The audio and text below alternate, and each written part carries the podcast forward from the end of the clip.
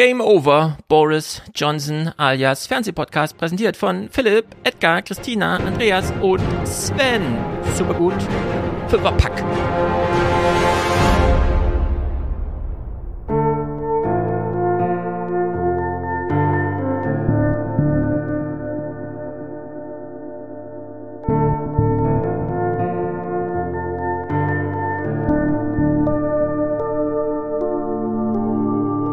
Uns über die K-Frage unterhalten. Die heißt aber, wo ist der Kanzler? Also die K-Frage ist für uns, was macht eigentlich Olaf Scholz? Der Kanzler Olaf Scholz von der SPD 43 Prozent, minus 17 Punkte. Das ist ein echter Einbruch an der Stelle. Für Deutschland und für Europa und auch für die politische Friedensordnung dieses Kontinents ist das ein Desaster dass der Bundeskanzler der Bundesrepublik Deutschland im Augenblick offensichtlich gelähmt und blockiert ist. Wir äh, brechen jetzt keine Exit-Strategie-Debatte vom Zaun. Das wäre völlig unangemessen und ein völlig falsches Signal. Es war heute eindeutig in der Runde, die Eskalation, die wir gerade an der russisch-ukrainischen Grenze erleben, die geht von Russland aus. Bleibt ruhig und besucht die Ukraine, heißt die neue Werbekampagne. Zitat, die Ukraine ist ein attraktives, fantastisches, spezielles Land mit Unterhaltung für jeden Geschmack. Mein Name ist Ricarda Lang. Ich bin 28 Jahre alt. Ich sehe aus, wie ich aussehe. Und ich bin verdammt stolz, Politik in einer Partei zu machen, in der nichts davon darüber entscheidet, was mir politisch zugetraut wird.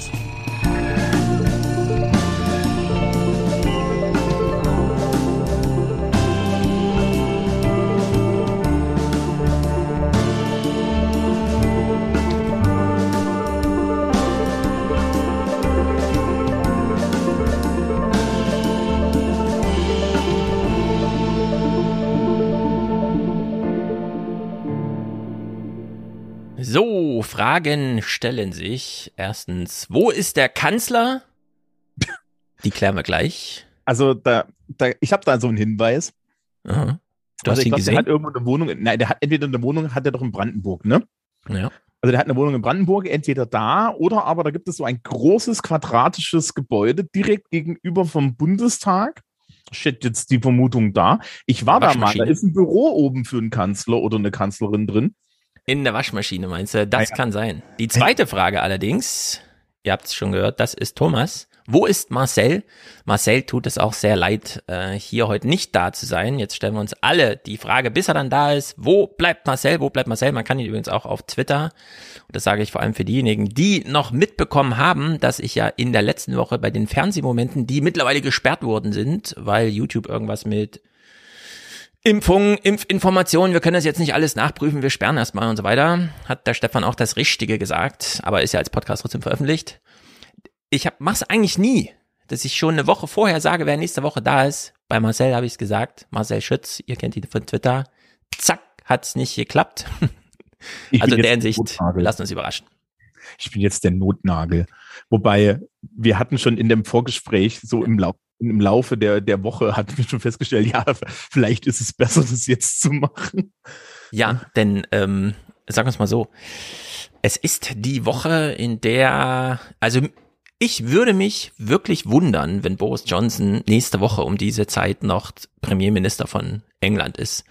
Ja. Wir gucken das gleich ausführlich, wie sich die letzten zwei Wochen im Fernsehen mit ihm gestalteten. Es ist, wie soll man sagen, das erste Mal, dass die Briten ein Premierminister, und wir wissen, welche Kaliber sie schon hatten, das erste Mal, dass sie nicht sagen, klar, er ist auch politisch gescheitert, aber er ist vor allem persönlich gescheitert. Wir können mit der Person Boris Johnson nichts mehr anfangen. Es ist ganz erstaunlich und in der Hinsicht auch so ein gewisser Art Präzedenzfall für ganz Europa. Denn nicht ohne Grund ist die SPD besonders erfolgreich mit ihrem Respekt, Respekt und wir tun dann auch mal so, als würde es wirklich was bedeuten und spielen da so ein bisschen durch medial. Genau das Gegenteil ist Boris Johnson und er scheiterte gerade die Woche damit. Vielleicht sind wir wirklich an diesem Punkt, in dem wir sagen, okay, das Wochenende hat er noch mal kurz mitgemacht, aber Montag, Dienstag, Mittwoch ist er schon weg und wir haben uns das noch mal angeguckt, dieses Theater. In der Hinsicht, ja, ist sehr gut, dass wir es diese Woche äh, dann machen, sonst wären wir für nächste Woche eingeplant gewesen, aber ich glaube auch, diese Woche ist besser insgesamt. Ja, ich hatte, ich hatte äh, vorhin noch schnell eine Tasse Tee und ich Mhm. habe hier eine wunderschöne Tasse aus der vom ähm, das das das ist vom Icon von der Icon Factory. Das ist Mhm. ein ein, ein Kunstprojekt in Dublin und das ist von George Bernard Shaw. Da steht drauf: Democracy is a device that ensures we shall be governed no better than we deserve. Das gilt für Olaf Scholz und für Boris Johnson. Und man kann dann überlegen, ob man wirklich Boris Johnson verdient hat. Richtig. Ja. Und die Briten sagen gerade, nee, wir sind eigentlich besser, als wir regiert werden. Also es könnte dieser historische Moment sein. Ich würde aber vorschlagen, wir steigen trotzdem Deutsch ein. Es sind nicht viele deutsche Clips, aber interessant sind sie doch. Und zwar Ricarda Lang und Olaf Scholz, oder? So, so zum Warmwerden. Es ist Ja. ja auch 50-jähriges Jubiläum Queen und so. Es ist ja nicht nur Boris Johnson. Ja, wir, wir, also, also bei jetzt schon, schon bei dem Intro, ja, wo Ja. ist Olaf Scholz? Ähm, es gibt einen, einen Sozial-, also Politiklehrerwitz, wo ich, ne, jedes Jahr stellst du den Bundestag vor. Ja. Und dann stellst du so eine, so eine Fangfrage, die auch immer gut bearbeitet wird, wo du dann fragst, meine Damen und Herren, wann arbeiten eigentlich Abgeordnete? Wenn sie im Plenum sitzen oder wenn sie nicht im Plenum sitzen? Ne? Und dann ist so intuitiv, sagt die Schülerschaft gerne mal, ja, wenn sie im Plenum sitzen, dann sage ich, nee, da arbeiten die nicht.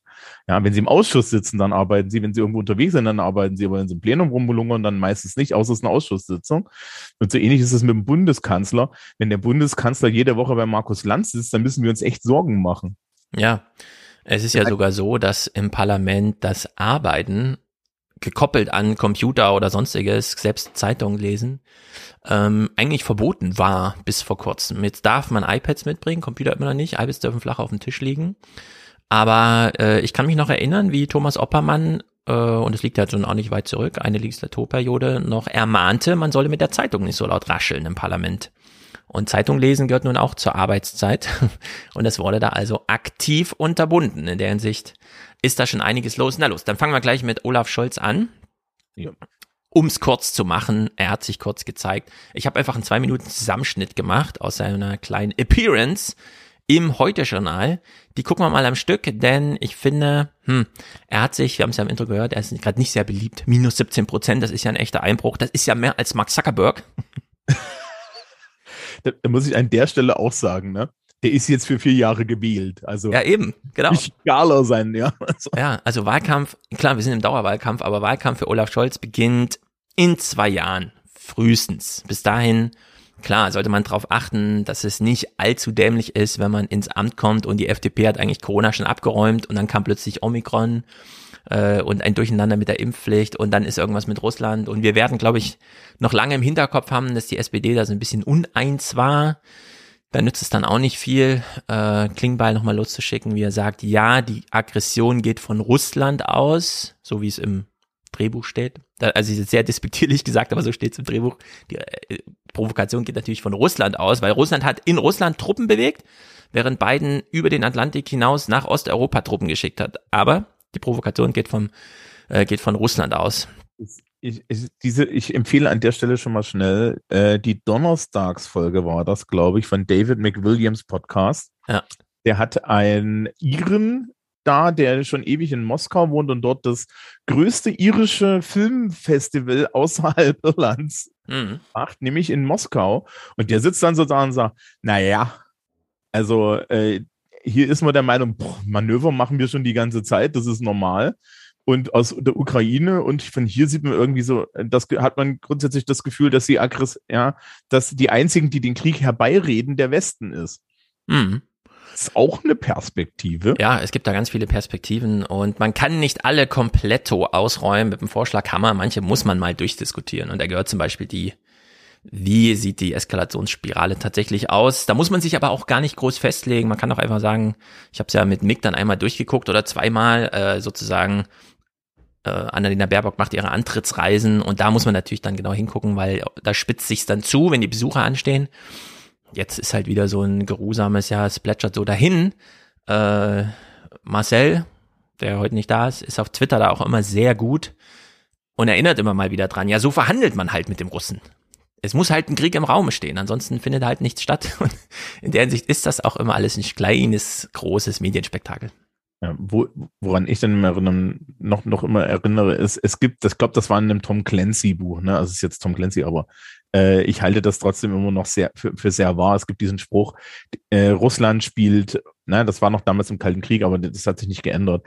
Ähm, Russland spielt Schach und die Amerikaner spielen Poker. Ja.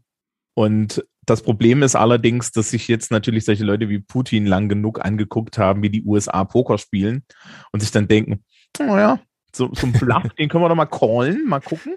Ja, ja, genau. Also in der Hinsicht, äh, viele alte, viele neue Sprüche sind im Raum. Ja, und da wird halt ein bisschen wahr. Ne, also ich, ich glaube, da, da am Ende kommen da alle irgendwie positiv raus und klopfen sich am Zweifel noch jeder intern auf die Schulter, dass sie ja eine, einen Konflikt abgewendet haben. Das ja. ist doch hier so das Endgame, was wir uns hoffentlich erwarten. Genau, am Ende wollen alle friedensstiftend sein. Also, wo ist Olaf Scholz? Wir gucken uns das zwei Minuten Kraft an hier im Heute-Journal, denn äh, zumindest ein ganz lustiger Spruch war ja dabei. Guten Abend Ihnen allen. Wo ist Olaf Scholz? Die kurze Antwort gleich hier bei uns im Heute-Journal zum Interview. Wann haben Sie das letzte Mal mit Putin gesprochen? Ja, beschäftigen intensiv mit äh, all unseren verbündeten Partnern in der Europäischen Union. Mit der Frage der Ukraine kaum eine Sache beschäftigt uns mehr. Und natürlich habe ich auch mit dem russischen Präsidenten gesprochen. Herr Bundeskanzler, die große Frage, die gerade alle umtreibt. Glauben Sie, dass es einen neuen Krieg in Europa geben wird? Glauben Sie, dass Wladimir Putin in die Ukraine einmarschieren wird?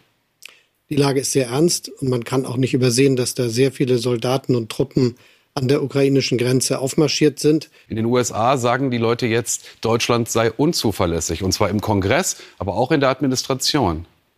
Unsere Verbündeten wissen ganz genau, was sie an uns haben. Wir sind diejenigen, die einen ganz hohen militärischen Beitrag im Rahmen unseres Verteidigungsbündnisses der NATO leisten. Wie sehr hören Sie aktuell auf den Rat von Gerhard Schröder? Ich habe ihn nicht um Rat gefragt, er hat mir auch keinen gegeben. Aber er hat öffentlich. Es kommen ja immer ganz viele, die jetzt sagen, ähm, Gerhard Schröder bitte nicht mehr als Ex-Kanzler, sondern nur noch als Russen-Propagandisten äh, bezeichnen. Ich würde sagen, nennt Gerhard Schröder einfach Podcaster. Denn da kommt auch sein Spruch her mit dem Säbelrassen der Ukraine und so. einfach ihn so richtig wegdiffamieren, wegmarginalisieren und sagen, es ist ein Podcaster. Gerhard Schröder, der Podcaster. Ja, ne, und dann, und dann ist er bei Spotify ja. Der wird überall sein. Die Agenda bei, heißt er. Okay, wenn er bei Spotify ist, dann muss jetzt noch irgendwie Marius Müller-Westernhagen damit drohen, dass er wegen Gerhard Schröder seine Musik von Spotify nimmt. Oder so wie Dings gemacht hat, damit drohen, dass man neue Musik auf die Plattform einstellt. ah, ja, Gut, wir gucken mal. Genau. genau, James Blunt. You are not beautiful hat er gehashtagt. Gut, wir gucken mal äh, zu Ende der Spruch. Wir warten noch auf seinen Spruch. Rat gegeben und der ist komplett konträr zu allen Fakten und zu dem, was Sie hier sagen. Und in der Welt kommen jetzt zwei Bundeskanzler von der SPD quasi an, ein ehemaliger und ein aktueller, mit komplett unterschiedlichen Messages, Botschaften. Wenn ich die Verfassungsordnung der Bundesrepublik Deutschland richtig verstehe, gibt es nur einen Bundeskanzler und das bin ich. Da müssen wir noch ganz kurz zum Thema Olympia reden. Auch da ist es schwer, eine, eine den folgenden finde ich eigentlich noch besser. Der war ein bisschen kalkuliert. Das mit Olympia ist noch ein bisschen spontaner, finde ich, finde ich gut. Klare Linie zu erkennen. Ob sie hinfahren nach Peking, ist die Frage. Die deutsche Presseagentur schreibt heute, Scholz legt sich nicht fest. Die Spiele beginnen in zwei Tagen. Ich habe keine Reisepläne. Also Sie werden Olympia nicht besuchen? Ich habe keine Reisepläne. Deshalb äh, kann man nicht davon ausgehen, dass ich plötzlich da auftauche, sage, hallo, hier bin ich. Okay, sagt der Bundeskanzler Olaf Scholz im ZDF heute Journal. Ich danke Ihnen fürs Gespräch. Vielen Dank. Ja, fand dann auch Christian Sievers ein bisschen lustig. Ja, äh, ich bin der Bundeskanzler und ja. wenn ich reise, muss ich hier manchen Menschen mehr als zwei Tage vorher Bescheid sagen und auch ein paar Sachen packen. Äh, ich tauche da nicht einfach auf. Ist es nicht so, dass das Cyborg, also ich weiß das von Cyborg und das wird jetzt wahrscheinlich nicht anders sein. Normalerweise wird das doch mindestens eine Woche vorher oder so unter BPK oder sowas schon verlautbart und solche Sachen. Ja, also, allein eine Planung ist. Mindestens Montag, wenn die Termine, die, ja Montag, wenn die Termine der Woche bekannt gegeben werden. Außer es ist natürlich Afghanistan, äh, Kriegsgebiet, da taucht man dann einfach so spontan auf und gibt im Nachhinein Bescheid. Aber da fliegt dann auch keine Presse mit und so weiter. Wir haben ja jetzt gehört, Russland-Reise ist gebucht. Deutsche Welle war es nicht mit vorgesehen, aber steht es natürlich mit drauf auf der Liste, ist ja klar. Ja. Jetzt, wo man sich gegenseitig die Leute wegsperrt. Das ist, ähm, ich weiß schon, warum wir das so viele Monate nicht im Podcast besprochen haben und dann einmal gerafft, als die Antrittsbesuche stattfanden und jetzt kann man es eigentlich wieder ausblenden. Ähm, es ist ein bisschen merkwürdig. Ja, aber also ich fand ja dass ich, dass ich sie so, so sehr darüber freut. Dass, der Kanzler ist ja. da. Ja. Mein Freund, du bist Hauptstadtjournalist, ne? Also, ja. also, äh, ne, gut, ich meine, er hat, er hat jetzt versucht, irgendwie Fragen zu stellen. Ich, ich bin da ja immer so ein bisschen, ich weiß nicht, in welcher parallele Realität da, die da leben. Mhm. Ja, also ich gucke aber auch jeden, nicht jeden Abend Nachrichten. Ich gucke ja Nachrichten eigentlich immer nur, wenn ich bei dir bin. Ähm, mhm. Ähm, und stelle mir dann immer so die Frage, okay, ach so, so wird also da diskutiert. Also. Ja, ich will's, ich bin heute, ich merk's schon, ein bisschen frech drauf. Frech bin ich heute. Äh, du kennst das Erfolgsrezept der It Girls, insbesondere Paris Hilton. Paris Hilton war ja nie jemand, sondern wurde dann jemand, nachdem irgendwer auf die Idee kam, wir geben immer Termine bekannt und sagen, da kommt auch so und so und Paris Hilton. Dann sind alle Fotografen dahin, weil sie so und so fotografieren wollten. Dann war aber so und so leider doch verhindert. Paris Hilton war aber da. Also haben sich Fotografen gedacht, naja gut, jetzt sind wir einmal da, machen wir halt die Fotos, verkaufen die billig und die wurden dann immer teurer. Und in der Hinsicht hat sich Paris Hilton so ganz langsam reingeschleicht in die Aufmerksamkeit. Und so ist das hier auch. Alle Welt fragen sich, wo ist Olaf Scholz? Wer ihn sehen will, muss auch mich sehen. Ich bin der Neue nach Klaus Kleber. Ja, das ist so die Attitüde von Christian Sievers gewesen. Aber wie gesagt, das war ein sehr freches Urteil und in der Hinsicht können wir das ja auch abschließen. Ähm, Etwas besser sieht's ja aus. Ricarda Lang, auf die kann man sich ja auch ein bisschen freuen, denn junge Leute, würde ich sagen. Ist jetzt für mich, ähm, mhm. ist das jetzt, ist es jetzt, ähm, ist, was ist sie jetzt? Ist sie jetzt Vorsitzende? Ist sie junge Grüne oder? Sie oder? ist jetzt neue Parteichefin Grün, äh, zusammen ah, okay. mit unserem Frankfurter Omnipur. Ah, der hier auch natürlich ja. mit Wahlkampf vor allem gemacht hat, als die beiden Großen kamen, die von ihm angekündigt wurden. Und hier sind sie, meine Chefs, Annalena Baerbock und Robert Habeck. Jetzt ist er selber der Chef. Die, die Grünen haben ja dieses, die Grünen haben ja den Anti-Merz, ne? Friedrich, das würde ich mal sagen. Friedrich Merz schasst sich erstmal alle Posten zu, damit er einmal in seinem Leben doch mal alles sein darf. Ja. Außer Kanzler. Ähm, und äh, äh, bei den Grünen ist es ja so, dass du das eben nicht darfst. Die Trennung von Amt und Mandat. Stimmt, da war was. Mhm. ja. ja. die Grünen machen es clever. Die diversif diversifizieren oder wie es heißt. Äh, das heißt, wenn man nach ähm, vier Jahren ein Reso Renommee, Reso Resümee zieht, dann kann man breit fächern. Äh, dann kann man sich bei den AB-Tests, wen bewerben wir auf Facebook, tatsächlich hat man ein paar Optionen. Das wird bei der CDU dann anders sein. Da kann man nur die Sprüche austauschen, aber es bleibt äh, derselbe März. Der Nein, bei der CDU hast du auch einen AB-Test, März oder Söder. Ja, das stimmt natürlich. In der Hinsicht. Es gab die Veranstaltung, die wir im Intro geguckt haben, aber ich habe auch sonst zwar keine weiteren Clips. ist da, ist, äh, ist da jetzt irgendwas wichtig bei der CDU? Oder? Nein, nein, nein, nein, nichts. Nichts. Hat, hat, irgendjemand die zweite Reihe entdeckt? Nein. Ja, die zweite Reihe ist äh, Carsten Linnemann. Äh, der muss allerdings das Grundsatzprogramm äh, schreiben und mitorganisieren. Das ist natürlich eine Heidenarbeit. Da muss ja. am Ende auch was rauskommen. Also es ist ja nicht nur so, dass man da und so. Wir, wir hatten noch irgendwie Clips mit mit äh, äh, äh mit Max Otte oder so. Oh. oh, oh, oh, oh, oh. Willst du da reingucken? Nee, nee, das war nicht. Ich wollte es nur. Ich, Wir haben ich Clips mit. erstaunt. Ich war nur, ich muss, ich möchte das überhaupt nicht sehen eigentlich. Ähm, ja, also weil es halt überflüssig ist. Aber ähm, ich fand das sehr interessant, dass er auf einmal wieder Paul Ziemiak stand. Ich dachte mir, boah, Paul Ziemiak, den gibt's ja noch. Ja, pass auf, ich fasse mein Max Otte-Argument zusammen. Wir gucken aber die Clips nicht. Also, ja. Max Otte trat ja an, äh, er möchte Bundespräsident werden für die AfD. Wir wissen heute, er, es hat ihm 30.000 Euro gekostet.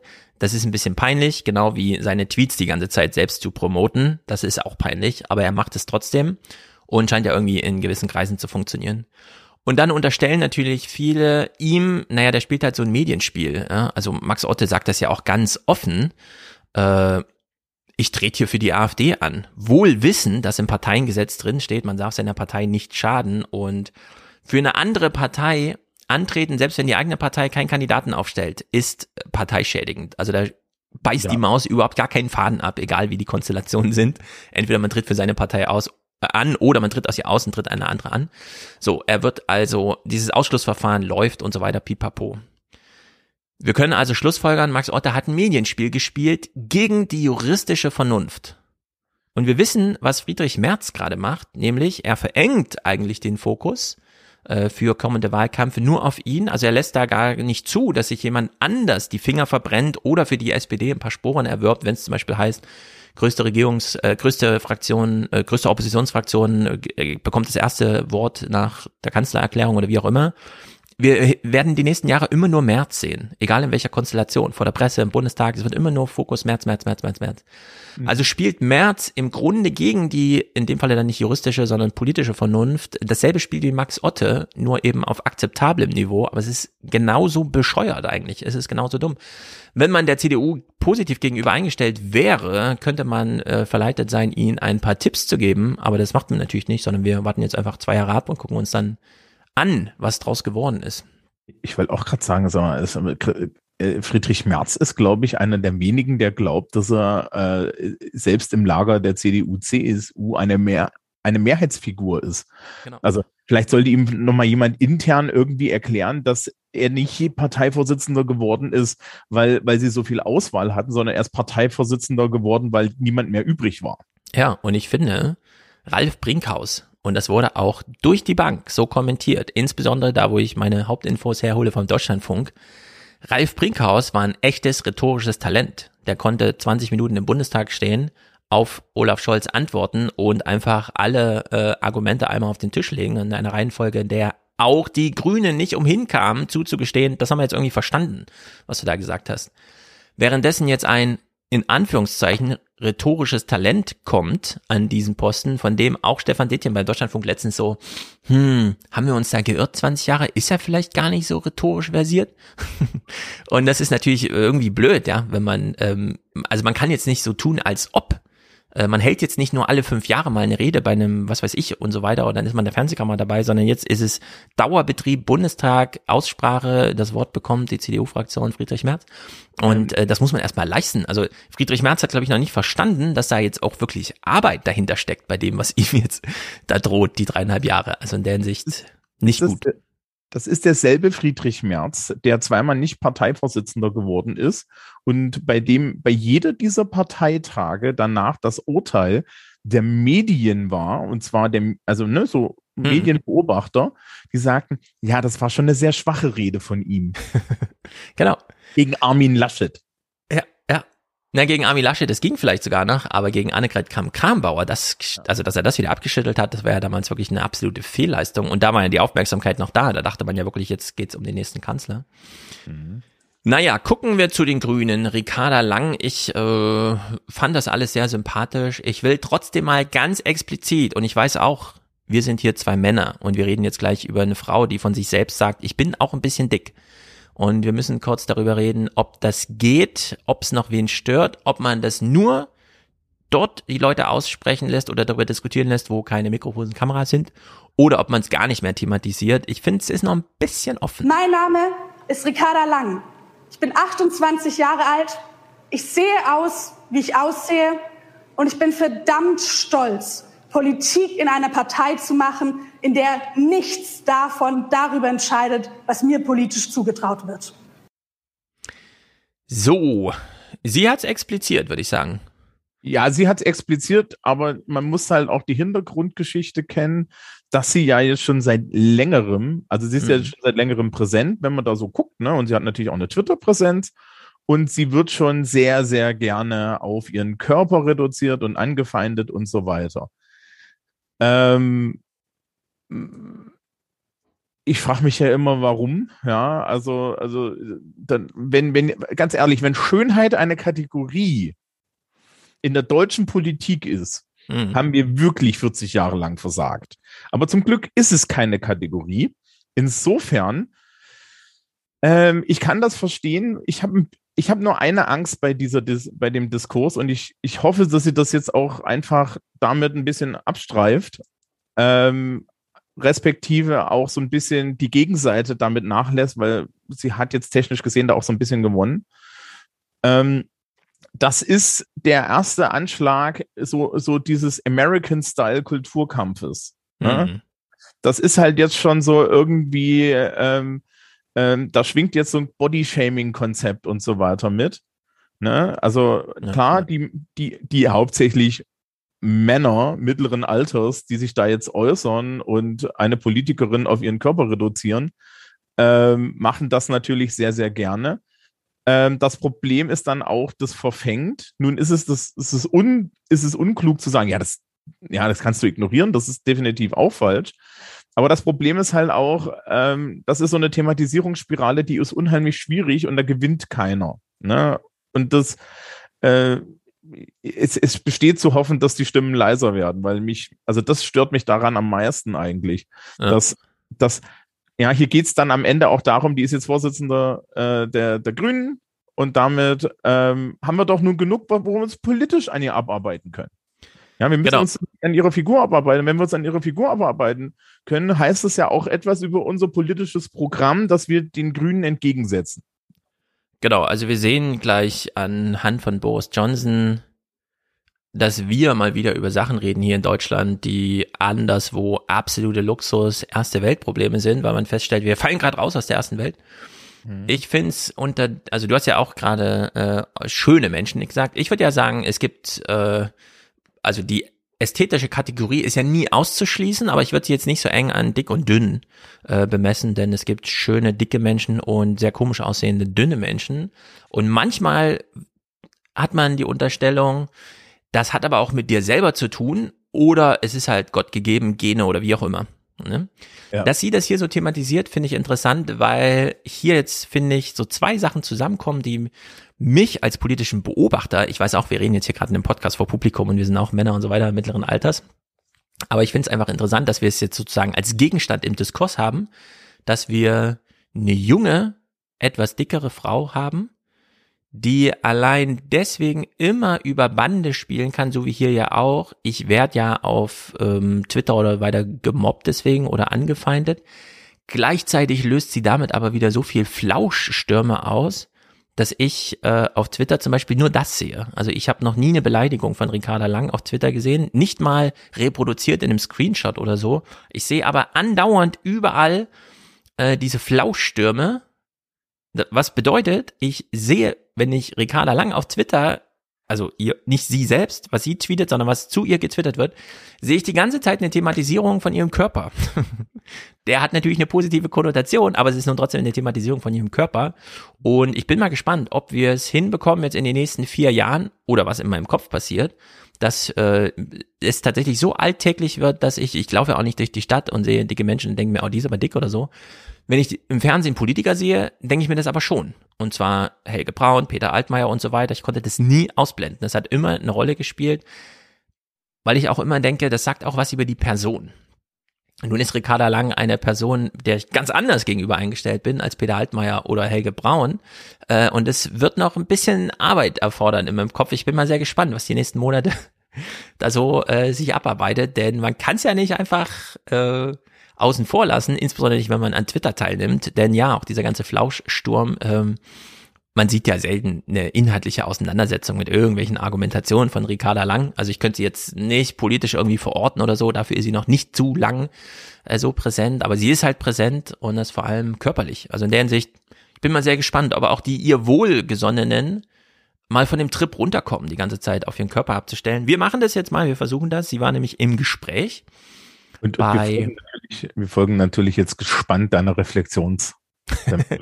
ich werde immer mal alle paar Monate, äh, wenn sie auftaucht, äh, Bescheid sagen, was ich so denke. Wir folgen mal ähm, in den Tagesthemen äh, Gespräch. Äh, es ist nämlich ganz interessant. Sie ist 28 und ist abgeklärt wie Philipp Amthor. Ich sag, wie es ist. Dieses Modell Philipp Amthor wir sind eigentlich super alt im Kopf, aber super jung im Körper. Das durchzieht ja kompletto auch die Jusos. Ich weiß nicht, ob du es im Bundestag ein bisschen verfolgt hast. Es gab mhm. ja jetzt zum Beispiel durch die dreieinhalbstündige, oh, gähnend langweilige, äh, brauchen wir jetzt eine Impfdebatte, äh, Impfung, Pflichtimpfung, wie auch immer. Ich habe das nur bei euch im, in den 29ern ah, gehört.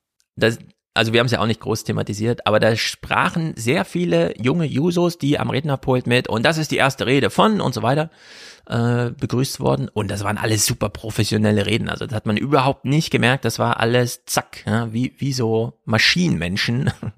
Und so ist sie auch. Das ist ganz erstaunlich, sie zu verfolgen. Ja, Aufgabe von Parteien ist Elitenbildung. Richtig. Und ähm, ich glaube auch, man muss immer mal dran denken, ähm, 46, ab 46 ist das Alter, ab dem man zur älteren Hälfte der, Deutsch, der, der deutschen Ah, ich glaube sogar Gesellschaft 47 mittlerweile, oder? Ähm, 40. ich habe ich hab auf 2019 gestern an der, Ah. an der Statistik erst den Balken angelegt, weil ich das in der Schule machen musste. Aber, also kommt drauf an, Ja. wo du guckst, aber 46, 47 so, ne? So, und dann kann man sich, dann kann man sich halt mal so überlegen, wer ist denn jetzt hier eigentlich meine Zielgruppe? Ja, also mit 28, wenn sie nur ihre eigene Zielgruppe bespielen wollte, also dann gewinnt sie gar nichts. Da ist sie bei 10, 15 Prozent oder so, ja. Also mit 28 Jahren gehört man zu den 10 Prozent der jüngsten Wähler, die bei einer Bundestagswahl zugelassen sind. Da darf man schon seit 10 Jahren wählen, aber man gehört auch zu den unteren Tenzil, oder wie es auch immer heißt. Man muss also auch die Eltern erreichen. Das müssen wir alles nicht. Wir müssen da gar keine Rücksicht drauf nehmen, sie aber schon. Und sie macht es offensichtlich. Und es kommt bei mir allerdings ein bisschen komisch an. Also wir verfolgen das mal in fünf kleinen Sprüngen Gesprächseröffnung. Und per Skype erreichen wir jetzt zu Hause eine der beiden Kandidierenden für den Parteivorsitz. Guten Abend, Frau Lang. Ich hoffe, es geht Ihnen gut. Weil sie hat ja Corona, deswegen war sie ja zu Hause. Guten Abend. Ich bin zum Glück bisher immer noch symptomfrei. Natürlich sehr traurig, dass ich den Parteitag von zu Hause aus mitverfolgen muss. Aber so geht es auch ganz vielen Delegierten, die nur digital mit dabei sind. Es geht es ganz vielen Menschen in diesem Land, die gerade in Quarantäne sitzen. Da müssen wir jetzt zusammen durch. Ja, also hier ganz klar adressiert die Ü65er. Wenn das mich erwischt hätte, ich sagt, Leute, ich bin symptomfrei. Und das ist der größte Moment meines Lebens. Was mache ich hier zu Hause? Das ist doch Quatsch. Aber sie abgeklärt. Ähm, also, also sie hat einen positiven Test. Ich habe das nicht ganz Sie hat einen verstanden. positiven Test, da muss sie sich deswegen von zu Hause per Bewertungs Bewerbungsrede stellen und auch die Abstimmung alles von zu Hause aus ihrem WG-Zimmer. Ja, ich finde das, ich, ich finde das ganz gut. Ähm, also sie hat ein Lavalier-Mikrofon. Ja, super ausgestattet. Ja, also ist es jetzt ihrs oder wie oder? Ich nehme an, sie hat sich ordentlich vorbereitet, denn du wirst es nachher hören. Ich ziehe die Pointe schon mal vor. Dieses Gespräch wurde natürlich vorab aufgeführt, nicht wegen Terminschwierigkeiten, sie ist ja in Isolation, sondern weil das Internet wackelte. Ja, ja. Das ist natürlich, wir regieren hier zurecht, hätte sie noch sagen können. Ja. Aber Wer weiß, ich meine, ich habe ja auch solche Lavalier-Mikros rumfliegen, ne? Die kosten irgendwie 30, Ja, eben. 30 Euro, steckst ins iPhone rein und Super dann. simpel, ja. Man kann das alles machen. Äh, Holger Bleich hat auf Twitter schon gefragt, wie, wie kann das immer sein? Umso mehr man verdient, umso höher die Hierarchie, umso schlechter ist der Ton. Manche wollen ja auch nicht gehört werden in der Wirtschaft, ja. Da sind es ja nur Pflichttermine, die man öffentlich machen muss. Mhm. Gut, also erste Antwort gut gemeistert, Rentenrepublik einmal mitgenommen. Ich weiß, ich bin hier eigentlich grundlos, aber für die Alten, äh, wir sitzen ja alle in einem selben Boot. Da müssen wir jetzt alle durch. Genau. Und die Tagesthemen reden auch nur mit mir, weil ich jetzt frisch gewählt bin und damit man mir irgendwie seichte Fragen stellen kann. Das hören wir mal. Zweite Antwort. Die alten Flügelkämpfe sind ja eigentlich schon wieder aufgebrochen, als zum Beispiel der linke ehemalige Fraktionschef Anton Hofreiter leer ausging bei den Ministerposten. Natürlich ist ein Moment, wo man mehr gute Köpfe als Ministerien zu verteilen hat, ein schwieriger Moment. Bla bla bla bla bla. Dritte Ja. Antwort. Dass sich außer in solch Ländern wie Nordkorea oder Somalia nur noch wir kein Tempolimit leisten.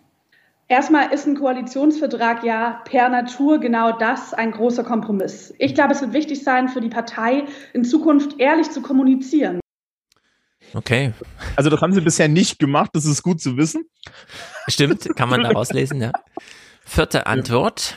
Aber gerade Menschen mit weniger Geld fürchten sich teilweise vor zu teurem Klimaschutz und sind beispielsweise auf ihren alten Benziner angewiesen. Wie wollen Sie diese Leute gewinnen? Ich glaube, erstmal müssen wir sehen, dass kein Klimaschutz immer teurer ist als Klimaschutz. Mhm, mhm, mhm. Fünfte Antwort. Also werden die Grünen unter ihrer Führung jetzt nicht mehr die Partei der Betuchten und Gebildeten. Das waren wir schon länger nicht mehr. Mhm. Aber ich länger nicht mehr. Okay, lassen wir es noch kurz Ja, klar. abschließen. Ricarda Lang, danke Ihnen sehr für das Gespräch und weiter gute Besserung. Vielen, vielen Dank. Schönen Abend noch. Und das Gespräch haben wir kurz vor der Sendung geführt wegen einer etwas unsicheren Internetverbindung. Äh, ich weiß nicht, wo ihre WG ist, aber die scheint in einem urbanen Hotspot in Deutschland zu sein. Ich hätte nur über das Internet gesprochen. Wissen Sie, ich habe eigentlich gar kein Corona. Ich bin nur infiziert mit diesem Virus, aber ich bin ja geimpft und jung und ich habe kein Corona. Ich halte mich hier nur zurück, damit Sie alle geschützt sind. Und jetzt habe ich nicht mal Internet. Danke, Merkel, ja. Das wäre natürlich cool gewesen, hätte allerdings nur uns gefallen. Also in der Hinsicht, äh, so, ich sag's so wie es ist, so wie Philipp Amthor in der CDU einfach perfekt reinpasste, äh, passt Ricarda Lang ganz wunderbar in diese Rentenrepublik. Es ist einfach nahezu perfekt. Also, ja, es war halt alles sehr hülsig, ne? Ähm, Mega. äh, Zu, den, zu der Frage mit den Realos und Fundis hätte ich jetzt, hätte ich irgendwie Frau Mioska auch so gefragt. Sagen Sie mal, wenn, wenn, wenn man sich ja, wenn man, wenn man seinem, so, so in seinem Besteck der Parteibeschreibung der Grünen noch unten so einen Hammer findet, sucht man dann immer noch nach dem einen Nagel. Ja. ja? Ähm, also das Genau. die Sache mit, nee, wir sind nicht mehr die Partei der Besserverdienenden, ja, und so weiter, das ist natürlich herrlich, ja. Also Ja. ja, bitte, seid ihr jetzt Erfolgspartei oder was? Da, ja, das war dir zwischendrin mal an Umfragen, die sich nie realisiert Ja. haben. Ja, also das ist nun wirklich, ja, ich weiß, ne, also das ist immer so eine extra Geschichte, aber Hm. gut, ich meine, das waren halt so Antworten, wie man sie in Tagesthemen gibt, wenn man Politikerin ist, ne? Ja. So sieht das dann halt aus. Inhaltlich jetzt nicht vorhanden, aber schön performt. Ich würde sagen, sie Für super professionell gemacht. Ja. Sie wurde angerufen, ähm, ja, hier Partei, äh, die Tagesthemen möchten mit ihr sprechen. Hat sie gefragt, wer? Hat sie Wikipedia geguckt, Tagesthemen, ah, für die Alten. Kenne ich ja gar nicht. Also es ist völlig normal. 28-Jährige, selbst diejenigen, die zu einem grünen Parteitag fahren.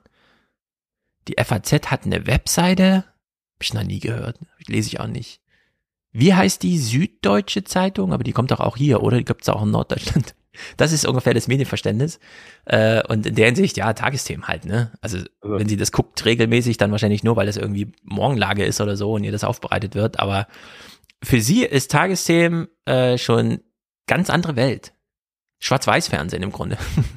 Ich habe meine Horde ähm, 17- bis 19-Jähriger äh, in letzter Zeit mal wieder befragt, wie ihre Mediennutzung ist und worüber sie Nachrichten konsumieren. Das ist jetzt, ich mache das seit drei oder vier Jahren in allen meinen Politikklassen, das ist stabil. Ja, stabil ist Social Media. Wenn du dir dann fragst, wo ist denn das Problem, erklären die auch die, erklären die dir auch dieses komplette Fake News Ding, also können die dir alles erklären und so weiter. Und dann Mhm. sagst du, welche Schlussfolgerung zieht ihr da raus? Dann sagen die, ja, wir machen das trotzdem. Ja, ich meine, du hast, du hast tatsächlich auch immer äh, ein Viertel bis die Hälfte der Leute, die sagen, sie, sie gehen auf Seiten öffentlich-rechtlicher Nachrichtensender und so weiter. Es ist nicht so, als wären die, als wären die komplett abgehängt oder so, aber das ist halt Choice, ne? Mhm. wenn du dann irgendwie fragst, wie klassische, klassische Medien oder so, dann ist Fernsehen vielleicht noch mit 50 Prozent da, Radio irgendwie mit einem Viertel und dann fragst du nach, wo hört ihr Radio? Und dann heißt es, ja, mein Auto hat kein Bluetooth, ja, so die Kategorie ist es. Ja. Ja. Äh, Zeitung gibt's maximal zwei und dann frage ich immer, und das ist die, die Mama und Papa bestellen, oder? Wird genickt. Es ist, äh, das ist die Realität, wie die Jugend da so Medien benutzt und so. Und ähm, warum sollte das jetzt irgendwie anders sein? Ich meine, ich benutze ja Medien jetzt auch nicht anders. Ja, also mein Ganze ist ein Netflix-Abspielgerät. Ja, es ist völlig normal für unter 40-jährige Parlamentarier in Deutschland zu sagen, 1000 Euro für ein Zeitungsabo, seid ihr bescheuert? Das mache ich nicht. Und wenn man kein Zeitungsabo hat, dann ist die auch nicht präsent. Man stolpert nicht die ganze Zeit über FAZ-Text oder so. Es war ja sehr erschreckend für die Medienhäuser dann mal zu sehen, dass die wöchentliche Nutzung einfach 15 Minuten sind. Alles andere ist irgendwas anderes. Und der ganze öffentlich-rechtliche Rundfunk, also diese ganzen neun Milliarden Betriebe, die wir da haben, in jeder Hauptstadt, immer direkt am Hauptbahnhof, ja, in, äh, also hier in Frankfurt, Wiesbaden, äh, Stuttgart, Bayern, in München, das ist immer vom Hausbahn, äh, Hauptbahnhof eine Minute zu Fuß zu den riesigen Anstalten, aber sie verstecken sich halt komplett dahinter. Wir sind doch präsent. Und man fragt, ja, wie seid ihr präsent? Na, die Tagesschau. Und das stimmt. Die Tagesschau, also diese 15 Minuten Tagesschau, wird so viel geguckt, da stehen auch noch mal immer ein paar Junge mit im Raum, während Oma und Opa das gucken, die fallen dann mit in die Statistik, weil nämlich Oma und Opa ganz, so wie sie es machen sollen, auf ihrem Ding eintippen, hier waren jetzt drei Leute drin und so. Aber es, das war's im Grunde, ja. Also dieses ganze, äh, ladet euch doch mal die ARD-Mediathek runter, hört doch mal hier und so. Tagesthemen, Tagesschau, das findet da alles nicht statt. Die Jugend meinte dazu auch noch, als ich da jetzt mal so nachfragte, Mhm. Also sie gucken schon die Tagesschau, aber nur online. Also das Ja. ist tatsächlich so, dass sie das dann schon irgendwie Tagesthemen, pff, vergiss Nee, es. Tagesthemen gibt's da nicht. Nur eine Tagesschau, ist nur Magazinsendung. Tagesschau. Ja, So. Viertelstunde Magazinsendung macht keiner. Das heißt für uns, wir gucken den Quatsch auch nicht weiter, sondern gucken jetzt BBC. Denn es ist wie äh, Moment, angekündigt. äh, Körperspannung. Körperspannung, Äh, weil ja, wir haben, richtig. wir haben uns, ich habe heute noch darum gebeten, weil heute, liebes Publikum, ist Diamond Jubilee, Mhm. ja, das äh, 70-jährige Jubiläum der Königin. also das Regentschaftsjubiläum. Ja. Ähm, die erste Königin oder äh, äh, überhaupt Herrscherin Großbritanniens, die das jemals geschafft hat. Und ich habe Stefan darum gebeten, einmal für uns Hail Britannia zu spielen, damit Richtig. wir dann sehen, wie es kaputt geht. Heißt es Hail Britannia, nicht Rule Britannia? Hail Britannia, Britannia Rule the Sea oder so? Genau. Rules the Waves, also äh, herrscht über waves, die genau. Wellen. Ja, ähm, es ist, äh, also du hast mich gebeten, das rauszusuchen und ich, ich fühlte mich hochkulturell, denn ich wusste im Kopf schon, welche Aufnahme ich möchte. Und sie passt auch ganz wunderbar zu heute, denn Night of the Proms, vielleicht kennt man's, äh, großes Musikfestival, endet immer gleich. Man singt am Ende dieses Lied und mit alle ist gemeint, alle im Saal und überall verteilt, wo man das so zu Hause guckt. Ich glaube, alle stehen zu Hause auf und singen einmal mit. Und es ist die Aufnahme von 2012. 2012, für alle, die im Stream dabei sind, also das Video sehen.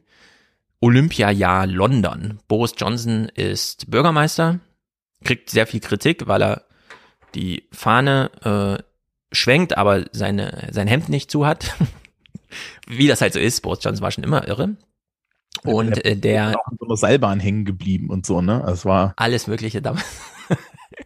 Und der Solist kommt äh, im Sportanzug, im Trainingsanzug vors Publikum an den Bühnenrand getreten. Und zwar immer, das ist ähm, nicht jedes Jahr, aber häufig so, dass die Musik schon läuft, das Orchester ist schon dabei und dann alle sind gespannt, wer singt, wie wird gesungen, in welcher Aufzug und so weiter. Wir gucken jetzt weniger als eine Minute rein, denn wir wollen ja auch hier nicht gesperrt werden, falls das irgendwo wieder gedingst wird, Content ID und wie auch immer. Aber die eine Minute gönnen wir uns.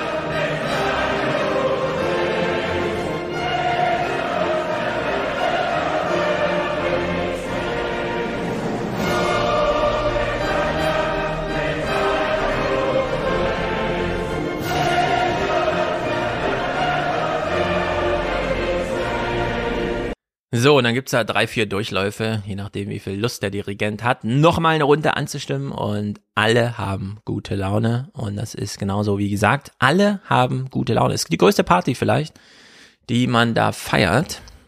Das ist zehn Jahre her. Ne? Hm. Vier Jahre später, Brexit-Referendum. und es ja. ist wirklich, dieses Land ist in dem, in, im Weltansehen zu einer Lachnummer geworden.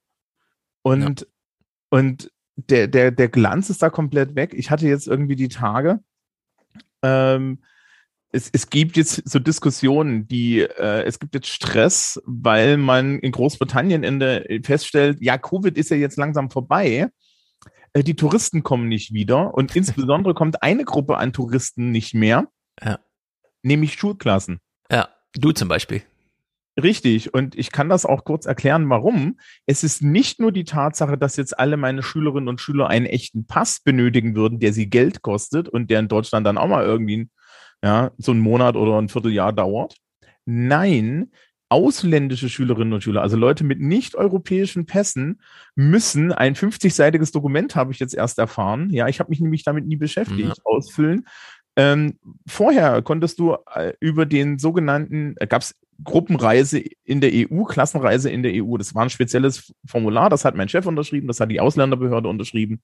Und ich habe das unterschrieben und da waren Bilder der Schülerinnen und Schüler drauf und das habe ich einfach mitgenommen, das habe ich da beim Zoll vorgezeigt und dann äh, galt das als Pass.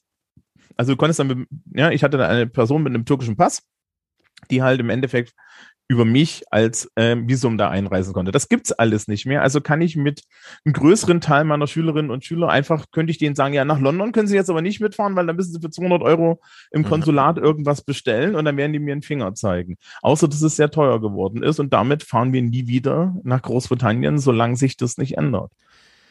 Es ist brutal für die ganze Welt und also für die Gäste und die Gastgeber. Es ist einfach brutal. Es ist der größte Blödsinn überhaupt. Brexit ist die größte Pleite, die eine Demokratie so bis heute hingelegt hat. Und wir schauen uns jetzt die letzten zwei Wochen Nachrichten in der BBC an und es ist der moralische Bank Bankrott einfach der britischen Politik. Man kann es nicht anders sagen. Ja, Moment. Ne, die Einer Sachen, ja, Der britischen Politik. äh, der britischen Politik, was habe ich gesagt? Du hast gesagt britische Politik, ich würde sagen einer Hälfte der britischen Politik. Äh, richtig, richtig, der Regierenden, sagen wir mal Ja, aber weil äh, aktuell neben den Conservatives sieht, weiß ich nicht. Ja. Ja. Also wir werden heute auch Gutes von Labour hören. Es ist Hoffnung da. Äh, Regierung, Opposition funktioniert soweit noch. In der kann an Hinsicht. der Stelle auch schon mal so spoilern. Es ist anscheinend so, dass Keir Starmer durch einen blöden Zufall vielleicht genau der Richtige war, Ja. der Labour gerade führt.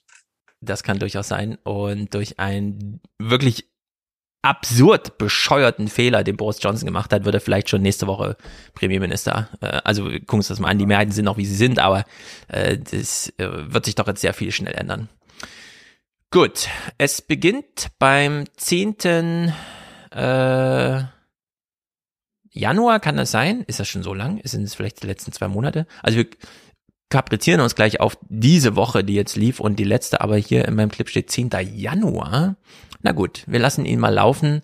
Ich glaube, die Diskussion haben wir so ein bisschen in Deutschland mitbekommen. Wir kennen die Diskussion ansonsten so in Deutschland nicht. Dafür sind unsere Politiker, egal welche, dann doch zu integer. You can meet one person outside your household in an outdoor public place, provided that you stay two metres apart. Instructions from Downing Street on the same day a massive drinks party was thrown in the garden of number 10 in May 2020. The Prime Minister was reportedly in attendance. Why? Why? es gab eine Party Downing Street, okay, aber der Premierminister war auch da. Why? Was war sogar seine Party? Also dieses kleine Ding eskaliert gleich so richtig hoch. Du hast vorhin äh, gesagt, ja, wo ist der Kanzler? Der sitzt im Kanzleramt und arbeitet. Und wir denken, ja gut, er arbeitet halt. Das ist der größte Skandal, ja, dass er sich nicht öffentlich zeigt, während er da arbeitet. In Großbritannien fährt man rum und fragt, wo ist eigentlich der Premierminister? Ja, er macht Party. Er ist im Garten saufen. Er ist überall Ja. saufen. In seinem Garten, in seiner Privatwohnung, in seinem Büro, überall. Er säuft die ganze Zeit. Wir werden es gleich hören. Es sind zwölf Partys, die da in Frage stehen und polizeilich nachermittelt werden gerade. Weil nicht ganz klar ist, ob Boris Johnson selber mittrinkt. Ne? Also ähm, das Trinkt, ist ja, tatsächlich, also ähm, er soll wohl jemand sein, der eigentlich ungern trinkt, schon gar nicht sozial. Mhm. Kann ich mir auch vorstellen. Ähm, allerdings hat er wohl auch, also man muss vielleicht dazu auch sagen, Boris Johnson hat jetzt schon seit längerem ein Problem. Wenn du äh, eine ausreichende Menge an Beraterinnen und Personal verschleißt, ist dann auch niemand mehr übrig. Und er hat halt eine Amtsführung und anscheinend auch eine Personalführung, die, und das werden wir dann nachher auch so ein bisschen sehen, halt auch dazu führt, dass sich irgendwie niemand mehr findet. Ja. Äh, genau, das ist jetzt ganz aktuell seit vorgestern sein großes Problem. Aber wir ziehen das langsam von hinten auf, denn äh, man muss es, glaube ich, chronologisch, das ist am sinnvollsten. Wir beginnen also bei der Frage, wie eine Party. Äh, war da wer anwesend? Hat da wer was erzählt? Keine Ahnung, wie kam das denn raus? Stellt sich raus, es war der einfachste und für die Beteiligten dümmste Weg. An email leaked to ITV News sent to as many as 100 staffers shows it was party time at Downing Street when the rest of the country was enduring every aspect of lockdown. How could this happen? Als wir das letzte Mal hier zusammensaßen, wir beide und über Boris Johnson sprachen, hieß es noch, da gab's jetzt zu Weihnachten ein kleines Stell dich ein. Alle waren geimpft, alle waren genesen, alles kein Problem. Jetzt geht's aber um eine Einladung im Mai 2020. Wird es eine Impfung geben? Wissen wir nicht. Ist es gravierend? Naja, schon. Äh, wir wissen noch nicht genau, mit was wir es zu tun haben. Und das spitzt sich auf eine Art und Weise so früh zu, das kann man eigentlich gar nicht richtig glauben. A day when the selected cabinet minister at the daily press conference was at pains to stress only meet one person from outside of your household outdoors. You may remember that it was a sunny time, and we were told that the government was worried about people being tempted to break restrictions because of the warm weather. But we now know, thanks to a leaked email to ITV News, that at 6 pm that evening, as many as 100 Downing Street staffers were invited for drinks, billed as socially distanced, in the gardens of number 10. The invitation? From the Prime Minister's principal private secretary, who urged everyone to bring their own booze. Als gäbe es so eine Art Gott, ja, der in die Geschichtsbücher schreibt. Wenn Boris Johnson eine Party macht und damit Corona-Richtlinien bricht, lass uns die genau an dem Abend veranstalten, als die britische Regierung, also er selbst, dem ganzen Volk mitteilt, triff niemanden, insbesondere indoor ist es verboten und wenn du außerhalb jemanden triffst, draußen eine Person, such dir eine aus. An diesem Abend machen wir im Downing Street eine Party, laden alle ein und sollen bitte alle ihre eigenen Getränke mitbringen. Diese, also diese bodenlose Arroganz, die Unglaublich. das ist so un, ja, also da würde man, da würde man ja in Deutschland gar nicht hinkommen, ja. Also da krieg, ja, also ich weiß nicht, ich weiß gar nicht, wie wir da jetzt irgendwie als Personal hätten, dem wir sowas überhaupt mal ansatzweise unterstellen können, aber auf solche Ideen würden nicht mal irgendwie, weiß ich nicht, ja, da würde nicht mal Lindner oder sowas kommen, ja. Das, also das ist einfach jenseits von Gut und Böse. Also das ist halt auch politisch einfach bescheuert. Ja, du musst ja immer so, so wenn du rein pragmatisch bist, das Problem ist dann, also er hat, er hat da ja zwei Probleme. Entweder er hat da mitgemacht und hat das ja angeführt, Hm. oder aber er hat es passieren lassen. Ja. Äh, Genau, er kommt aus der Nummer von Anfang an nicht raus. Die Frage ist nur, und die können wir uns jetzt die ganze Zeit stellen, wie tief, ja, moralisch kann man es treiben? Welches Personal hat man, um das öffentlich zu verteidigen? Welche Worte werden da gewählt? Und so weiter und so fort. Mit welchem Gegenwind hat man vielleicht zu rechnen? Der Standardsatz, der die ganzen BBC-Nachrichten grundsätzlich durchzieht, aber die letzten zwei Wochen insbesondere, ist natürlich dieser. Now, we did ask to speak to the government, but no one was available to come on this evening. Und das wurde recht früh dann auch eine Angelegenheit für die Polizei. Do you think this should be a matter for them? Because, of course, this party, compared to the ones we've been hearing about with regards to Christmas, was in 2020. Uh, that's when it's alleged, at the height of lockdown one, when a lot of people were aware of the fines and the police action that you would face if you breached lockdown. Und wir hören als Antwortende die Shadow, also von der Labour-Seite, die das Pendant zum Attorney General, und das ist auf Labour-Seite Emily Thornberry. And that you would face if you breached lockdown. I think the point is is that this isn't just breaking the rules; it's laughing at people. Ja, und das wurde schon im Januar so gesetzt und das war dann auch eigentlich durchgehendes Thema. Ja, juristische Verfehlung, schön und gut, da muss auch die Polizei ermitteln und es ist auch, hat was Humoristisches, ja, wenn diejenigen, die die Regeln machen, an dem Tag, wo sie sie machen und öffentlich verkünden und ihnen ganz wichtig ist, dass alle Bescheid wissen, was die Regeln sind, sich selber nicht dran halten. Aber, es ist eben auch diese moralische Komponente, sie haben das Volk ausgelacht in dem Moment. Ja, das ist halt nicht mehr nur, sie, sie halten sich da nicht dran, ne? Also sie treten das ja nun ernsthaft mit Füßen. Mhm. Ähm, es gibt, es gibt ja so Geschichten darüber. Ich, so, äh, man kann das in den englischen Podcasts hin und wieder hören. Die Metropolitan Police verfolgt bis jetzt noch Leute, die Lockdown gebrochen haben und zwar aufs bitterste. Ja. Und da zahlst du richtig Asche. Und diejenigen, die diese Regeln gemacht haben, ja, dachten sich so, boah, komm, wir machen mal eine Party. Ja. Und wir hatten Also- ja schon den Gesundheitsminister, der knutschend mit seiner Affäre da zurücktreten musste, Ja, weil er genau. sich auch mit dieser Knutscherei nicht an die Regeln gehalten hat, ja. Also es ist unglaublich. Aber, aber ganz ehrlich, der hat äh, Social Distancing Rules mit einer Person gebrochen. Ja, das, das äh, im, im, im Rückblick, ja, muss, krieg, muss der Mann seinen Job wieder kriegen. Okay, so lange bis rauskommt, dass bei der anderen Party auch dabei und dann fliegt er wieder raus. Ja, Genau, also, und da würden wir sagen, das war wenigstens noch mit Liebe begründet, ja. Äh, So eine Trinkparty ist nun wirklich äh, ganz nieder. und er, es, es ist dann wenigstens, er ist dann ja auch irgendwie gegangen, ja. Das ist ja so noch so, so, so der, ne, der Boden der Integrität, ja. Also, Ja, vor allem, ich meine, Mai 2020, der Tag, an dem der Lockdown soweit verkündet wurde, ne, da kann man nicht mal sagen, ja gut, jetzt haben sie hart gearbeitet und hatten ja schon so ewig Lockdown, sondern es war, sie haben es einfach gar nicht akzeptiert an, in dem Tag, sie haben es nicht mal drauf angelegt, zu sagen, ja gut, dann machen wir das jetzt auch mal oder so, sondern es war nicht mal Lockdown, nicht mal Long Lockdown, Lockdown, Burnout oder sonst irgendwas, es war einfach nur, ah, das finden wir irgendwie blöd, wir machen es mal anders. Ja. Der ehemalige Gesundheitsminister und heutige Epidemiologen-Institutsdirektor Andrew Hayward ist hier im Gespräch und da hört man schon so ein bisschen, wie es brodelt, wenn die Fragen nicht nur von Seiten Labour, sondern auch von Seiten der Journalisten kommen. I think this is in a very unfortunate, another very serious allegation has been made. It is important uh, that the investigation that Sue Gray is undertaking is completed quickly. Well, I think we have to get the facts. Sorry, the Prime Minister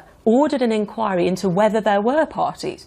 He's now been confirmed by witnesses to have been at a party. He's Ja, ja, äh, ja, und äh, am Ende sind die alle so kommunikativ im Feuer, dass er sich hier nicht mal getraut zuzugestehen, okay, wenigstens, ich sag jetzt einfach mal, die E-Mail ist echt, sie ermitteln nicht grundlos, sondern selbst das traut er sich hier nicht zu. It's Before we get into speculating on what might happen, But you we don't need to think the understand. email was doctored? I don't know. Should the police be taking action if I that think if it's went reported ahead? correctly, if it's correct that the police are looking into this, then that's you know they're doing their job. That's that's correct. Ähm, nur kurz. Ja.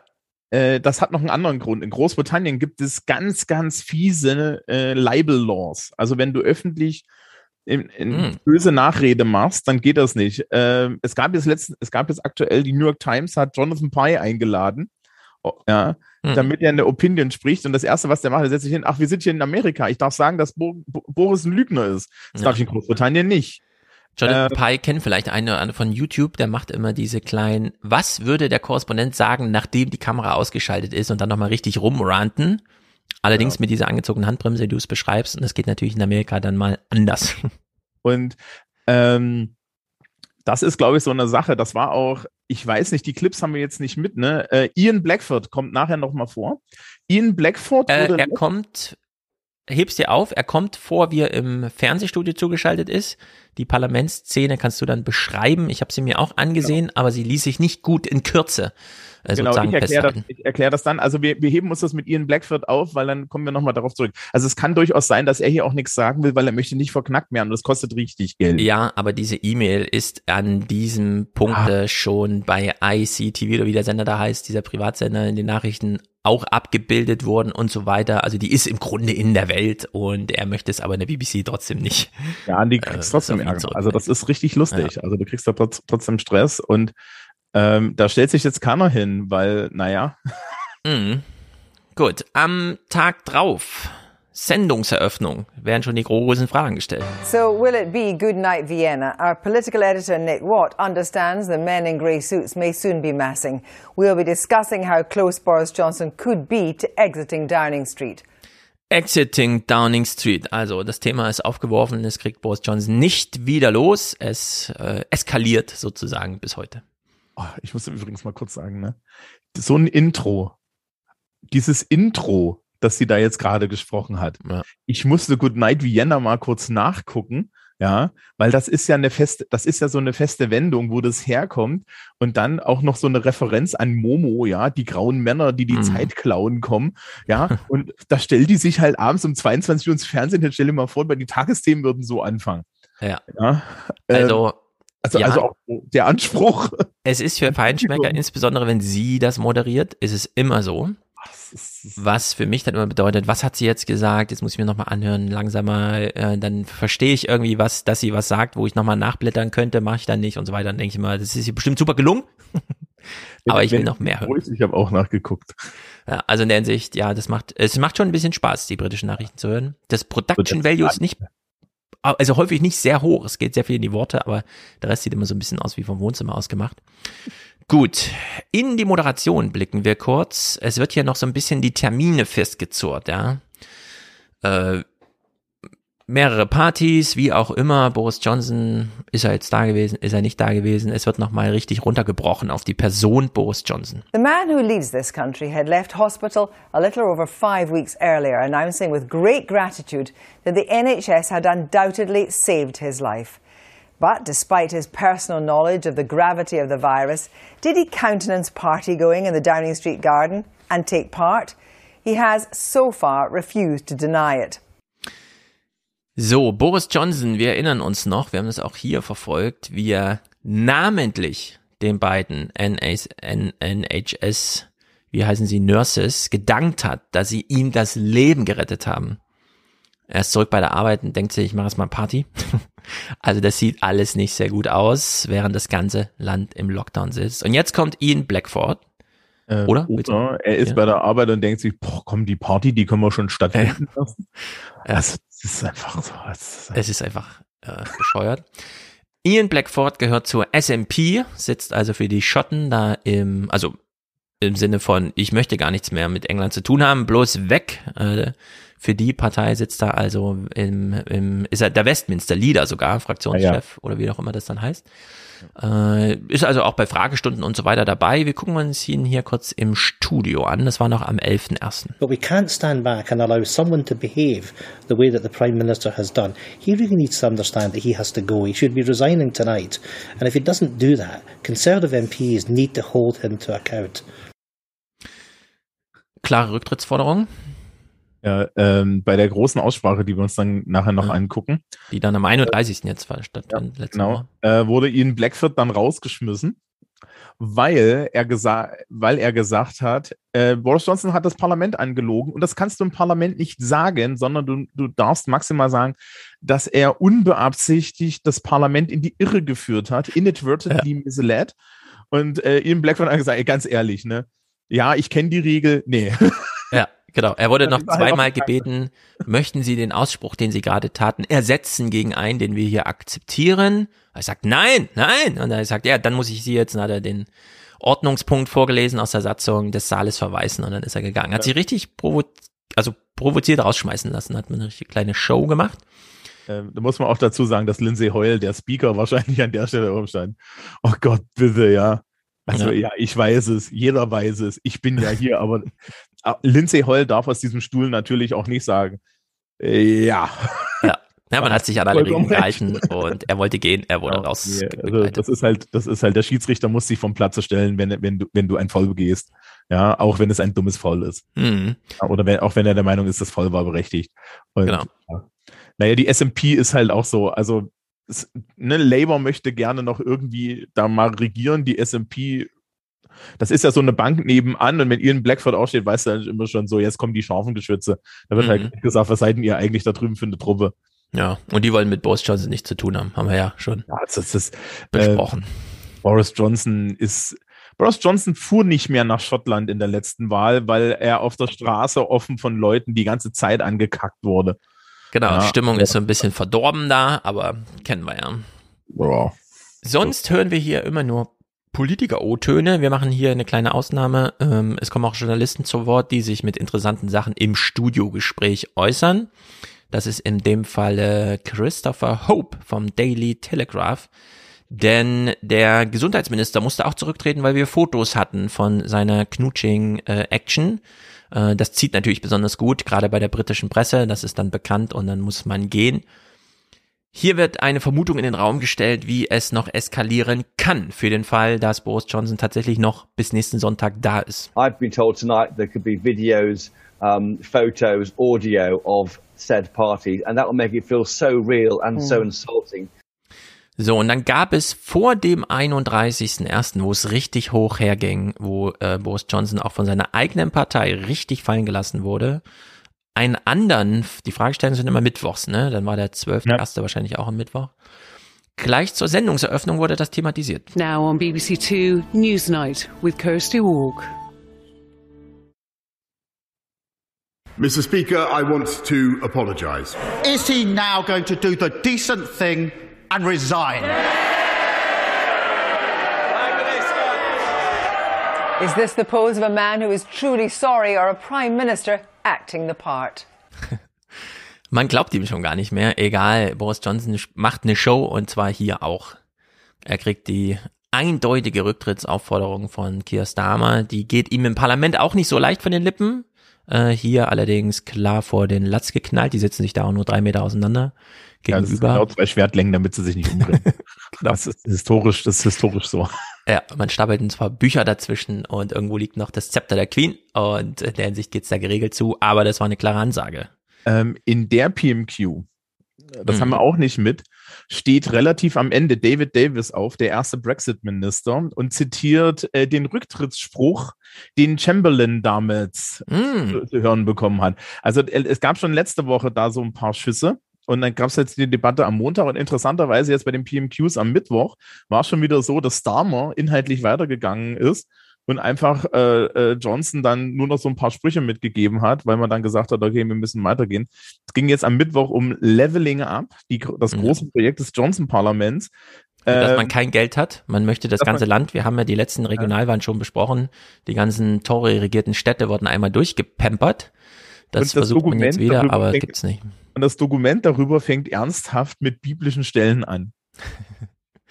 Ja, man versucht noch, äh, die Kultur so ein bisschen mitzuschleifen, in, Nee, nee, das ist, das ist einfach nur bizarr. in der Hoffnung, dass es abfärbt oder wie auch stell, immer.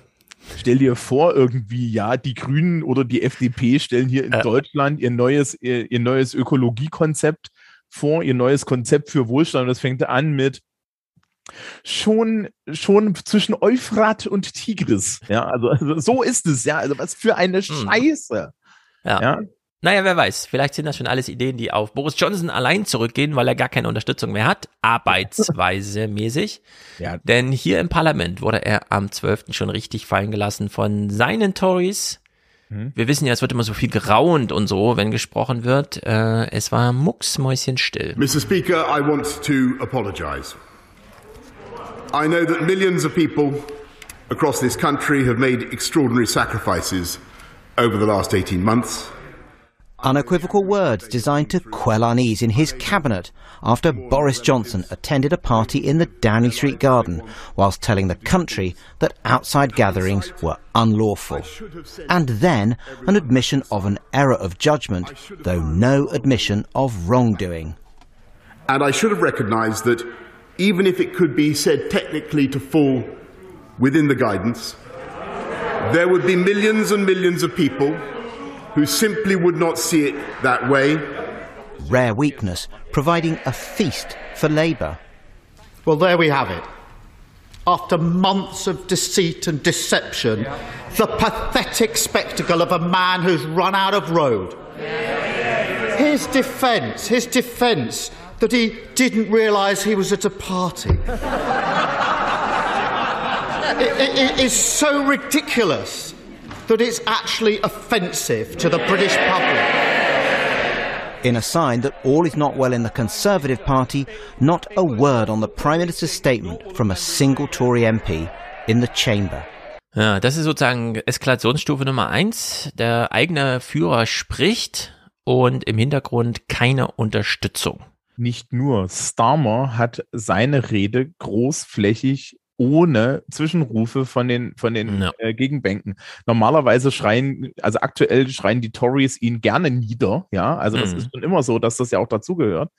Aber ähm, das passiert da gar nicht. Da war mucksmäuschenstill. Starmer hat das erzählt und es war wirklich Ruhe. Mhm. Ähm, was ja auch auffällt, ist die Körpersprache von Johnson. Ne? Der guckt ja den Starmer nicht an. Der guckt ja nicht hoch. Guckt immer runter. Ja. Ja, wie ein geschlagener kleiner Junge. Also es heißt, dass er ein unheimlich aggressiver Mensch sein soll. Ja, ähm, und dass, dass, dass er im Endeffekt jetzt auch anfängt, um sich herumzuschlagen. Man merkt das auch, ich meine, der, der, der äußert sich ja überhaupt nicht zu dem Thema. Ne? Der, äh, wir haben es nicht mit, äh, wir haben es nicht mit in den Clips, weil es noch sehr aktuell ist.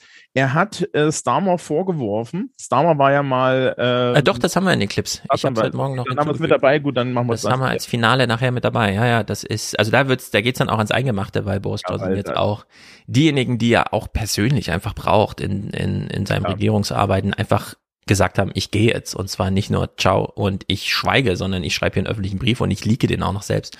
Das wird mal, da wird's hier drauf hinauslaufen, genau. Deswegen war ich vorhin, also wegen diesem Aspekt war ich vorhin auch so resolut zu sagen, der ist, der tritt jetzt diese Woche zurück. Also das äh, ist eigentlich klar für alle. Äh, es ist einfach nur so Ja, die, die Folge der Eskalation, die jetzt äh, vor sich geht. Wenn er nicht zurücktritt, ist dann 1922 Committee. Irgendwas Was- kommt. Ja, Ir äh, irgendein Weg wird ihm aus dem Team. Was nicht passiert wird, ist eine Neuwahl im Land, ne? Sondern es wird halt ein neuer. Genau, Mehrheitsverhältnisse werden erstmal bleiben, aber das öffnet natürlich dann die Tür für Labour dann auch wirklich mal zuzuschlagen. Mhm.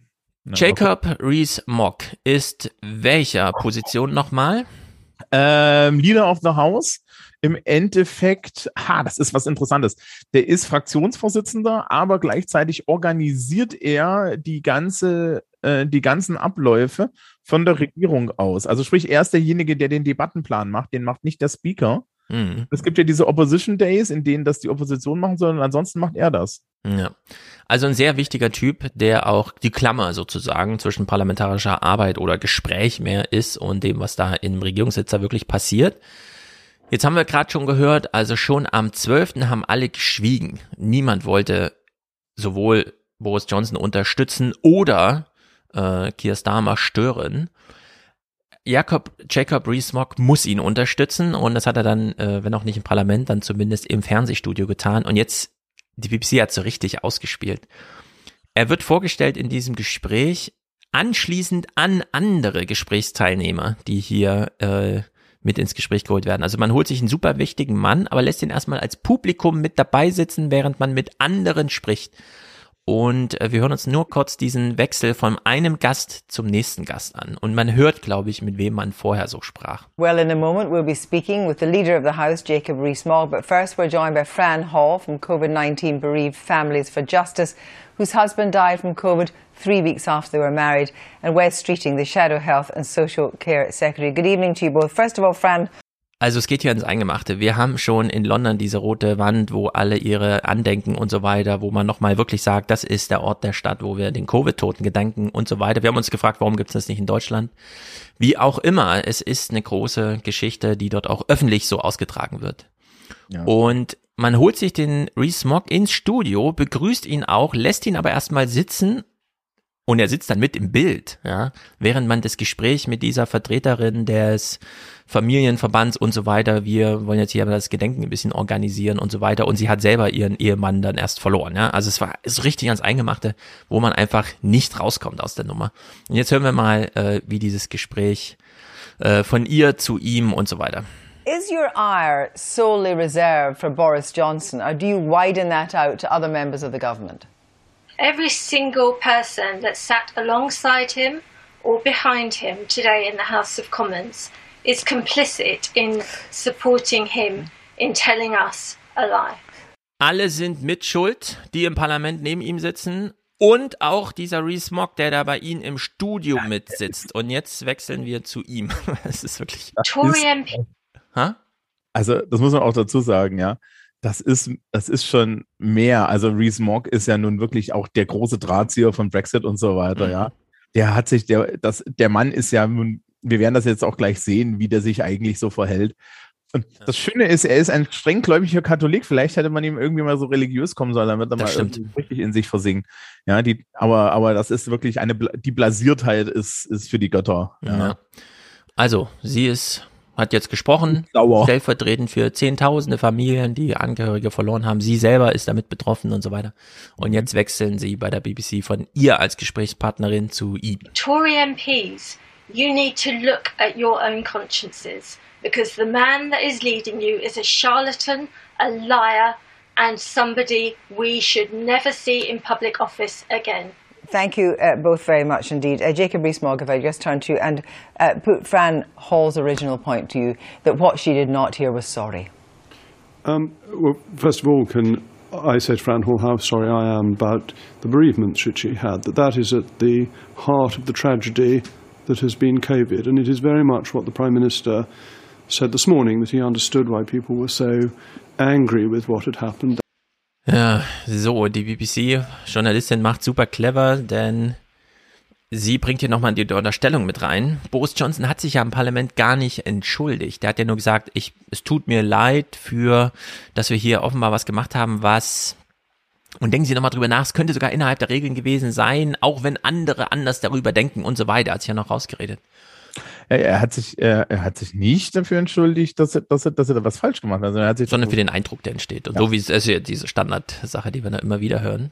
Ja. Und jetzt hat sie ja das Gespräch mit ihm auch so begonnen. Was ist eigentlich mit dem Sorry? Und dann hat er sich so ein bisschen verhaspelt und deswegen oder verheddert, äh, wie man das dann halt so macht. Und deswegen fragt sie jetzt nochmal genau nach. But can I just ask a very basic question?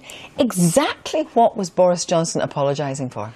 Um, well, he was apologising for the reports that there have been of what went on on the 20th of May 2020, which is being investigated by Sue Gray. He was being very careful uh, not to preempt the investigation, but to say that, look, he's seen what it looks like.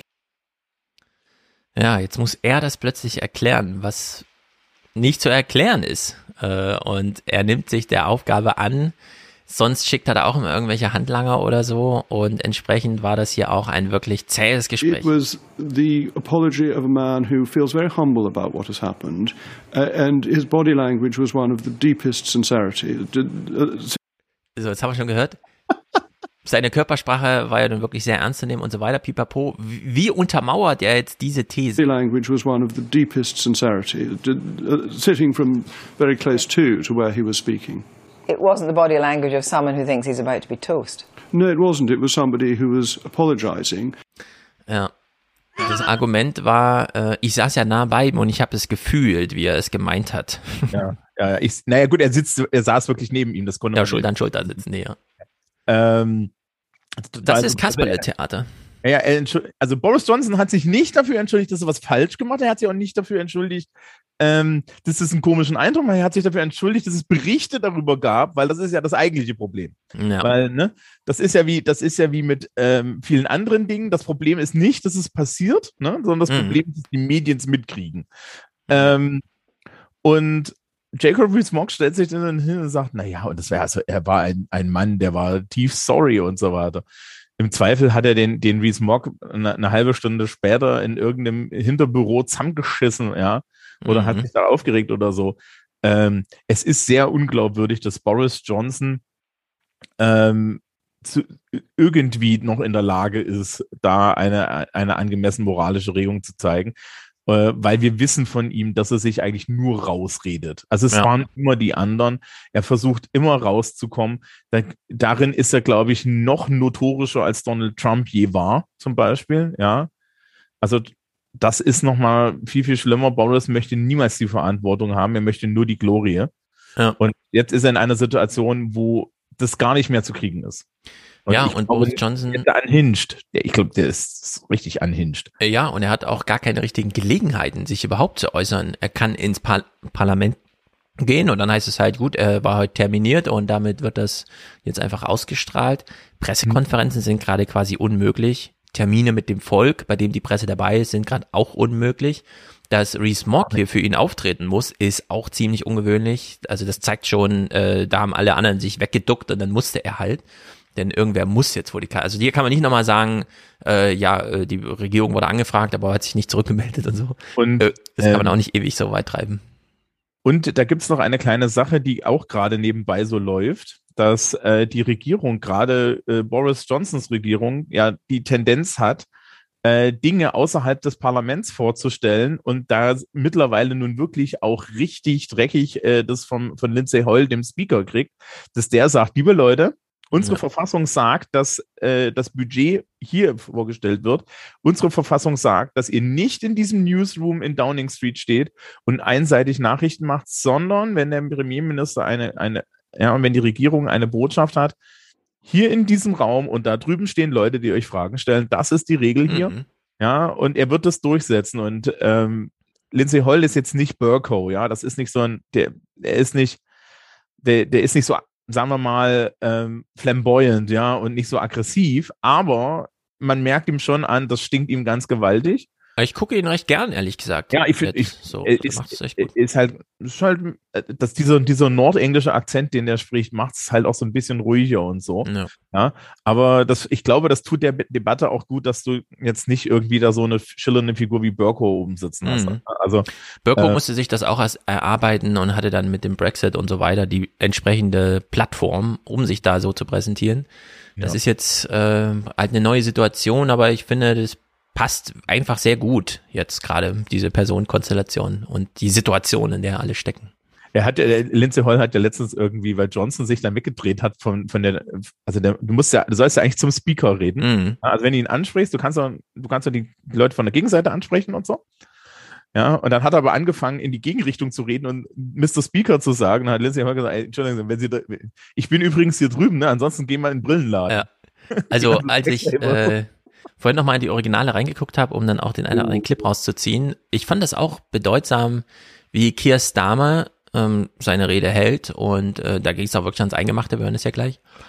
Und in dem Moment, wo Holm das Wort ergreift, setzt er sich hin, also Keir Starmer, und weiß, jetzt ist für drei Sekunden der Speaker dran und dann stehe ich wieder auf und führe meine Rede fort. Aber das, äh, da hält man sich jetzt wirklich klar an die Regeln äh, und das ist auch man könnte ja die ganze Zeit jetzt immer sagen, ah, es geht doch nur um so eine Party und so. Aber nein, diese Party symbolisiert, ist ja nur das Symptom. Symbolisiert eben, zeigt eben, um was es hier eigentlich geht. Und das, äh, da sieht man auf Seiten Keir Starmers und Labour gerade sehr viel Lernerfolg durch die SPD, nämlich einfach mal respektvoll mit den Regeln, mit den Situationen, mit den Menschen umzugehen und es anders zu machen, wirklich ein anderes Angebot zu machen. Ja.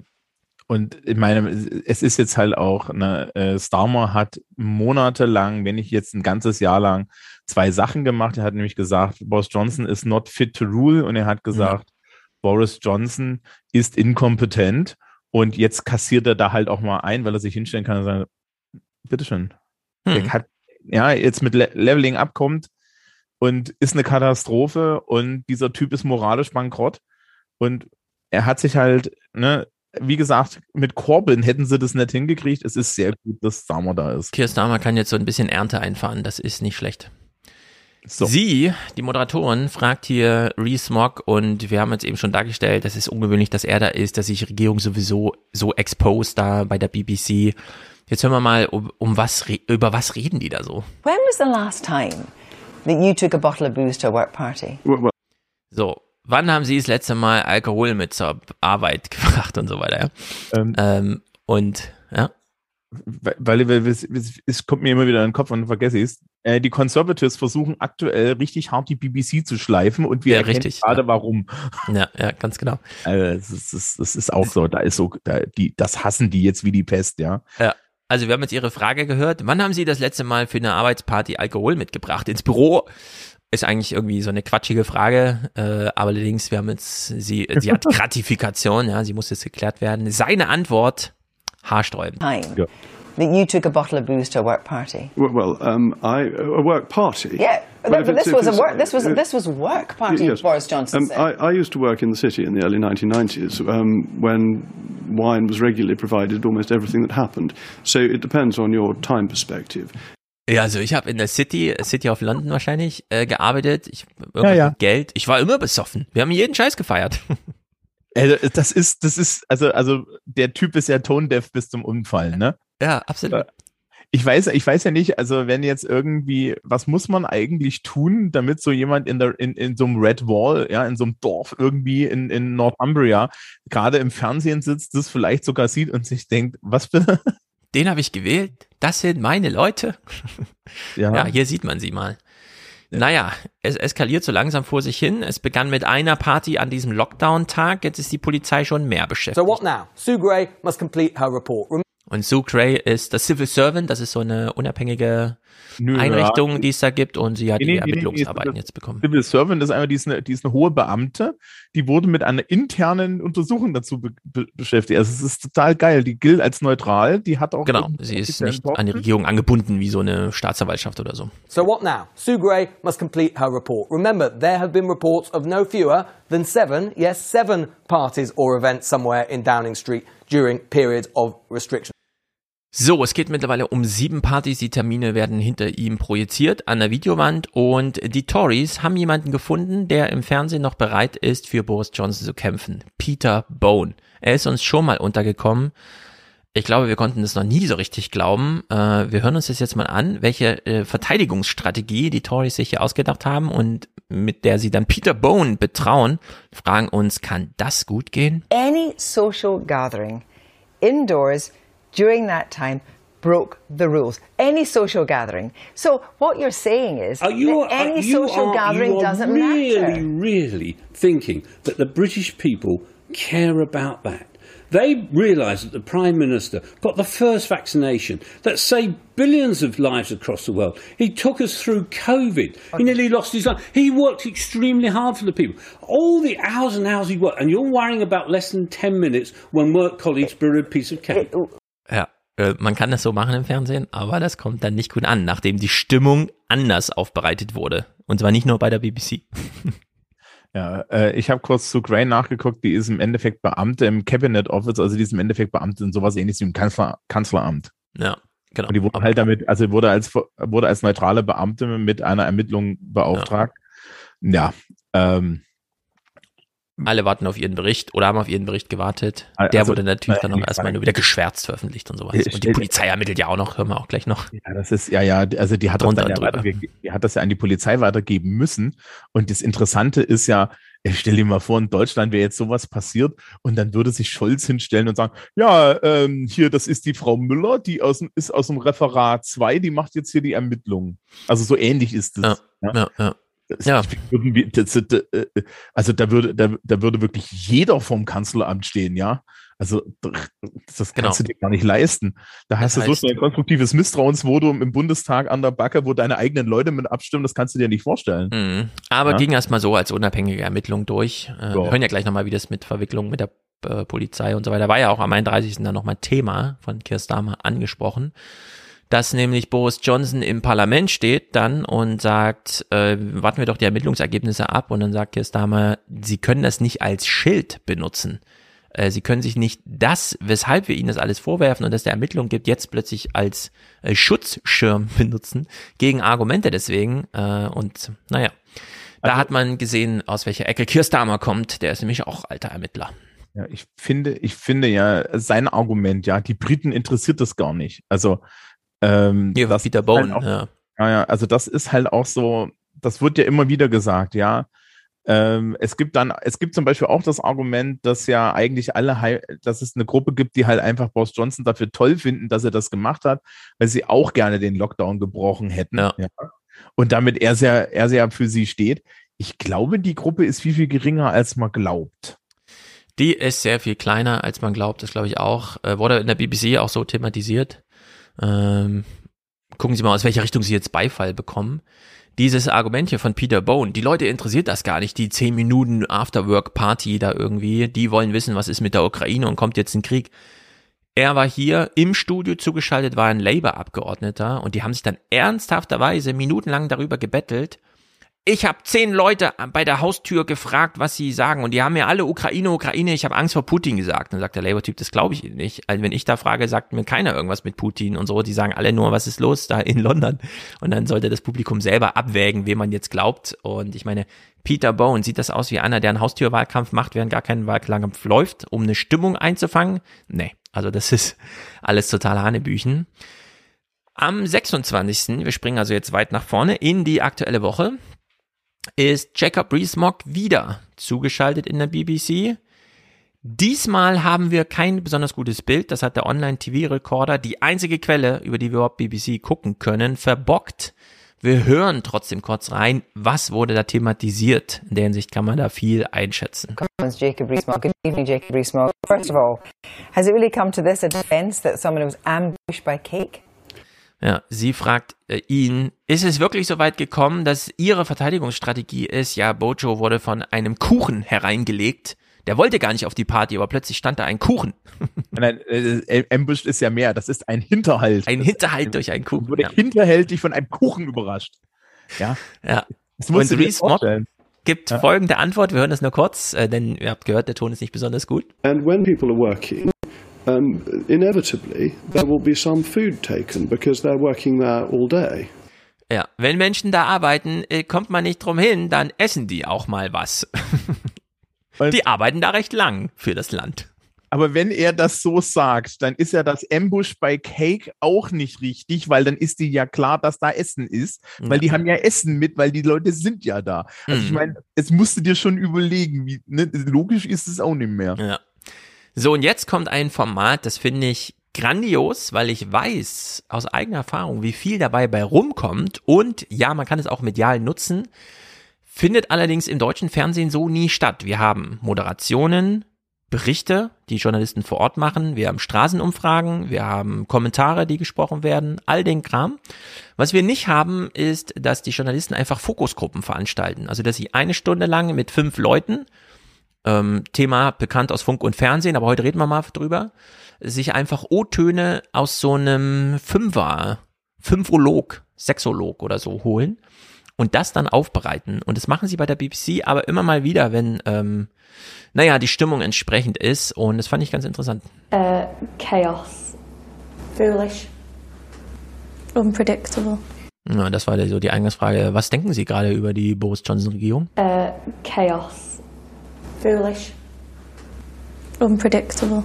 Well, the more investigations that go on, the more that comes out about him. You know, misleading, um, you know, lies about you know parties and uh, all that lot. The more he gets caught out, the more I want him out. Ja, hier sieht man schon, da gibt's Einfallstore für Labour, nicht so sehr inhaltlich, sondern um einfach eine Stimmung aufzugreifen. Jetzt einfach mal sagen, wir respektieren das Volk, wir nehmen es ernst, wir machen jetzt mal was und so weiter. Ähm, das wurde hier ganz gut da, also war einfach gut dargestellt. Then you've got people like my friend's boyfriend died and she wasn't even allowed to spend like the time that you would normally spend with someone in hospital to say her goodbyes. And her mum had his mum had cancer. She weren't allowed in to say goodbye. It was too risky. And then you've got people you know it's just sa- it just ca- it's just chaotic. I get it, but I think the nonsense that is being rolled out day after day after day at the moment when there's bigger things to address in the world is just beyond ridiculous. Mm-hmm. Get the job done, forget it, deal with it behind closed doors. We all know about it. Get it off it. Let's focus on the proper things that needs to be organised. I just think it's a total farce. The media just want to keep on beating them with the same stick over and over again. And a lot of these people in these high jobs were all doing things behind closed doors. We all were. So I just think it's a load of crap, really. Ja, und Großbritannien hat ja nicht nur mit Boris Johnson gerade zu kämpfen, sondern auch mit der Bank of England, die dem englischen Volk gesagt hat, äh, wir haben uns die Zahlen angeguckt, stellen Sie sich bitte auf das teuerste Jahr für Verbraucher seit unserer Aufzeichnung an. So, und das kriegen die aber gerade gar nicht thematisiert. Ganzes Level up und so. Das funktioniert alles gar nicht, weil alles nur noch sich um Boris Johnson dreht. Und hier ist natürlich dann das Einfallstor, um ihr äh, einfach, äh, und das ist ja der absolut legitimste Wunsch überhaupt, wenn ihr das nicht hinbekommt in Number 10, klärt es bitte hinter verschlossene Türen. Wenn ihr euch alle austauschen müsst, dann tauscht euch halt aus. Aber wir brauchen einfach mal eine Regierung, die funktioniert. Ja, und dieses Angebot kann Starmer jetzt natürlich machen. Hat er auch die ganze Zeit schon, aber jetzt ist sozusagen wirklich äh, der Termin rückt näher sozusagen, um dann auch einfach veränderte Tatsachen zu machen. Ja, ich meine, sie hat ja auch dieses Get on with it und so, ne? Ja. Und äh, das ist ja immer so eine Sache schon gewesen, die bei, bei, bei Brexit das äh, ist. Also man merkt ja auch so, sie sagt, na gut, die sind ja so und so alle korrupt und, und so weiter und so fort. Ja. Ähm, ich glaube, da ist auch, da ist auch gut was zu holen, wenn du jetzt dich einfach mal hinstellst und sagst, ja, wir, wir hören dich, ja. Also dieses, Hm. dieses ähm, We feel you und wir würden so gern regieren. ähm, die, die Frustration ist, die, die Frustration ist halt auch unheimlich hoch. Was, was auch spannend ist, die persönliche Betroffenheit durch Covid ist dadurch, dass sie halt ja auch so richtig krasse Wellen schon hatten. Ja. Ja, viel, viel größer als in Deutschland. Und natürlich, die mediale Aufbereitung ist eine ganz andere. Du findest in Deutschland ja nicht jemanden, der irgendwie mal im Fernsehen sagt, meine Eltern, und wie ist denn das jetzt? Und meine Großmutter Das stimmt. Krebs und so. Das findet ja bei uns überhaupt nicht statt. Da wird ja grundsätzlich nur über Zahlen geredet. Also es ist halt immer das Gegenteil, ne? Mhm. Das würde man ja in so einer Fokusgruppe dann zu sehen kriegen. Genau, wir haben das auch bei PBS schon gesehen. Jeden Freitag, monatelang, haben die fünf Minuten lang einfach Schicksale vorgetragen, die ihnen von den Zuschauern vorgetragen wurde. Mit einem Bild, Name, was war die Person beruflich und persönlich und dann wurde ich sagen, ja, leider gestorben. Also da hat man es mal gefühlt, ja, was es so bedeutet. Äh, und das in England natürlich genauso. Das ist ja nicht ohne Grund, diese riesige Wand da in London plötzlich aufgegangen und alle haben sich Gedanken gemacht, wie gedenken wir jetzt und so.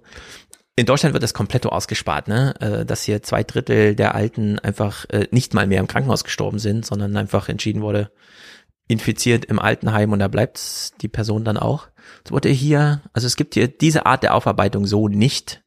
Allerdings haben wir auch kein politisches Problem in dieser Art so zu lösen. Aber hier, man, man sieht in diesen Fokusgruppen-Situationen, wie tief dieses Problem eigentlich geht, an diesem Lockdown-Tag einfach eine Party mit 85 Leuten zu machen. Es ist einfach so wirklich krank. Ja, die Desillusionierung mit der Politik ist halt auch riesig, ne? Also man muss mal jetzt auch sagen, Ja. das ist Demokrat, das ist dann auf Dauer Demokratie gefährden, was da passiert. Ja, auf jeden Fall. Äh, man hat es in den, man hat es in den USA gesehen und die haben jetzt mit beiden erstmal die Kurve gekriegt, aber auch da diese ganze, diese, diese, diese, dieser ganze Scheiß, den der, der da im Kongress passiert, ja, ähm, äh, es- wo, wo dann im Endeffekt halt auch irgendwie keine Seite mal irgendwie sich denkt, oh komm Leute, wir machen jetzt mal eine progressive Agenda, die vorwärts geht. Da muss ich dann auf der anderen Seite sagen, ja, da bin ich ganz froh darüber, dass wir jetzt so eine Ampelkoalition haben, die wahrscheinlich die progressivst mögliche äh, Regierungskoalition ist, die wir in Deutschland haben zusammenkriegen können. Ja, und die jetzt einfach mal vier Jahre lang auch was macht und auch was genau, die einfach inhaltlich mal was macht. Da kommen jetzt Gesetzesvorschläge, auch langfristig, diskutiert werden, Buschmanns Aufschlag zur Familienpolitik und so. Und, und wo, ja, jetzt, jetzt haben wir ja heute irgendwie hier äh, äh, irgendwie die FDP zu Lothar Wieler. Und wenn ich mir ganz ehrlich angucke, ne, wenn das irgendwie unser, unser Level auf Diskussion ist, irgendwie die Leute sich daran abarbeiten, dass die FDP den, den Wieler nicht mag, dann muss ich ehrlich sein, ey Leute, ganz ehrlich, wenn, wenn ich das merke, dass das funktioniert, dann würde ich, würde ich mich in der nächsten Kabinettssitzung, würde ich mich zusammensetzen, ja, so Scholz, Lindner, Habeck und so, mhm. auf Leute, wir spielen jetzt jede Woche so ein Ding, weil dann passen die alle nicht auf. Ja. Und dann machen wir nebenbei mal irgendwie Nägel mit Köpfen, weil, ne, weil dann ja. muss ja Friedrich Merz im Fernsehen sich dazu äußern. Richtig. Richtig. Also in Deutschland kann man als Politiker nicht was keine machen. Politikberatung, ne? Genau. In England kann man fast nichts mehr machen. Die Sue Gray äh, ermittelt nun also plötzlich Querschüsse. For months now, we've been told that we should wait for one thing. Sue Gray. Sue Gray. Sue Gray. Yeah, Sue Gray, Sue Gray, Sue Gray. You've heard it many times before. But this morning, the whole business turned murky. Virtually every organ of the British state and many of its key players have urged the public to wait for the report from Sue Gray into parties. Now, after today's Met Police intervention, in terms of publishing her report in full, it seems that she has to wait for them. Ja, plötzlich mischt sich die Polizei ein. Bei der BBC fällt niemand mehr auf, dass plötzlich die Lampen aus der, von der Decke im Studio in das Kamerabild hängen und so. Also es ist auch da, so, es geht so ein bisschen drunter und drüber. Ja, den äh, Bild gestrichen. Ähm, also stimmt tatsächlich so ein bisschen, aber ähm, das Geile ist ja, dass aus, dass also Sue Gray, die, die Polizei mischt sich gar nicht ein, sondern aus den Reihen von Sue Gray, also aus irgendwie dem Stab, hm. wurde meines Wissens und es war, glaube ich, nicht mal sie selber, wurden Dokumente und äh, so weiter. Also es wurde eine Anzeige an die Metropolitan Police durchgestochen. Mhm. Und die Met muss jetzt ermitteln. Und es ist jetzt nicht ganz klar, wie die Nummer gelaufen ist. Also, ne, wir können jetzt natürlich sagen, okay, das, das war ein Whistleblower.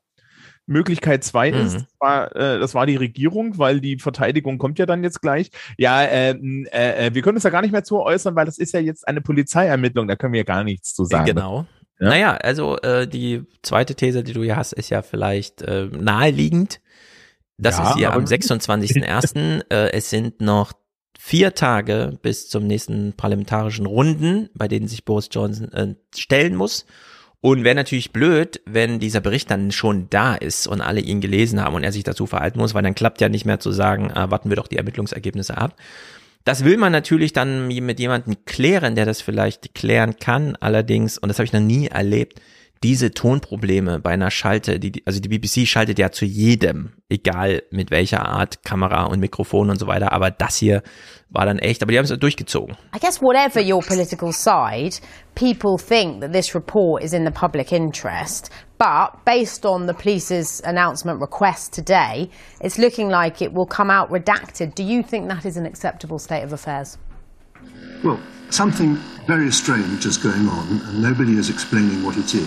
Ja, da geht wirklich was ganz Stranges vor sich. ich weiß gar nicht, da hat niemand gebohrt oder so, oder es waren einfach so Tonprobleme, die sich da so einschlichen in der Signalkette. Also es ist ganz, ganz komisch.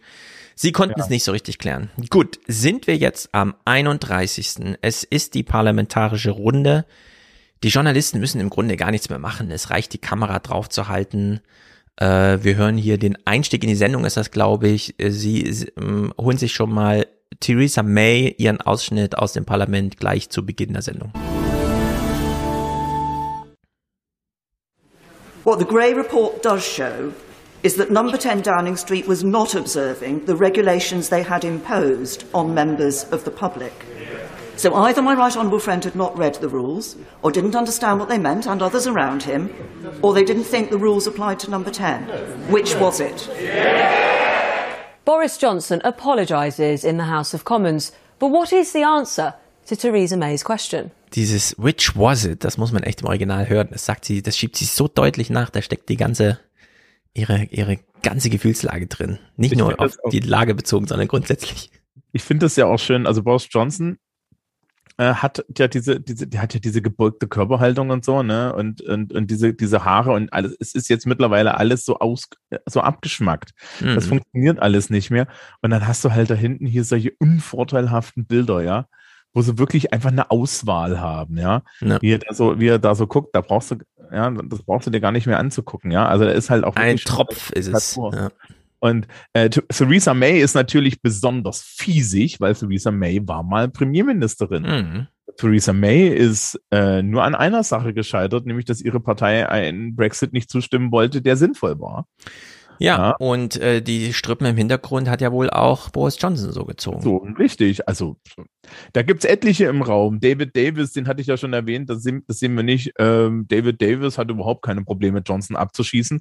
Mhm. Äh, die Frontbench, die er da hat, ne? also inklusive Reese Mogg, ähm, äh, aber auch so Liz Truss und, und Rishi Sunak und wie sie alle heißen, ähm, das sind alles Leute, die sind auch nicht wirklich gut gelitten und die sind auch eigentlich nicht die vorderste Reihe, sondern es sind diejenigen, die er um sich geschart hat, hm. ähm, damit sie ihm loyal sind. Also er hatte so eine Gruppe genau. an Loyalisten, die nicht unbedingt was mit, mit den Conservatives, also es ist nicht der konservative Partei-Mainstream, sondern es sind seine Leute. Und das haben wir gesehen in Amerika, was das bedeutet, wenn die Leute erstmal nur nach Familie, Loyalität und so weiter ausgewählt werden. Da kommt nicht viel bei rum. Wir gucken jetzt ins Parlament. Vorher allerdings, es gab, bevor Sie ins Parlament einsteigen, die Berichterstattung, auch noch einen neuen Sachstand zu vermelden. What we don't know is what's going to happen as a result of those parties that shouldn't have been happening.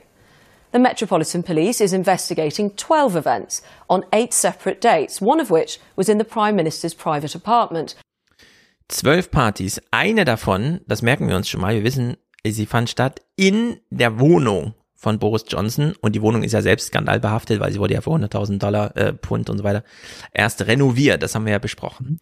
Also gucken wir mal ins Parlament. Wie wurde Boris Johnson dort geköpft? Boris Johnson declared that Downing Street would change its ways with a new office of the Prime Minister. Mr. Speaker, I get it and I will fix it. And I want to say,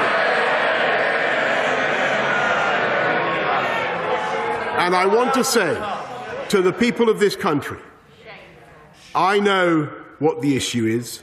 Yes, Mr. Speaker, yes, yes. It's whether this government can be trusted to deliver. And I say, Mr. Speaker, yes, we can be trusted. Yes, we can be trusted to deliver. I don't call Keir The Labour leader said there could be no doubt the Prime Minister is facing a criminal investigation as he called on Tory MPs to remove him. By routinely breaking the rules he set, the Prime Minister took us all for fools. He held people sacrificing contempt. He showed himself unfit for office. His desperate denials since he was exposed have only made matters worse. In a potentially ominous sign for the Prime Minister, Sir Keir Starmer was largely heard in silence on the Tory benches. Dann würde ich sagen, wenn der Clip so endet, dann holen wir doch noch diesen einen Auszug, den ich so wichtig fand aus der Rede. Du hast sie mir ja auch geschickt, auch mit dem Hinweis, der macht das ganz gut, fand ich dann auch. Einzelne Auszüge hatten ja wirklich Millionen Views in einzelnen Tweets bei Twitter. Also war ganz erstaunlich. Hören wir erst äh, anderthalb Minuten äh, Keir Starmer, wie er direkt antwortet, bevor wir dann auch allerdings die eben schon angekündigten O-Töne aus Boris Johnsons eigener Partei da hören. Aber erstmal Keir Starmer. Er macht hier dieses Argument, was eigentlich die ganze Zeit in der Luft liegt. Ja, man kann politisch versagen. Im Sinne von politischer Programm, hat nicht funktioniert, was auch immer, konnte nicht finanziert werden, gab es viele Widerstände, pipapo, kennen wir ja in Deutschland irgendwie. Man will Windräder bauen, aber am Ende setzen sich auch Bürgerinitiativen durch, gehört ja auch zur Demokratie und so. Und man kann aber auch persönlich scheitern und hier ist doch Boris Johnson ein, äh, wie soll man sagen, Präzedenzfall. Das gab es in dieser Art so noch nicht und Keir Starmer hat das mal ganz deutlich angesprochen. Margaret Thatcher once said, the first duty of government is to uphold the law. If it tries to bob and weave and duck around that duty when it's inconvenient, then so will the governed. Mr. Speaker, to govern this country is an honour, not a birthright. It is an act of service to the British people, not the keys to a court to parade to your friends. It requires honesty, integrity, and moral authority.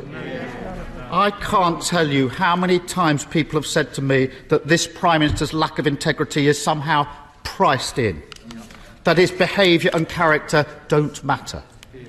I have never accepted that, and I never will accept that. Whatever your politics, whichever party you vote for, honesty and decency matters. Our great democracy depends on it. And cherishing and nurturing British democracy is what it means to be patriotic. There are members opposite who know that, and they know the Prime Minister is incapable of it.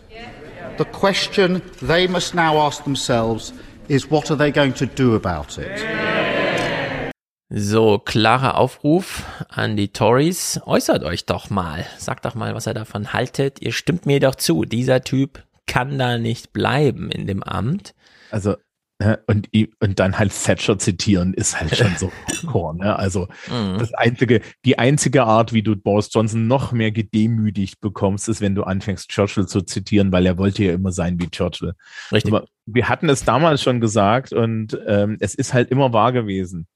Niemand ist weiter entfernt von Winston Churchill als Boris Johnson jemals war. Ich meine, Churchill war auch ein furchtbarer Mensch und so weiter, ja, aber und, und ein, ein manipulatives Arschloch vor dem Herrn. Aber er war halt auch, ja, also kannst du auch von Thatcher und so weiter sagen. Die, die muss die Politik nicht passen, aber um Gottes Willen, ja, die Integrität, die war in Ordnung. Mhm. Ich, wo, wo wir ja von der Königin vorhin geredet haben, ich frage mich ja, was die eigentlich mit dem jeden, jeden Dienstag oder so macht, Ja. wenn er da antanzen muss.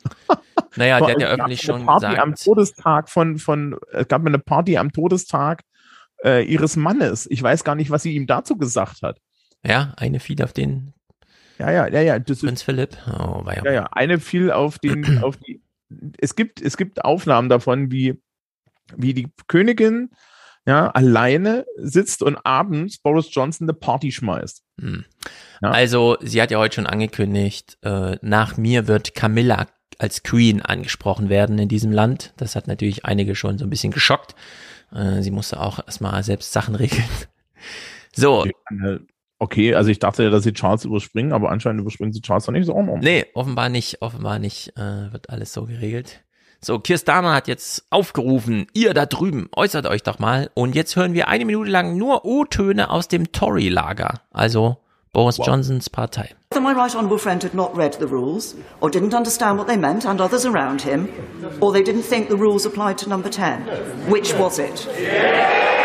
Of course, what the parties opposite hate is the fact that this government will carry on delivering on the things that matter most to people while also making sure that the governance within number 10 is improved.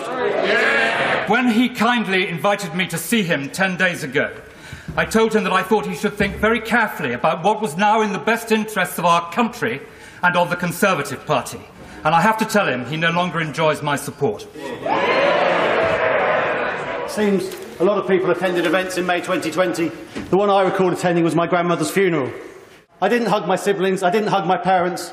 I gave a eulogy, and then afterwards, I didn't even go to her house for a cup of tea. I drove back three hours from Kent to Staffordshire.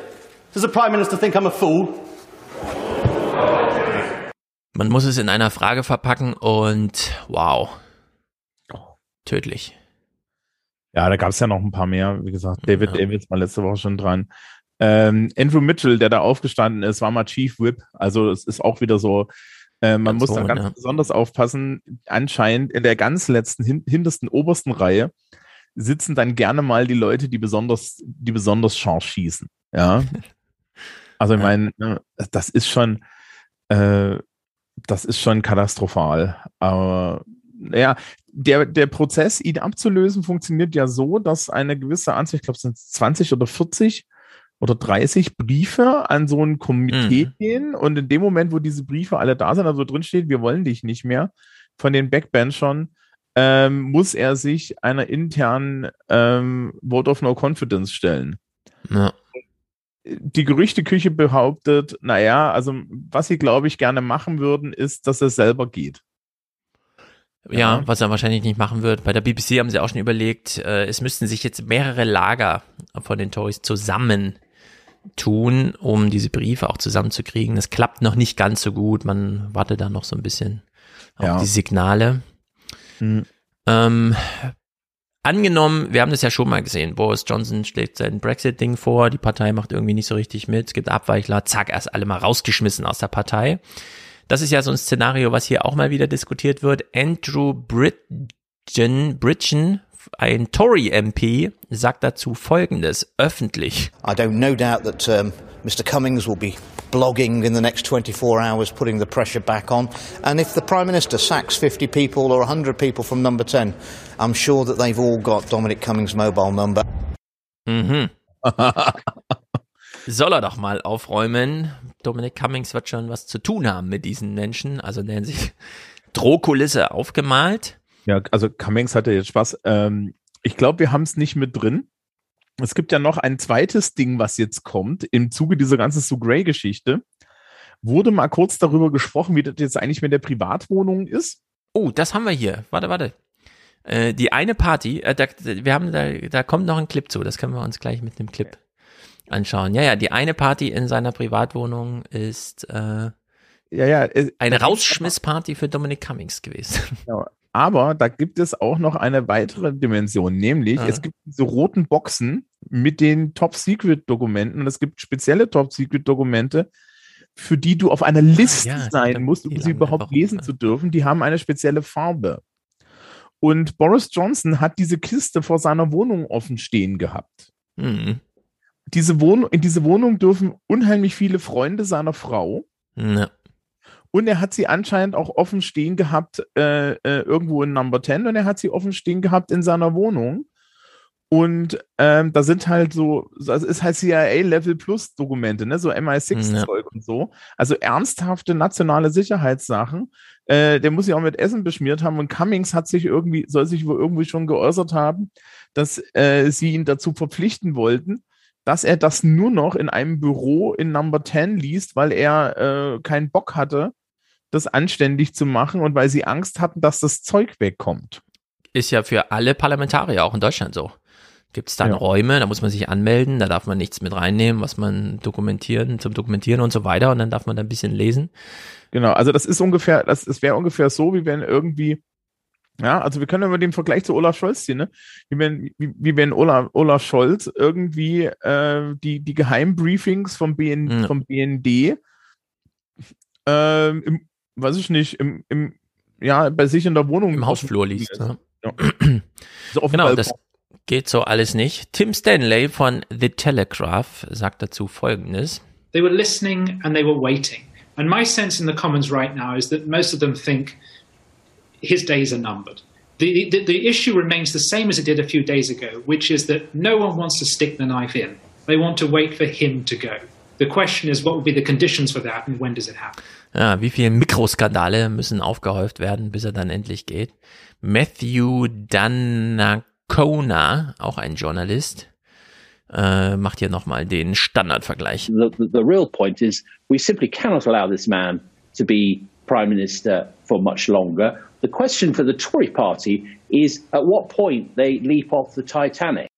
Ja, und Polly Toynbee vom Guardian macht noch folgende Beobachtung, da können wir uns auch mal drauf achten, sehen wir ihn nochmal anders. If you imagine uh, Johnson now going out campaigning, he will not dare meet the public.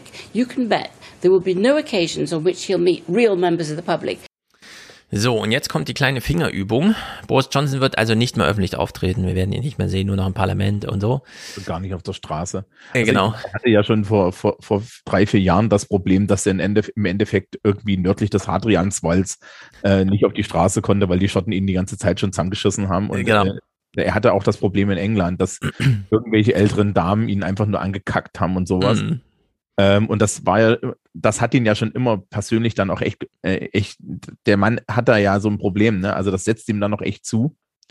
In London hat er das ja wahnsinnig gerne gemacht als Bürgermeister. Da diese Ja, in London, in, in London fanden sie ihn auch alle cool damals. Ja, da hat man es nicht so minutiös mitgekriegt. Was Ja, nee, also, also, also dieses Joviale auf der Straße, hey, Bojo, ja, also so, das ging ja. Aber dass er jetzt ernsthaft Leute auf der Straße stehen hat, die ihm ins Gesicht sagen, wie scheiße sie ihn finden, Mhm. damit kann er gar nicht umgehen, weil er möchte, glaube ich, ja, um jetzt mal so ein bisschen Küchenpsychologie zu machen, ich glaube, der möchte wirklich, wirklich ganz schlimm geliebt werden. Ja, das glaube ich auch. Und es passt nämlich dann alles nicht. Und jetzt können wir mal die kleine journalistische Fingerübung. Wir gucken einen Clip, der ist 14 Sekunden lang. Wir fragen uns, wie viele Skandale kriegt man da rein? Man muss ja jetzt immer ganz schön viel berichten. Also dieser parlamentarische Tag, 31. ist durch. Boris Johnson wurde von seinen eigenen Leuten geschlachtet. Es sind mittlerweile zwölf Partys, die Polizei ermittelt, die äh, Gray ermittelt, alle ermitteln und jetzt wird nochmal ein Fokus auf diese eine Party bei ihm zu Hause gelegt. Yet more Partygate stories breaking. This time the Daily Telegraph has fresh details of the night number 10 celebrated the departure of Dominic Cummings with ABBA music blaring. Did Boris Johnson mislead Parliament over this event? So, nicht nur ist die Frage, gab es eine Party, bei der Boris Johnson die den Rausschmiss von Dominic Cummings äh, gefeiert hat in seiner eigenen Wohnung, wo noch Geheimpapiere rumlagen, sondern hat er deswegen auch noch am Folgetag oder wann auch immer das Parlament geschwänzt, weil er nicht ausgeschlafen war. Frau hat angeblich den Rausschmiss von Dominic Cummings gefeiert. Wo, ei, ei, ei. Also hat, hat er die Party eingeladen. Was ich ja dann auch ganz interessant finde, welche Steak, welche Steaks hat denn da seine Frau eigentlich drin, dass der Cummings weg ist? Tja, sehr gute Frage. Genau, das kann man jetzt alles ja mal. auf persönlicher Ebene alles mal auch ein paar Anschlussfragen durchdiskutieren. Währenddessen, wir haben es ja eben schon Leveling Up und so weiter. Es fand nicht viel Berichterstattung dazu statt, auch aus Gründen der Frage, was ist es jetzt genau? Keiner weiß es so richtig. Wir hören mal zwei kleine Clips dazu. By internal department for leveling up documents, Newsnight has seen the full list of announcements that Michael Gove is going to unveil to the House of Commons tomorrow, for the first time setting out clearly what the government thinks levelling up actually means. And it's an extensive list. There are 34 announcements outlined in the document. 44 Maßnahmen stehen in diesem äh, Dokument, das natürlich erst wieder und so weiter, sollte eigentlich noch gar keiner sehen. Was ist das Problem mit dem ganzen Kram? Naja. This is a lofty ambition, a very big ambition, something that governments in the past have failed to do. And yet there isn't a lot of new money around. There won't be a lot of new money in this white paper. There will be lots of new targets, lots of new metrics, lots of flesh on the bone. But in terms of the Treasury handing over dole loads and loads and reams and reams of new money, that isn't going to happen. So can this very ambitious policy agenda be achieved without that money? So, diese Red Wall hat das letzte Mal geknackt mit Geld einfach, jetzt hat er gar kein Geld. Also dieses ganze Programm läuft irgendwie ins Leere. Man stellt halt irgendwas vor, so einen Präambelkatalog. Ja, und ich meine, gut, ich würde da jetzt eiskalt sagen, ja, Stephanie Kelton lesen. Genau, ja so haben wir es ja auch besprochen. Äh, Boris Johnson hat ja immer gesagt, keine Steuererhöhung und so weiter und die Verschuldung, in die ist er gegangen. Aber Bank of London, äh, Bank of England hat ihm irgendwie signalisiert, so geht's diesmal nicht. Keine Ahnung, was da vor sich geht. Man, man kann allerdings auch mal YouTube-Videos und Twitter-Videos zählen von LKWs, die sich an der britischen Grenze bei Dover wieder reihen. Von wegen Brexit ist so ein Erfolgsmodell nix ist, ja. Und äh, es ist ja jetzt auch so, dass die City leidet und so weiter. Ne? Und, es ist jetzt äh, überall angekommen, ja. Und die Bank of England hat ja jetzt schon gesagt, die Inflation wird steigen, die, die, die Gaspreise werden um ein Mehrfaches steigen und so weiter. Hm. Es wird das teuerste Jahr in der britischen modernen Geschichte. Boris Johnson hat dafür kein Nerv. Boris Johnson was seen heading up to his Downing Street flat on the 13th of November 2020. And as you were saying, that is the evening when his wife, Carrie Johnson, allegedly held a party to mark the departure of his close aide, Dominic Cummings. Important to say that Downing Street has always dismissed this claim, and tonight they're saying, look, we're not going to give an ongoing commentary when there are investigations into this. So, jetzt hast du ja schon gesagt, Ian Dingsterbums ist aus dem Parlament verwiesen worden, weil er Boris Johnson unterstellt hat. Du hast hier gelogen. Jetzt hören wir David Liddington, das ist der ehemalige Chancellor of the Duchy of Lancaster. Was heißt das nochmal genau? Ich habe es vorhin nachgeguckt gehabt. Das ist, ähm, das ist ein, das ist Chancellor. Der war auch Lord Chancellor. Ich, ich, ja. ich wende, ähm, Du guckst nach ja. und wir hören uns seinen Clip an. Äh, es geht nochmal um die Frage, was ist, wenn Boris Johnson tatsächlich vom Parlament gelogen hat hinsichtlich, war ich anwesend, wusste ich, um was es da geht, oder bin ich da nur so reingestolpert in dieses Fest, in diese Festivität? The convention is clear and it is right that uh, anybody who inadvertently gets something wrong, misleads the House of Commons through misspeaking, should go and apologise and retract at the earliest opportunity. That happens to lots of MPs, particularly ministers. If somebody deliberately lies to the House of Commons, that is a resignation matter. A resignation matter. Ähm, sind sich alle soweit einig, die was gegen Boris Johnson haben. Er ist natürlich hier ehemalige Regierungsverantwortung und so weiter, jemanden von Format. Und es ist ganz erstaunlich, wir gucken das jetzt nur mal an einem Beispiel, aber das Muster äh, hat sich durchgezogen. Egal wer da war, konnte nochmal eine Kontrapunktgeschichte zu, nee, ich habe am 20. Mai äh, keine Party 2020 irgendwo gefeiert, sondern I, I lost uh, during the pandemic so both parents and, and three other older relatives in the extended family. And what I remember is that um, you know, in each of those five cases, either the funeral or the committal service or both was subject to COVID restrictions. And I lay awake at night, um, you know, wondering what I would do if an old friend of my dad's turned up for his funeral and took us over the numbers. You know, would somebody else in the family have to step outside? Now, look, that's just that's just me, but others went through far worse with relatives dying on road. And I think the reason that public anger and disgust has been so great in recent weeks is that we've kept those memories in a box. We've not wanted to think about them. We've been forced to break open the box and confront them again. Ja, es sind äh, Einstiege in diese dramatischen, äh, traumatischen eigentlich Erinnerungen, so wie er das hier sagt. Ja. Eigentlich haben wir mit diesem ganzen Covid-Theater so weit abgeschlossen, aber jetzt werden wir wieder dran erinnert. Ach so, als ich damals diese, oh nee, jetzt werde ich wieder dran erinnert, hat der eine Party gemacht. Also es ist schon dramatisch. Ja, ähm, er war mal Lord Chancellor, das ist im Endeffekt äh, derjenige, der so die, die, die Gerichte unter sich hat. Das ist Hm. technisch gesehen ein Amt, das höher ist als der Premierminister. Ähm, und äh, äh, Lord, äh, ähm, was hatten wir gerade? Moment, äh, Duchy of, äh, Chancellor Das- of Duchy of Lancaster. Das stand auch für ihn. Ah, da, ja. geil. Also du bist auf der einen Seite dafür zuständig, ähm, tatsächlich im, im Herzog von Lancaster ähm, die Estates und so weiter einzutreiben, aber im- in Wirklichkeit bist du der, äh, führst du die Kabinett, die, also die Kabinettkomitees an, also die einzelnen Arbeitsgruppen in der Regierung. Das äh, Regierungsbusiness wird, also du bist im Endeffekt die Administra du bist der Chef der Administration der Regierung. Mhm. Ja? Also das ist sowas wie ähm, White House Chief of Staff, so die Richtung. Hm. Ja. Apropos. Ist nicht wie Cabinet, also es gibt noch einen Cabinet Minister. Ja. Aber ähm, ja, Chief of Staff. Jetzt hast du natürlich, er ist ja gegangen. Boris Johnson hatte einen Chief of Staff, der ist gegangen. Viele sind gegangen. Wir gucken mal hier in dieses eine Beispiel und das ist jetzt Berichterstattung von gestern, vorgestern, wie auch immer. Ein Name, den wir alle nicht seine Beraterin, ne? War da auch. Genau. Äh, Munira Mirza heißt sie, Munira Mirza oder so. Wir hören es gleich, wie sie ausgesprochen wird. Ähm, hat Boris Johnson verlassen nach 14 Tagen. Ich habe ein bisschen hinterher gegoogelt, mir ein paar YouTube-Videos angeguckt und ich kann es nicht ganz verstehen, wie man äh, auf der einen Seite so sympathisch rüberkommt, so eine junge Frau, äh, indische Herkunft, wirklich auf Zack, lebensfroh einfach und hat aber 14 Jahre lang an der Seite von Boris Johnson gearbeitet. Es färbte irgendwie nicht auf sie ab, aber jetzt ist sie ganz theatralisch und dramatisch gegangen. The greatest attention is on the resignation of those four senior aides in number 10, and the biggest focus is on the departure of Boris Johnson's long standing policy chief, Munira Mirza. Worked for him for 14 years. I was speaking to one government figure, and they described to me her resignation letter as political dynamite. Ja, wir hören mal kurz in ihren, nee, ich sag erst und dann, weil der Brief hat's noch mal in sich, da kannst du uns dann einiges zu sagen.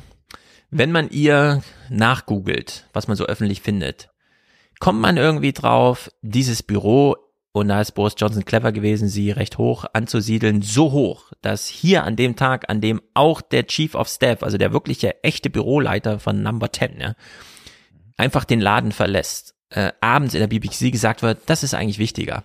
Das hatten wir schon mal mit Hope Hicks und so bei Donald Trump. Das sind einfach diese guten Seelen, die diese Häuser noch zusammenhalten, die auch für gute Stimmung sorgen und irgendwie für so eine Art Lebenssinn oder so über das pure Regieren hinaus. Also das scheint äh, tatsächlich so dramatisch zu sein, wie das hier berichtet wird. In ihrem Brief steht Folgendes, diese Kontroverse kannst du uns dann gleich nochmal erklären. Mirza accused the PM of using the Jimmy Savile affair for political ends, saying, I believe it was wrong for you to imply this week that Keir Starmer was personally responsible for allowing Jimmy Savile to escape justice. There was no fair or reasonable basis for that assertion. This was not the usual cut and thrust of politics. It was an inappropriate and partisan reference to a horrendous case of child sex abuse. You tried to clarify your position today, but despite my urging, you did not apologise for the misleading impression you gave. Also es ist ein Brief, der an Boris Johnson geschrieben ist, aber jetzt öffentlich vorgetragen wird. Und er hat gar nichts mit diesem ganzen Partyzeug zu tun, das wir jetzt hatten, sondern hier ist noch ein anderes Fass übergelaufen. Rund um Jimmy, Jimmy äh, Savile, den kennen wir so ein bisschen als diesen BBC-Musikmoderator oder so damals. Ja. Ähm, das ist eine ziemlich krasse Geschichte. Äh, ich glaube, sogar nach seinem Tod ist ruchbar geworden, dass er großflächig ähm, seine Rolle als Radiomoderator benutzt hat, um Kinder zu missbrauchen. Und zwar im Hunderten, hundertfachen ja, also, oder also jahrzehntelang. Das ist, das ist Epstein-Kaliber, ja. ja. Ähm, und Keir Starmer war wohl der Chef der, äh, der war, war, wohl der Chef im Endeffekt der Staatsanwaltschaft. Mhm. Und Boris Johnson hat im Parlament gesagt, naja, dem braucht er doch auch überhaupt nicht zuzuhören. Also das war total geil. Also eine der, der Sachen, die man, die, die er ja Starmer entgegengeworfen äh, hat, irgendwann mal war, äh, wir brauchen einen Leader, nicht einen Lawyer. Mittlerweile, dann, das hat er irgendwann zurückgekriegt mit, naja, jetzt brauchen wir doch mal einen Lawyer, mein Freund. ja? ähm, und dann kam er halt mit, er kam halt wirklich mit dieser Verschwörungstheorie um die Ecke, dass ähm, Starmer höchstpersönlich da versagt hat. Und Starmer war halt nur der Chef und Starmer hat auch gesagt, naja, das ist unter meiner, das ist halt unter meiner Führung passiert, aber er hatte nichts mit dem Fall zu tun. Mhm. Er hatte wirklich nichts mit dem Fall zu tun, außer dass er halt der Chef war. Ja, mit, mit dem Argument müsste man im Endeffekt immer die komplette Chefetage eines ja, Ministeriums ja. oder einer Behörde rausschmeißen, wenn unten mal was schief geht. Ja, also wenn ich dann, äh, also Be Beispiel, ich bewerte meine, ja, verrechne mich bei der Bewertung meiner Arbeit, dann müsste dann alles über mir gehen bis zum, bis zum Kultusminister oder so, ja. keine Ahnung. Und ähm, das ist halt auch eine absolute Grenzüberschreitung für sie hier anscheinend. Und da muss man sagen, ne, ich habe jetzt mal kurz geguckt, also die junge Frau ist nun wirklich kein Kind von Traurigkeit die war die Chefin der äh, Policy Unit, also die hat die politischen Inhalte vorbereitet. Ja, ähm, und sie hat zum Beispiel ähm, äh, äh, gesagt, ja, die BBC muss kulturell reedukatiert werden. ja. ja. Das war ihr nicht zu niedrig. Ja. Sie hat ja auch bis heute an seiner Seite ist sie ja geblieben. Ja. Und äh, sie war diejenige, die Financial Policy gemacht hat. Vielleicht hat sie sich aber auch bei dem, was sie da, da so gesehen hat, gedacht, jetzt wäre ein guter Moment zu gehen. Ja. ja. Aber sie hat es absolut mega öffentlich gemacht. Äh, ja, natürlich. Also für ihre Verhältnisse. Dieser Brief war sofort öffentlich, alle konnten nachlesen. Also in der Hinsicht ist das schon crazy, insbesondere wenn man das einbettet in die Ereignisse des Tages. Sie ist ja nicht die einzige gewesen. But that wasn't it. As the afternoon gave way to evening, there was a deluge of new resignations. The PM's chief of staff, comms chief, and top civil servant aide. Consider over the last year, Dominic Cummings and Lee Kane from the Vote Leave faction have gone. Eddie Lister, one of the PM's principal and long-standing aides from City Hall, widely called a grown-up, gone. Oliver Lewis, once head of the Downing Street Union Unit, gone. James Slack, once the PM's spokesman, now back at the Sun, Nikki DaCosta, the former head of legislative affairs, gone. Allegra Stratton resigned over Partygate. This afternoon, Munira Mirza and Jack Doyle tonight. The PM's comms chief gone, with Chief of Staff Dan Rosenfeld and top civil servant Martin Reynolds with them. I think there definitely is an element of jumping ship. Ja, also ohne den bisherigen Kommunikationsdirektor und den Chief of Staff, so schnell kann man Leute gar nicht einarbeiten, dass da noch irgendwas Sinnvolles bei rumkommt, ja. Also ich verstehe das gar nicht. Da können zwar jetzt Leute nachrücken und so, aber das ist doch. Ja, vor allen Dingen einarbeiten. Wer soll ja. die da einarbeiten? Ist ja keiner mehr da. Ja, eben. Das ist doch, äh, also das ist ja wirklich Land unter hier. Es ist, also das, wie gesagt, ne, das, das wäre ungefähr so, wie, wie, wie, ne, also wir können das immer vergleichen mit, äh, irgendwie Deutschland, damit, das, damit, damit man so ein bisschen Plastik hat. Ähm, sämtliche, sämtliche Referatsleiter des Bundeskanzleramts gehen geschlossen. Ja, genau. Die ganzen Referate kündigen. Alle gehen, nie kein Ansprechpartner mehr da. Man findet höchstens noch jemand, der den Drucker bedient oder so. Also das ist schon verrückt, was hier vor sich ja. geht. Und man muss dazu auch sagen, die britische Regierung ist keine Riesenadministration. Ja, die ja. haben nicht so viele Leute. Also Whitehall ist zwar relativ groß und so, aber das ist nicht so deutsche, das ist nicht so deutschlandmäßig, ja. Also die haben ähm, da, die, die haben durchaus weniger Personal und so. Das ist alles ein bisschen kleiner und ein bisschen schlanker, mhm. auch entsprechend im Lande. Und wenn du dann halt in Number 10 die Leute gehen hast, also ganz oben, dann wird es auch sehr schnell sehr dünn. Ja. Ähm, ja, weiß ich nicht, wie er das jetzt macht. Vor allen Dingen stelle ich mir die Frage, das war heute, ne? Was muss er sich dann am Mittwoch anhören? Ja, also das war jetzt dritter, zweiter Donnerstag. Am Freitag, äh, dem letzten BBC, die machen ja am Wochenende immer keine Night News Hour, oder wie ist es, News Hour? Ja, nee, Night, News Night, News Night, so heißt es. Kommt ja immer, ach, hier steht ja auch News Night. Äh, also am Freitag sie haben sie sich so ins Wochenende verabschiedet, mit dieser Sendung zu öffnen. Boris Johnson is still in control, says Downing Street. But of what? das finde ich natürlich sehr gut. Was kontrollieren Sie noch? Das ist wie äh, Captain Sparrow landet an und er kann gerade noch so von seinem Mast steigen.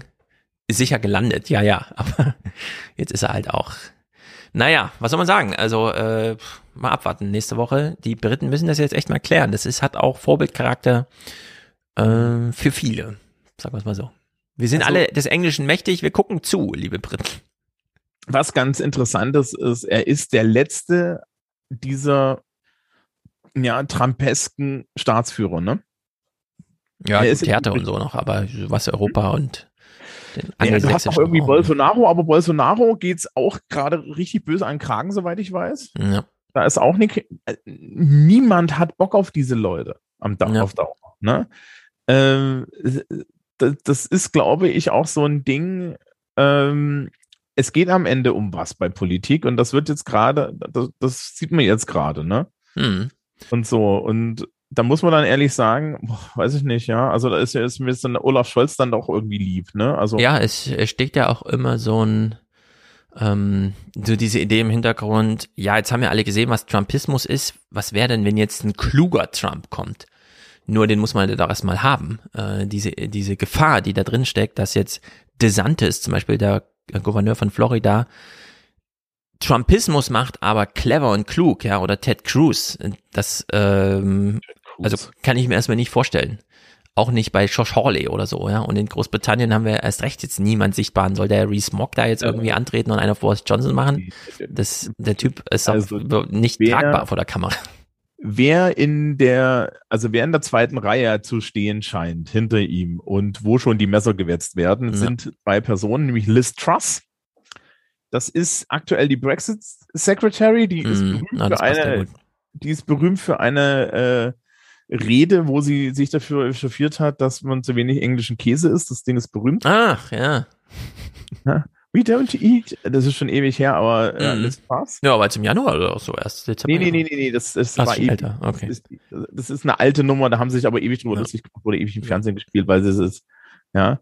Ähm, und äh, Rishi Sunak, der Chancellor of the Exchequer, also der Finanzminister. Genau, der jetzt auch gerade wieder tourt und sich auch geäußert hat, recht viel. Ähm, aber wird ihm auch gerade sehr viel nachgesagt. Äh, muss man dann noch erstmal schaffen, das Momentum so aufzugreifen, dass man nicht als Verräter gilt. Also in der Hinsicht, es ist schon schwer, da als Nachwuchs, Nachfahren zu finden. Aber mit Boris Johnson kann man so nicht weiter regieren. Das ist ja wirklich gruselig. Gut, wir machen eine kleine Pause und äh, haben ja noch ein bisschen Zeit, um deutsche Themen äh, es gibt noch ein paar, auch ein bisschen heiter, na, überprüfen wir gleich mal. Es geht um, na, ich, wir machen einfach eine Pause. eine Pause. Und dann äh, ein bisschen Holocaust und so, warum nicht?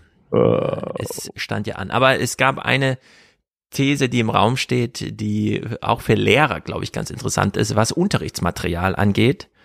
Jetzt, wo ähm, die Opfer bald das Alter erreichen, in dem sie nicht mehr beim Holocaust-Gedenktag im Bundestag antreten können. Auf wen könnte man sich dann noch fokussieren? Herfried Münkler hat einen guten Vorschlag gemacht. Aber gut, erstmal Pause. Bis gleich. Unser kleiner Moment Achtsamkeit und Dankbarkeit natürlich. Letzter Aufruf für den Alias Express. Die Fahrkarten bitte. Die Fahrkarten bitte gebucht hat, wie schon in den Fernsehmomenten letzte Woche gesagt, Edgar 250 Euro für ein interessantes Alias-Jahr 2022. Ich freue mich drauf, ich mich auch. Sehr gut, Edgar. Damit bist du hier Pole Position. Das Jahr geht los mit dir, obwohl es ist schon Februar, aber das ist ja immer noch Jahresstart. Andreas schickt 150. Danke und bitte weitermachen. Natürlich. Das möchte ich dir sagen. Dankeschön. Und Philipp schickt 120, mein Jahresbeitrag. Und vielen Dank für den tollen Podcast. Danke Ihnen, Herr Zamperoni. Er grüßt aus Regensburg. Ohne Kommentar bleiben Sven mit 100 Euro und Christina auch mit 100 Euro. Ich nehme an, das ist alles dem Jahresstart gewidmet. Das ist natürlich sehr gut. Ich danke euch fünf. Ihr seid hier auch NFT-mäßig natürlich im Video äh, abgebildet, während Bitcoin-Blasen und so weiter jetzt alle gerade platzen und man sich das genau anschaut, haben wir das hier established und das ist natürlich gut. Also herzlichen Dank Edgar, Andreas, Philipp, Sven und Christina. Produzentin heute ist Valeska mit Geburtstagsgrüßen an sie selbst, wie im Fernsehmoment-Dings schon vorgetragen letzte Woche. Sehr gut. Unterstützung für den Fernsehpodcast. Einfach Dankeschön, ganz einfach Dankeschön. Man kann sich ja nicht genug gratulieren zum Geburtstag. Dass nochmal ein Jahr drin war, ist natürlich auch große Dankbarkeit an den Herrn oder wen auch immer. Klaus, mentaler Heizkostenzuschuss. Oh, das ist natürlich nötig. Danke, Angela Merkel. Jetzt in diesen harten äh, und die EZB kümmert sich immer noch nicht drum. Äh, Höfgen macht sich ja sehr drüber lustig auf Twitter, finde ich auch gut. Tobias, merci für den Fernsehpodcast. Da fällt mir ein, meine Frau hat mich darauf hingewiesen, warum habe ich mein eigenes Lieblingslied mit Wolfgang schon angesprochen? Merci, Sherry. Von Udo Jürgens hier nicht dabei. Ich kümmere mich drum. Björn schreibt, ich fand dich schon als Radfahrer top. Mach weiter so, Jan. Keine Ahnung. Ich war doch, bin nicht ein Radfahrer letztens äh, jetzt am Freitag mein Schwimmen auf Twitter geteilt. Das fanden viele sehr gut. Äh, danke für alle, die mich da äh, mit Sternen bedacht haben oder jetzt sind es ja Herzchen bei Twitter. Britta ist hier dabei mit einer Spende, wie sie sagt.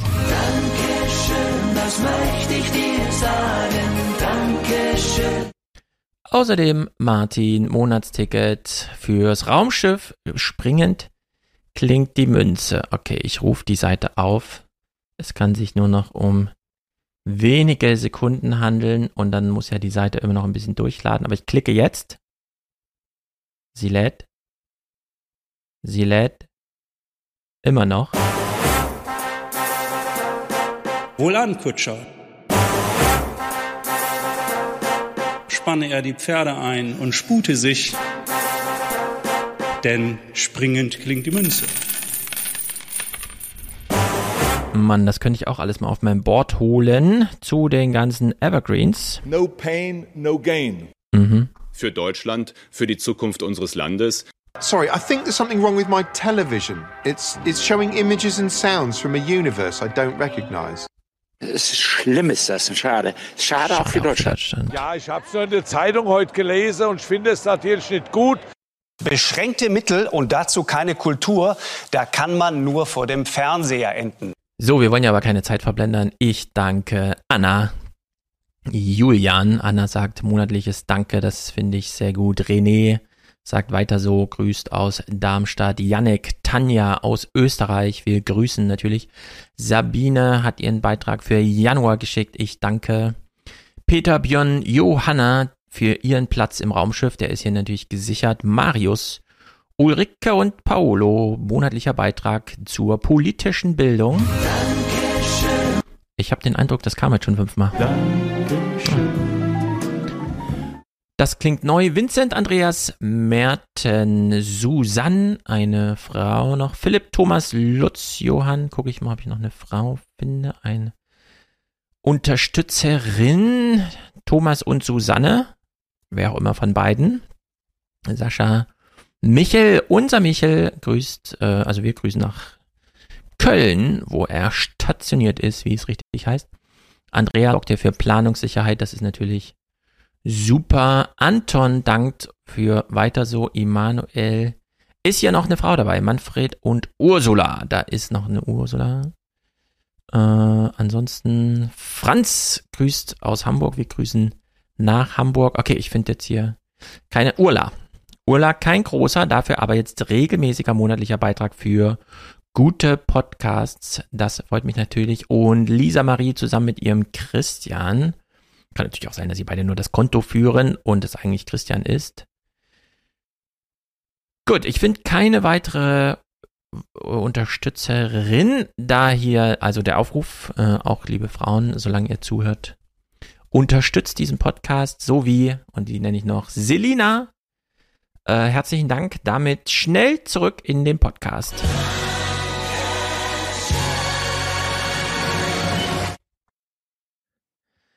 So, ähm, es ist Krieg. Und es war viel Krieg.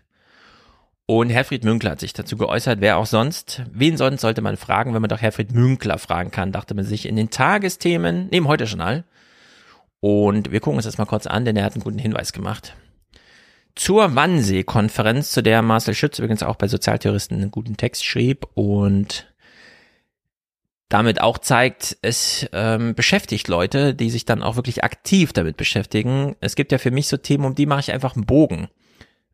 Ich kann mir ja aussuchen, an welchen Themen ich arbeite. Du als Lehrer bist da natürlich auch ein bisschen gefesselt, gerade als Äh, Politiklehrer. Ja, na, also Nazi, also, also, ne, Nazi-Zeit muss ich natürlich nicht machen, weil das steht natürlich nicht in meinem Politiklehrplan. Aber, Mhm. Aber der Freistaat Bayern hat ja immer ein Problem mit einzelnen Politiklehrern, die können das irgendwie nicht und die möchten immer gerne, dass wir irgendwie auch Geschichte machen, weil das ist irgendwie, hat mehr Renommee. Mhm. Und da kann man über Dinge reden, die sind nicht aktuell, wie zum Beispiel das Versagen des Ministerpräsidenten. Und ähm, ich, mein, früher hat mein Professor irgendwie so immer durchblicken lassen, der, der Didaktikprofessor hat immer durchblicken lassen, naja, also wissen Sie, sind ja hier im Widerstand, wenn Sie Politiklehrkraft sind. Mhm. Ähm, und deswegen habe ich eine zweite, habe ich eine Fortbildung gemacht, damit ich Geschichte, Politik und Gesellschaft unterrichten kann. Das ist so ein Kombifach. Ja.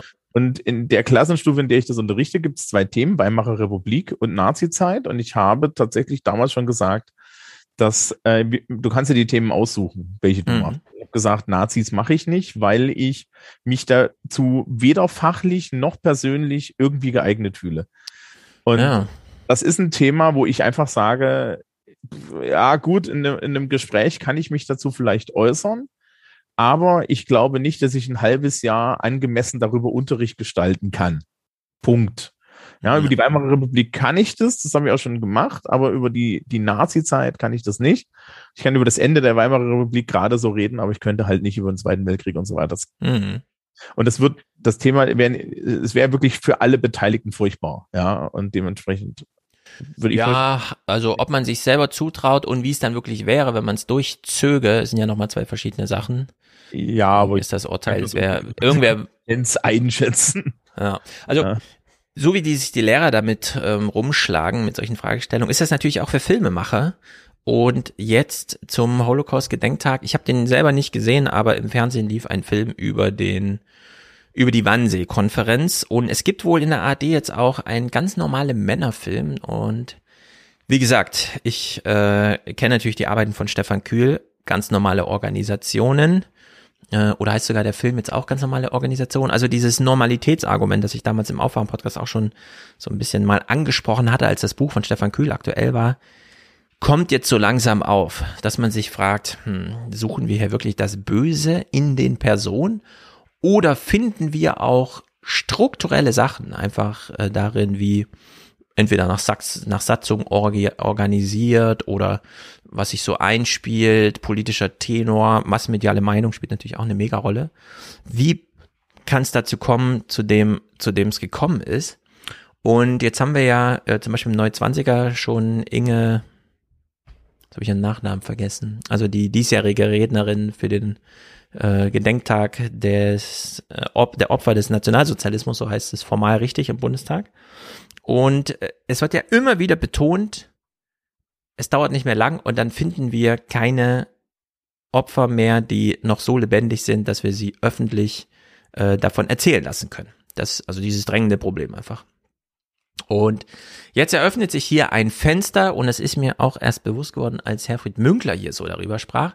Also gucken wir mal dieses Interview im Heute-Journal mit Herfried Münkler, wie er über den Film Die Wannsee-Konferenz, ich weiß nicht genau, wie der Film hieß, aber er handelt von der Wannsee-Konferenz und kam im ZDF, also man schließt ja sozusagen an, Publikumsflow und so weiter und hat dann eben, wen auch sonst, Herfried Münkler im Gespräch.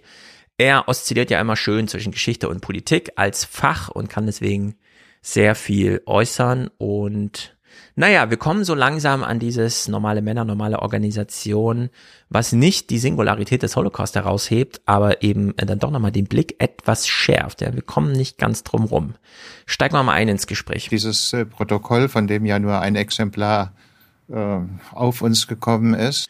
Also das Protokoll der Wannsee-Konferenz. Irgendeiner hat ja Schrift geführt und uns äh, sozusagen reproduzierbar für die Schreiberlinge konnten sie dann ein Drehbuch draus sticken und so weiter. So in dem Archiv des äh, Auswärtigen Amtes überlebt hat, ist äh, eine äh, Form, in der die Organisation des Völkermordes besprochen wird, in der die verschiedenen äh, Institutionen und Stellen des Deutschen Reiches äh, miteinander koordiniert werden und in dem gewissermaßen in einer brutal distanzierten Sachlichkeit über menschliche Schicksale gesprochen wird. Das muss man Zum Beispiel das von Inge Auerbacher. Francesco rettet hier mal wieder im Chat meine kleinen Gehirnlücken. Genau, Inge Auerbacher hieß sie. über menschliche Schicksale gesprochen wird. Das muss man immer im Hinterkopf halten, behalten, auch im Hinblick auf diesen äh, Film. Mhm. Ähm, es unterhalten sich hier Leute äh, sozusagen, als äh, würden sie einen komplexen Prozess organisieren, aber äh, was das Ergebnis dessen ist, ist ein äh, gigantischer Völkermord. Ein Völkermord, ein Massenmord, der aber seinen Ursprung oder zumindest hier seine formale Quelle darin findet, dass eine Vorstandssitzung stattfand. Und zwar, wenn man mal die Inhalte rauskürzt, jetzt formal auch nicht anders als andere politische Klausuren, die so stattfinden. Hm, das gibt uns doch zu denken. Und ja, das sollte uns wirklich zu denken geben. Da hat man sich also nicht zusammengerottet und hat als Monster irgendwie und so, sondern ganz normale Politiker offenbar haben da an einer ganz normalen Konferenz teilgenommen und haben da über ein für sie ganz normales Thema gesprochen. Und nur bei einer dieser drei Komponenten sagen wir heute, nee, so ganz normal war das nicht. Wenn wir uns die Konferenz als Konferenz allerdings angucken, stellen wir fest, das war eigentlich eine ganz normale Konferenz. Und das gibt uns doch einiges zu denken. Münkler mal über diese geruhsame Rationalität. Das wird ja auch in diesem Film angesprochen. Das ist sozusagen noch nicht industrialisiert, noch nicht in großem Stile organisiert und äh, äh, man äh, denkt darüber nach, äh, wie man das Ganze effektivieren kann. Und ähm, dabei tut sich dann vor allen Dingen Eichmann hervor als der äh, dann auch später in der äh, Geschichte bekannt gewordene Organisator äh, des äh, Völkermordes. Ja, also auf die Vorstandssitzung, politische Klausur, wie auch immer, folgte eine Industrialisierung, wie wir sie zu vielen Themen kennen, allerdings mit dem Ziel Völkermord. Also es ist, ähm, Ja, das ist. so hätte man vor zehn Jahren noch nicht darüber gesprochen. Ja, also so. ähm, im Endeffekt ist es halt einfach nur Bürokratie. Richtig, es ist ganz Ähm, normale Bürokratie. Ja. Eichmanns Verteidigung damals, ja, im, im Prozess war ja dann auch, also ich habe doch nur, ne, ich habe doch nur auf, ne, also ich habe doch nur das auf, nach Gesetz gehandelt. Hm. Und ich habe das jetzt nebenbei rausgesucht, weil ich es immer nicht ganz mir merken kann. Ähm, es gibt von Lawrence Kohlberg, Entwicklungspsychologe, die sechs Stufen der Moralentwicklung. Sind eigentlich sechseinhalb, aber ähm, Kohlberg sagt halt so, okay, Moral von Menschen entwickelt sich ähnlich wie Intelligenz. Und es gibt die berühmte Stufe 4. Die Stufe 4 ist Organis äh, äh, Orientierung an Recht und Ordnung. Mhm. Ja, und äh, interessanterweise sagt Kohlberg, da sind die meisten Menschen drauf und das ist auch gut so. Weil wenn alle die ganze Zeit hinterfragen würden, ob alles moralisch richtig ist, dann ja. kann es auch keine Gesellschaft machen. Ja. Ähm, und ja, das ist äh, die Stufe, auf der Eichmann da argumentiert. Er sagte, ja, äh, man hat sich da halt hingestellt und hat gesagt, ja, wir hatten hier so einen Auftrag und der, der Führer hat gesagt, wir machen das und das Mhm. musste schon organisiert werden. Dass es darum geht, sechs Millionen Leute systematisch zu ermorden, ja, also das ist jetzt ein Detail. Ja, Mhm. Gut, es ist bei Eichmann im Nachgang auch klar geworden, dass er halt das gerne gemacht hat. Ja, also dass diese, diese Verteidigung eben nicht zielt. Aber äh, wir haben hier schon einen Hinweis darauf, dass halt einfach eine Organisation ähm, in eine Richtung läuft. Mhm. Und du kannst die Richtung bestimmen, wenn du das möchtest. Und wenn die Richtung halt unmenschlich ist, dann läuft ihr da trotzdem hin. Genau. Und so eine Bürokratie kann man sachlich eiskalt äh, gestalten. Eine humane Dimension war dann hier doch noch zu sehen. Das sollte ja auch nicht den Blick verstellen auf die Gesellschaft, die dahinter stand, auf die Mittäter, die ausführten und, und auch gerne ausführten. Ja gut, die bleibt äh, im Film selber außen vor. Die wird dann teilweise in der äh, Dokumentation äh, thematisiert. Das ist auch, äh, denke ich, wichtig.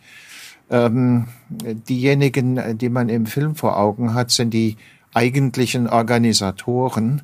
Ähm, ein paar Bedenkenträger darunter, aber die Bedenken äh, gelten hier eigentlich nicht äh, dem Völkermord äh, und seinen Folgen, sondern eher, welche Spuren das möglicherweise an der psychischen Verfassung der Erschießungskommandos und Ähnlichem äh, hinterlässt. Also man möchte fast sagen, das ist in seiner Brutalität kaum steigerbar, nicht? Und ähm, Hannah Arendts Äußerung ähm, in, im Eichmann-Prozess in Jerusalem sei sie der Banalität des Bösen begegnet, äh, ist äh, natürlich auch immer eine heikle Formulierung. Das ist auch damals so äh, diskutiert worden, weil auf der einen Seite die Banalität hervortritt, aber auf der anderen Seite man mh, gewissermaßen äh, die Spur des Mordes, des Elends und der Brutalität immer mitdenken muss. Ja, also die Banalität des Bösen. Banalitäten finden wir ja viele. Wie zum Beispiel in jeder Organisation. Es kann unglaublich langweilig werden in so bürokratisch durchgestylten Organisationen. Äh, und in der Hinsicht, ja, musste man das Böse nach hinten herhängen. Kann man das rausnehmen aus der Gleichung? Nicht ganz, äh, denn er merkt ja schon an, auch in dem Film konnte man die humane Dimension nicht rausstreichen, wenn auch nur über Bande. Denn man hat antizipiert, also irgendwann stellt irgendwer schon fest, dass wir ihm jetzt den Auftrag gegeben haben, Menschen zu ermorden. Und man, klar, die Dehumanisierung wurde auch weit getrieben unter den Nationalsozialisten, aber phänotypisch äh, konnte man es nicht ganz rausnehmen, dass äh, es da auch um Menschen ging als Opfer. Also irgendwer würde schon psychologisch angeknackst, aber es sind zumindest nicht wir hier, während wir darüber reden, dass. Und diese Unterscheidung äh, ist ja auch ganz interessant im Gespräch nochmal zur Geltung gekommen, dass nämlich Münkler und Slomka beide jetzt, ähm, klar, die kühle Rationalität am Schreibtisch schon thematisiert haben oder im Konferenzraum, aber die sadistische Brutalität beim Töten, die steckt noch äh, tief drin. Und Ja. das ist sozusagen die soziologische Frage, inwieweit man auch da noch äh, Bürokratie und Rationalität, also auch beim Töten selbst findet und nicht nur beim Anordnen des Tötens. Ähm, was ja auch so eine Sache ist, ne, die, diese, diese Sorge um die psychische Verfasstheit von Erschießungskommandos, ja, ist am Ende auch nur eine Effizienzfrage. Äh, Das auch, genau. Da geht es Ja, ja, ne, also einfach nur um ja- die Frage, wer ist wie viel einsetzbar. Ja, ne? Also das muss schon. Wie bei heutigen Soldaten ja auch. Ja? Also Ja, wir müssen jetzt kurz disclaimen, dass da ein Unterschied besteht. ja, genau. Ja, aber aber ähm, man hatte Normal äh, ist, es- ist ja, ähm, vielleicht, vielleicht ein Beispiel, das ganz weit, ein bisschen weiter weg ist, ähm, äh, Lokführer, ja, also Hm. Leute, die Züge fahren. Ähm, du hast eine gewisse statistische Wahrscheinlichkeit, dass sich irgendjemand vor deinen Zug wirft und es gibt, Mel gibt Me- Menschen, die kommen damit zurecht. Es gibt Menschen, die sind danach, nach dem ersten Mal schon fertig und es gibt welche, die sagen, Mhm. das ist mir jetzt schon dreimal passiert und ich habe das irgendwie emotional, psychisch überlebt. Ja. Ja? Und ähm, das ist, glaube ich, da, das bessere Beispiel, das will ich über Bundeswehrsoldaten reden. Nee, ich will noch äh, das eine anmerken, weil du sagst zu Recht, es sind unterschiedlich, wobei dieser ähm, Wehrmacht, ne, was, womit hat man es genau zu tun? Es gibt bei Svenja Flasspöhler, äh, das Buch habe ich ja mit Wolfgang besprochen, oder ich habe es gelesen, wir hatten es nicht gemeinsam besprochen, ähm, dieses Argument oder diese Beobachtung als kriegsverwundet äh, galt recht, also Opfer des Krieges waren ganz lange einfach Tote und die wurden dann gezählt. Und irgendwann ist man dazu übergegangen, auch durch Fortschritt der Kriegstechnik und so weiter, dass ähm, verletzte Menschen auch unter Kriegsopfern fallen, also körperlich. Dann kamen irgendwann die psychischen Schäden, spätestens seit dem Golfkrieg dazu. Und äh, sie hat dann, ich weiß nicht genau, wo die Formulierung herkommt jetzt äh, aus dem Kopf, aber aus dem Terminus Opfer zählen wurde Opfer erzählen. Und das kann man natürlich auch nochmal als so eine Art vulgäre Heuristik irgendwie benutzen. Ja, im Sinne von, wenn man jetzt die Erschießungskommandos als Opfer ansieht, weil sie antizipativ ja mit Menschenerschießen zu tun haben und da sind selbst die Nationalsozialisten davon ausgegangen, das betrifft die dann irgendwie. Die stecken das psychologisch nicht so ganz einfach weg. Ja, dann ähm, öffne das auch nochmal so einen neuen Fokus, äh, denn diese sadistische Brutalität, auch wenn wir uns schon ranroppen an normale Organisationen und normale Männer, normale Männer, so hieß dieses Ursprungsbuch, äh, es gibt immer noch beides. Also der Sadismus steckt immer noch drin. Das Böse, das Unmenschliche, das Barbarische, das kommt nicht polternd in, ich sag mal, Springerstiefeln und mit ordinärem Tonfall daher, sondern das sind promovierte Juristen, Beamten, die da am Tisch sitzen. Da werden Häppchen gereicht, da wird der Cognac am Kamin eingenommen, da ist der Scheitel gerade gezogen und die Krawatte sitzt. Richtig. Äh? Also sozusagen aus dem Blick bleiben äh, die Sadisten ähm, und die brutalen Figuren, die mit der unmittelbaren Gewalt äh, befasst sind. Ja. Was wäre, wenn nicht alle Sadisten sind, sondern wenn die moderne Bürokratie so weit sich verankern kann in den einzelnen Psychen und Biografien, dass auch das irgendwann zur normalen Berufsausübung gehört. Wir können uns das natürlich heute, unserem moralischen Kompass und so weiter, immer schwer vorstellen, aber ich werde ja mit Wolfgang jetzt auch Anfänge von Grabber lesen und da wird dieses Argument gemacht. Die Moderne, in der wir uns jetzt verfangen haben, eine Sackgasse, wie Grabber sagt, äh, zeigt im Grunde all das Schlechteste. Und alles, was wir heute als Aufklärung verstehen, sind im Grunde die Erzählungen, die die Eroberer beim Kolonialismus von den Eroberten mitgebracht haben, weil sie genau diese Art des Lebens zerstört haben. Also da ist, eine, ist quasi eine 600-seitige Anklageschrift gegen unsere Moderne. Äh, das wird hochinteressant. Dieses Buch liegt ja jetzt auf Deutsch vor. Wenn das mal so ein bisschen, das sollte man unbedingt mal lesen. Wir werden es, ich bin sehr gespannt, wie Wolfgang das gelesen hat, aber äh, da geht's dann wirklich mal ins Eingemachte. Denn ähm, wir haben eine Kolonialisierungsgeschichte, bei der es einfach hieß, also als die Europäer nach Amerika kamen, waren 90 Prozent der indigenen Bevölkerung danach erstmal tot. Mhm. Also da fanden richtige Massenmorde statt. Wir haben dann, und da gibt's sehr viele, die einfach desertiert sind, die haben gesehen, so lebt ihr hier, das will ich auch. Dann haben sie sich von ihren europäischen Völkern losgesagt. Und in Afrika haben die Eroberer immer die Erfahrung gemacht, also euch Franzosen, ihr tut uns echt leid. in dem Zustand, in dem ihr hier ankommt, äh, ihr könnt nicht argumentieren, ihr wisst nicht, was ein gutes Leben ist. Das Einzige, was ihr könnt, ist Befehle befolgen und Waffen herstellen. Das ist nicht, das ist kein gutes Leben. Ja. Also diese ganze Disney-Romantik, ja, Pocahontas und so weiter, oder bis hin zu Avatar und so. Das ist unsere Zivilisationsgeschichte, ja. Wir fahren irgendwo hin und machen irgendwas kaputt und sagen danach, äh, eigentlich können wir es besser, aber wir haben es kaputt gemacht. Wir haben es gefunden und kaputt gemacht, aber wir erzählen uns noch davon, wie wir es besser können. Die, die, Aufklär die Aufklärung als die große Epoche der Rationalität ist halt auch die große Epoche der Spaßbefreiung. Richtig. Und Ganz wichtig. unsere einzige Gegenreaktion dazu ist Romantik gewesen. Und das ist eine komplett ungesteuerte emotionale Überreaktion. Genau. Romantik ist eine, also, also das, ne, da sitzt, da sitzt dann das, der, der romantische, der romantische Literat sitzt dann irgendwie mit seinem Absinth saufend irgendwo da, ähm, Wordsworth Coleridge im Englischen, ja, auf Drogen bis zum Umfallen. Mhm und versucht irgendwie wieder emotional zurück zu einem Naturzustand zu kommen, der ihnen irgendwie Ganz genau. äh, ent, ent, entkommt. Und das funktioniert halt auch nicht mehr, weil eigentlich ist, ist es jetzt, ist es jetzt fest.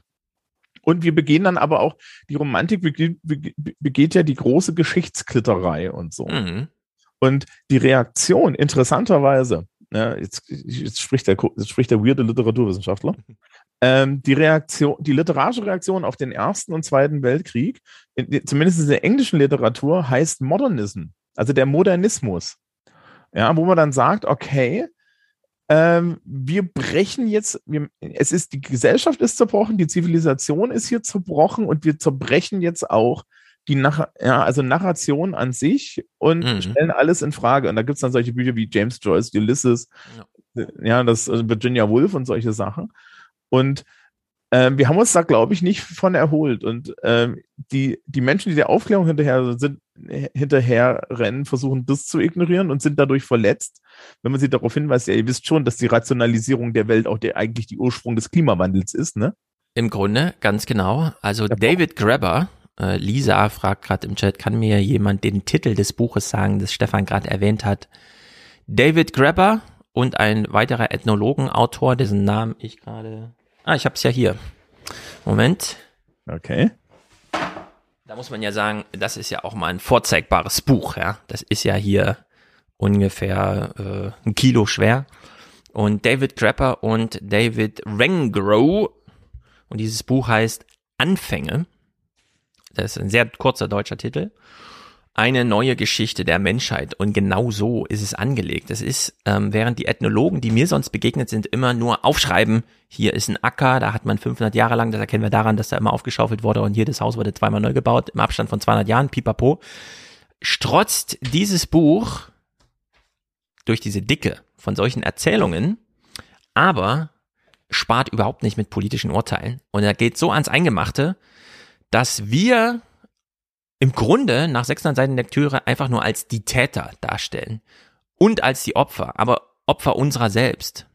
Ähm, wir haben uns in diese Sackgasse reinmanövriert, in der, das kann man jetzt missverstehen, niemand mehr ohne einen Steuereintreiber leben kann auf der Welt sondern überall lauern sie und begrenzen unsere Freiheit und man soll nicht so viel über Ungleichheit. Diese Geschichte wurde schon tausendmal erzählt, es geht um die Freiheit.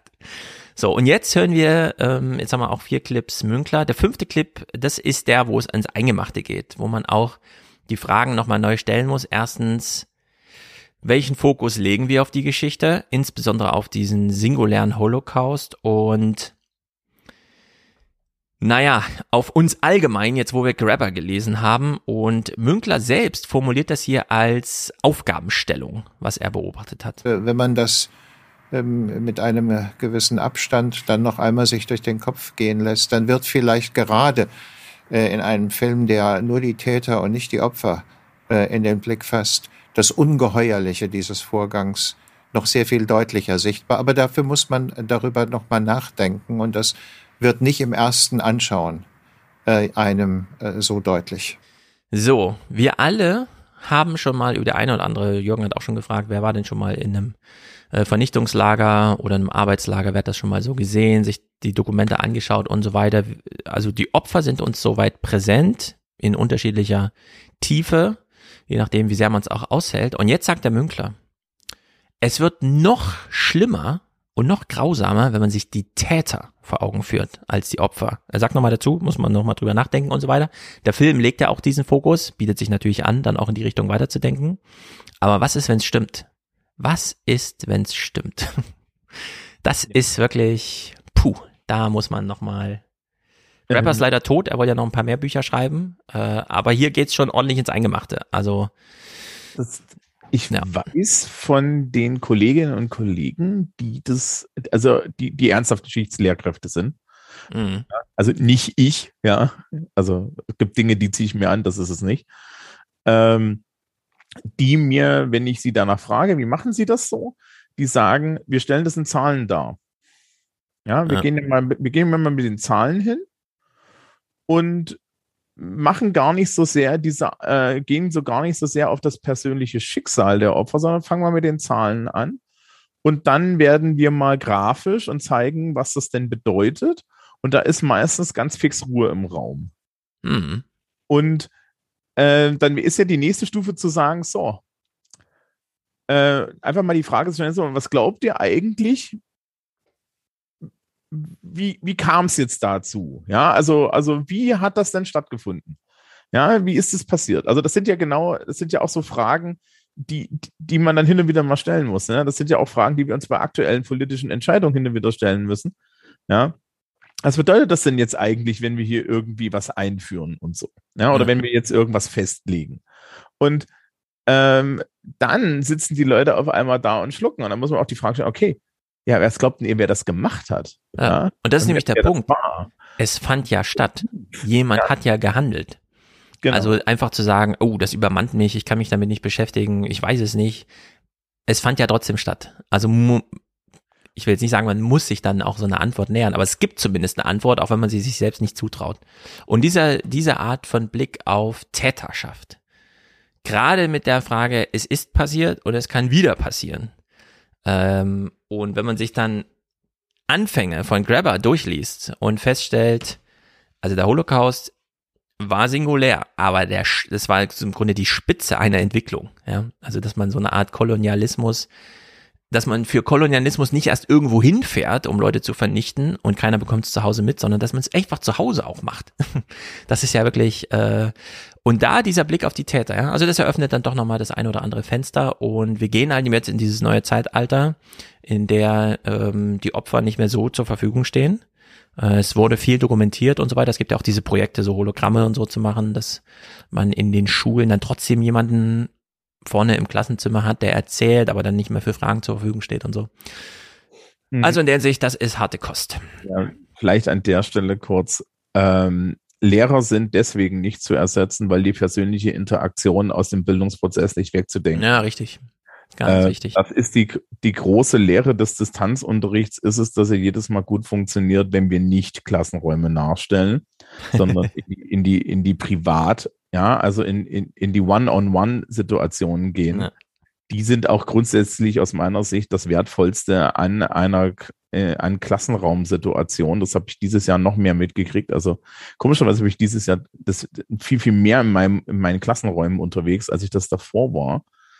Ähm, und die, äh, der, der, der Irrtum ist nicht die, die behavioristische äh, Zusammenschiebung von Unterricht, das hatten wir alles schon, sondern mhm. Das persönliche Element und das persönliche Element ist das, ist das, was man auch im Endeffekt nicht irgendwie automatisieren kann. Ja, ja also und das die 750.000 Lehrer in Deutschland sind kein Luxus, sondern eine Notwendigkeit. Ja. Und es sind zu wenige im Übrigen. Das kommt noch dazu. Es fehlen ja schon 80.000. Da sind wir schon bei 10, über 10 Prozent, die fehlen. Gut, die Ukraine. Wir schließen diesen Podcast ab mit einem, was soll man sagen? Wir haben uns vorhin schon darüber lustig gemacht, dass es im Grunde so ein Medienspiel ist und so weiter. Die Böden sind jetzt durchgefroren. Putin wird trotzdem nicht mit seinen Panzern drüber fahren. Krieg wird heute sowieso anders gemacht. Äh, es ist, es geht ein bisschen drunter und drüber, das muss man schon sagen. Dass sich die SPD da so verstrickt hat mit, oh, es laufen ja alle durcheinander, Schwesig will das, äh, Kühnert macht sich drüber lustig, Klingbeil sagt gar nichts, Scholz, wo ist er eigentlich und so hat auch eine gewisse humoristische Seite, finde ich. Und Lars Klingbeil ließ sich also von dem Twitter-Mob äh, ins Fernsehen bringen am 31. Und im Grunde wollte er nur dieses sagen. Es war heute eindeutig in der Runde, die Eskalation, die wir gerade an der russisch-ukrainischen Grenze erleben, die geht von Russland aus. Mhm. Und damit es auch alle verstanden, dass sie sich da ganz viel Gedanken drüber gemacht haben, dass sie jetzt endlich mit allen auf der Welt, in der westlichen Welt einer Meinung sind, sagt das nochmal über Bande. Die Lage an der russisch-ukrainischen Grenze ist komplex. Wir sagen klar, von wem die Eskalation ausgeht, aber wir setzen jetzt darauf, Frieden zu organisieren. Und Ingo Zamparoni wollte das nicht auf sich sitzen lassen und dachte sich, aber jetzt habe ich sie doch einmal hier. Ich muss mit ihnen doch jetzt irgendein so kleines Medienspiel durchspielen. Es ist doch noch irgendwie Nord Stream 2 und so weiter, können sie dazu mal nichts sagen. Und ich fand das sehr witzig, wie Lars Klingbeil hier einfach, ähm, Herr Zamparoni, wir haben uns das schon durchdacht und ich weiß nicht genau, warum sie jetzt hier alle so ein auf Markus Lanz machen. Dann ist Nord Stream 2, die Gaspipeline, tot. Ich glaube, der Satz, dass alle Optionen auf dem Tisch liegen, der ist gar nicht falsch zu verstehen. Das heißt, dass nichts daneben liegt, dass nichts darunter liegt. Ja doch, liegt. man kann also es schon so Fall, auslegen, Herr, für, Herr Baerbock. Für den Fall, Herr Zamperoni, Frau Baerbock für den sagt Fall, es aber klarer. Das kommt im Ausland doch wieder an wie zwei Meinungen. Entschuldigung, was ist denn an dem Satz, dass alle Optionen auf dem Tisch liegen, falsch zu verstehen? Warum fällt es Ihnen so schwer zu sagen, falls die russischen Soldaten einmarschieren in der Ukraine, dann ist diese Pipeline tot? weil ich es für falsch halte, dass wir Russland in die Karten gucken lassen. Das Entscheidende ist, dass Russland weiß, in dem Moment, wo sie die territoriale Integrität der Ukraine angreifen, wo sie die Grenze politisch und geografisch überschreiten, in dem Moment wird es eine klare Antwort von Deutschland, von Europa, von den transatlantischen so Partnern auch mitgeben. Und das sage ich sehr deutlich in dem Satz, alle Optionen liegen auf dem Tisch und es wird eine harte und konsequente Antwort geben, sollte Russland die territoriale Integrität der Ukraine verletzen. Sieht das auch Ihre Parteikollegin, die Ministerpräsidentin von hm. Mecklenburg-Vorpommern so? Ich meine, Manuela Schwesig wird ja nicht müde, die Bedeutung von Nord Stream, Nord Stream 2 zu unterstreichen. Ingo Zamparoni kommt sich hier so clever vor und glaubt, das wäre so eine tolle Situation und jetzt steht er da so mittendrin und kann sie nutzen und das ist so dumm.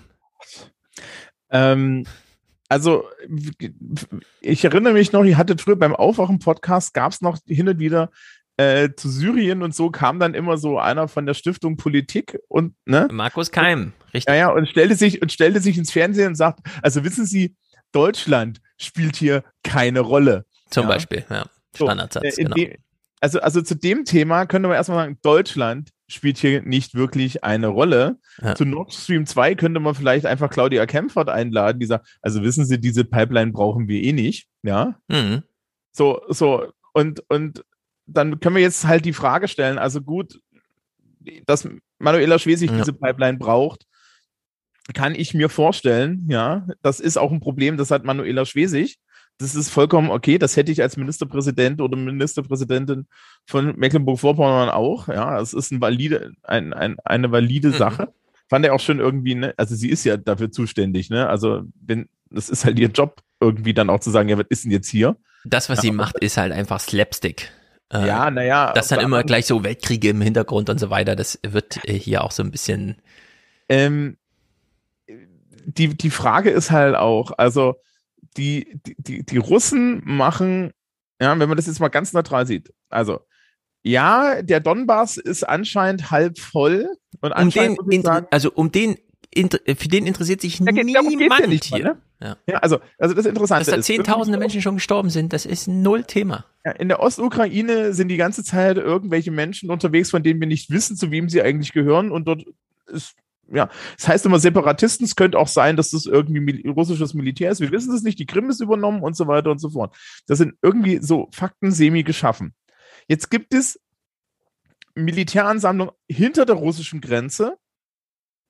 Und das ist auf einmal eine Bedrohung, wenn Tatsachen schon geschaffen sind. Also das ist so das Erste, was ich da nicht verstehe, aber ich habe mich nicht, mit, noch nicht in der Tiefe beschäftigt, weil ich kriege dann Kopfschmerzen, wenn ich mich mit sowas in der Tiefe beschäftigen soll. Ja, weil du hast auch, ich habe auch keinen Zugang, ne? Also mein Zugang wäre jetzt über die Nachrichten. Niemand hat Zugang. Wir sehen alle nur, was in Nachrichten kommt. Äh, und das ist genau dieses Bild, was aus jeder Richtung äh, hin und her gezerrt wird. Ich sehe diese Satellitenaufnahmen und frage mich dann immer, aber wo hatten denn die Russen vorher ihre Soldaten? Macht es nicht Sinn, die da zu stationieren?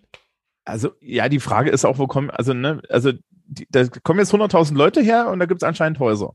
Also, das, so Genau, die bauen da einfach so richtig Häuser und äh, sieht aus, als würden die, als wären die umgezogen so. Okay, ich meine, das ist das größte, das ist das größte Flächenland der Welt, glaube ich. Das sich aber vor allem im Westen abspielt. Also Novosibirsk ist nicht so viel los. Ja, das ist richtig und an der Grenze, an der Grenze zu China hast du auch nicht so viel Stress. Nee, und man versteht sich ja mit China ganz gut. Xi hat ja seinen allerersten Amtsbesucher da gehabt in zwei Jahren wegen Corona und das war jetzt Putin zur Eröffnung der Spiele. Und ähm, gut. Wir hatten das schon gesagt, Putin spielt Schach. Ja. So, aber äh, man, es ist ja, es, also muss man ehrlich sagen, es ist ja nicht mal klar, ob es ist ja nicht mal klar, ob das jetzt irgendwie ja ein Schachmove war oder ob es Mhm. tatsächlich einfach, ja, du kannst das ja nicht mal nicht mal das sagen. Also die ganze Intention hinter dieser Truppenbewegung, die ich sehe, wird ja wird ja im Endeffekt von der amerikanischen Regierung und von von Medien und so weiter gemacht. Okay, ja, Mhm. hörst du New York Times, die sagen das auch, irgendwie da stehen Truppen. Okay, wir wissen, da stehen Truppen. Was das jetzt bedeutet, keine Ahnung. Also ich bin da immer so ein bisschen, ne, ich habe jetzt hier ein Artefakt und das kann unheimlich viel bedeuten. Ja, also kann die- ja, es kann ja auch Ja. bedeuten, dass die Angst haben. Die große Medienkritik, die ich jetzt mal hier, weil auch im Chat XXO, ihr seid mir da ein wenig zu naiv, die, die werden bald angreifen, kann, kann sein. Klar, es ist histo also wir wissen heute, gerade nach zwei Jahren Corona, es ist alles möglich, so wie Grapper auch schreibt. Es ist alles möglich, aber am Ende gibt's immer nur eine Geschichte und die passiert halt, wie sie passiert. So, in der Hinsicht, ja, es ist alles möglich. Aber man muss sich jetzt, ähm, was bei uns ja ankommt, ist ja äh, die Frage, warum informiert ihr uns darüber? Sollen wir jetzt irgendwas machen? Also bei Corona habt ihr das alle verstanden. Geht mal Hände waschen und setzt eine Maske auf. Aber warum informieren die uns jetzt jede Minute darüber, was Putin und zwar angeblich macht?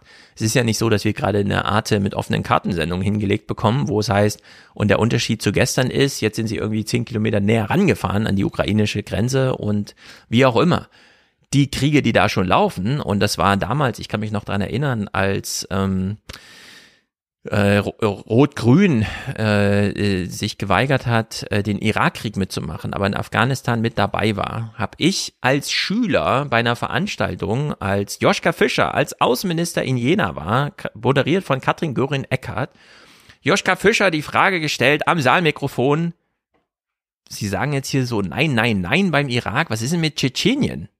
Wieso sagen Sie da nicht auch mal nein, nein, nein, hört mal auf, Russen, ja, Putin und so weiter. Und äh, das ist jetzt gerade wieder. Ja, Russland bewegt Soldaten auf russischem Gebiet. Und das kann man durchaus bedrohlich finden. Nur die Amerikaner bewegen auch äh, Soldaten außerhalb des amerikanischen Gebietes, nämlich jetzt zumindest in Deutschland und Osteuropa und so weiter. Nur in diesem, in dieser Donbass-Region, die ja nun, und das finde ich, klingt irgendwie schlüssig, in Unruhe gehalten wird, damit das nicht als stabile Region gilt und irgendwie mal NATO-aufnahmefähig ist sondern da gibt's ja Regeln. Wir nehmen ja keine Kriegsgebiete in die NATO auf. Also muss das aus Putins Sicht ein Kriegsgebiet sein, damit wir es nicht in die NATO aufnehmen. Diese Donbass-Region und was da tagtäglich vor sich geht und dass da Menschen sterben und dass da scharf geschossen wird und so weiter, das wird ja gar nicht thematisiert. Das ist wieder wie damals mit Tschetschenien. Das ist, findet halt statt. Ja, da ist so ein Häuserkampf, keine Ahnung, keiner. Dasselbe in ähm, Süd, Südtürkei. wo ja auch die türkische Armee Luftangriffe auf Kurdengebiete fliegt. In der Türkei. Und die Städte aussehen wie Nordsyrien. Wird auch nicht thematisiert. Also in der Hinsicht, ich finde es schon interessant, was da passiert. Ich wünsche mir so eine Art mit offenen Kartensendungen.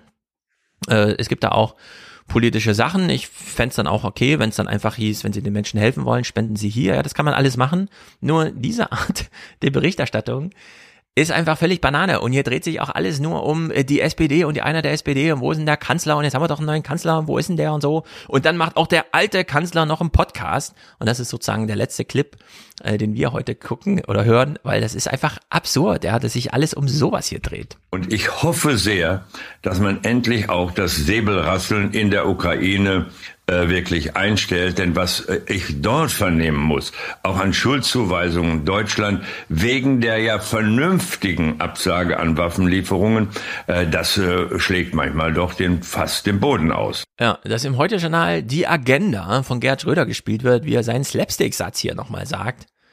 Weil die Ukrainer von den Deutschen Waffen forderten, und zwar ein bisschen vehement, weil sie gesehen haben, die kriegen nur 5000 Helme, gilt das jetzt bei ihm als mit dem Säbel rasseln und damit sollen wir doch mal aufhören. Das, also, also wirklich, macht da mal eine ordentliche Sendung zu, ja, aber nicht dieses ganze Theater, die.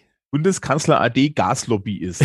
Das ist auch so ich würde sagen Podcast. Also, also ja, ja, aber liebes ZDF, ihr seid öffentlich-rechtlicher Rundfunk in einer Nachrichtensendung. Hm? Hm? Ja, ich wünsche mir. Der Vorstandschef von Gazprom hätte es auch getan, stimmt auch. Ja, also, also im Vorstand von Gazprom. Nee, Aufsichtsrat. Auf, ja, auf, auf, auf, die, auf die Frage hin, ja, ähm, ob wir dazu naiv sind oder nicht. Wenn ich mir politische Probleme angucke und wenn ich da auch in der Schule danach gefragt werde, äh, kann ich eigentlich nur zwei Dinge tun. Ich kann zum einen den Ist-Zustand möglichst gut beschreiben. Das haben wir jetzt versucht, ja. Und äh, dann kann ich aufzeichnen, zeigen, welche Möglichkeiten und, der, und Konsequenzen es gibt. Möglichkeit eins ist, da passiert nichts. Hm. Das ist die schlauste Konsequenz. Das ist auch tatsächlich die rationale Entscheidung. Mhm.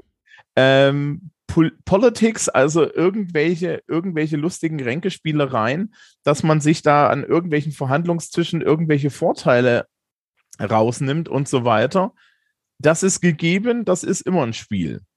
Hm. Ähm, Möglichkeit zwei ist, und das gab es so schön, also Dave McWilliams hat ja diese Woche das auch als Thema gehabt. Und er sagt am Ende so, das Problem ist aber, Menschen sind nicht immer rational. Und auch vom Ersten Weltkrieg haben die Leute gesagt, ja, das wird nie passieren. Äh, ja. Genau, die Schlafwandler. Ja, und äh, vom, vom, vom Zweiten Weltkrieg, ja, haben sie sich auch alle gedacht, naja, das wird nicht so passieren, dann ist es binnen kürzester Zeit passiert. Also kann das sein, kann es sein, dass irgendwas da jetzt auf einer individuellen oder auch auf einer politischen oder aber auch auf der Entscheidungsebene schief geht und wir auf einmal dort einen ernsthaften Konflikt Mhm. haben, wo auch, wo auch ähm, Militär wieder aus Europa am Kämpfen ist. Ja, natürlich kann das passieren. Ähm, es bleibt zu hoffen, dass alle Menschen, die da jetzt tatsächlich in der Entscheidungsfunktion sind, äh, den rationalen und für sie tatsächlich am vorteilhaftesten Weg einschreiten. Aber da muss ich dann auch sagen, das ist jenseits meiner täglichen und auch, auch nur irgendeiner von Kompetenz. Und es ist auch jenseits äh, der Kompetenz irgendwie dann der, der Nachrichten. Also das ist halt das, das ist im Endeffekt ein Prozess, dem, dem können wir maximal zugucken und sehr wahrscheinlich können wir ihm nicht zugucken. Ja, und das ist ein mega Problem. Wir haben jetzt äh, zwei Jahre lang auch hier Fake News und so weiter. Menschen driften dann ab in die falschen Ecken, wenn sie nicht genau wissen, was soll ich denn jetzt tun, aber die ganze Zeit so belatschert werden. Das kennt man auch vom Burnout. Überlastet, aber unterfordert. Also ich bin überlastet von diesen Nachrichten zum Thema Putin macht irgendwas, aber ich bin unterfordert. Ich, ich weiß gar nicht, was soll ich denn jetzt machen? Ich habe ja gar keine Handlungsoption. Warum erzählen die mir das alles, ja? Und ähm, weil, wer war's? Ähm, Rick Rubin, Gerd hier im, Twit äh, im Chat gerade schrieb, ach so, ich dachte, Stefan hat einen Scherz gemacht. Aber nein, Gerhard Schröder hat ja wirklich einen Podcast, der die Agenda heißt. Ja, und ich finde, genau für ihn, für Rick, sollte auch die Nachrichten gemacht werden. Dass Menschen, die nicht glauben können, dass Gerhard Schröder in einem Podcast seinem Privaten gerade erzählt, dass die Ukraine mit dem Säbelrassen aufhören sollte, für genau ihn und mich müssen jetzt Nachrichten gemacht werden. Und nicht im Sinne von, der Böse ist Putin. Äh, weil das weiß ich ja schon. Ja? Und dieses Argument kenne ich auch schon. Das muss mir nicht 50.000 Mal gesagt werden. Es hat auch beim Händewaschen gereicht, mir einmal zu sagen, ich soll mir die Hände waschen und mir dann ein halbes Jahr später zu sagen, es war doch nicht so sinnvoll, aber falsch ist es auch nicht. Setz lieber eine Maske auf. Fertig, ja. Das, diese Rep äh, Repitation, oder wie heißt diese Wiederholung, dieses repetitive Element, äh, das finde ich nicht gut. Und in der Hinsicht äh, würde ich sagen, haben wir auch dieses Thema hier abgehandelt. es Vielleicht gibt nichts ich- weiter zu sagen. Vielleicht Oder? kann ich so noch Hm? einen kleinen Hinweis machen. Ich habe ja nun wirklich so ein bisschen an der Basis mit jungen Menschen zu tun, die, die, die, ich mit Politik und politischen Entscheidungen und sowas bespiele. Und Die, sind aber total überrascht, dass ich genau so agiere, wie ich das gerade erzählt habe. Ich nämlich sage, okay, es sieht so und so und so aus. Das sind die Informationen, die wir haben. Folgende Entscheidungen sind möglich. Folgeentscheidungen können Sie für sich treffen. Genau. Und ähm, was man merkt ist, dass gerade so eine dauerhafte äh, Unsicherheit, ja, die dann auch hergestellt wird, sehr schnell äh, zu Verdruss und dann aber auch zu einer gewissen Ablehnung führt. Ja, Und genau. das ist, das ist ernsthaft gefährlich. Also das Mhm. ist, ja, ich weiß auch nicht, das Problem ist nämlich dann auch, dass ich dagegen dann irgendwann nichts mehr tun kann. Ja, weil ähm, was soll ich denn, was soll ich denn machen, wenn die Leute sagen, naja, das erzählen sie jetzt nur. Ja, erinnert mich äh, an diese eine Szene, die ich äh, damals im Victory Lab gelesen habe. Das ist ein Buch von einem dieser Wahlkämpfer 2012 mit Romney möchte Obama beerben und so weiter, dass irgendwann die Leute, die Wähler, Schilder in ihrem Garten aufgestellt haben, wen sie unterstützen, nur damit niemand mehr an ihre Haustür klopft. Weil wenn sie das Schild vergessen hatten aufzustellen, also ich unterstütze Obama oder ich unterstütze Romney oder so, dann haben die Leute geklopft und wollten nochmal ein Gespräch darüber führen, wollen sie nicht mal Obama wählen? Oder die Leute sagten, ja, ich werde Obama wählen, aber ich, ich habe jetzt schon 35.000 Gespräche dazu geführt. Deswegen einfach ein Schild. Ja, man fragt sich mal, warum stellen die sich, sind die so fanatisch? Nee, die wollen in Ruhe gelassen werden. Deswegen stellen die die Schilder da auf. Und so ist das hier ein bisschen auch. Wenn abends die Sendung losgeht und Marita Slomka erzählt mir wieder, wie böse Putin ist, dann denke ich, das weiß ich, Frau Slomka, das weiß ich.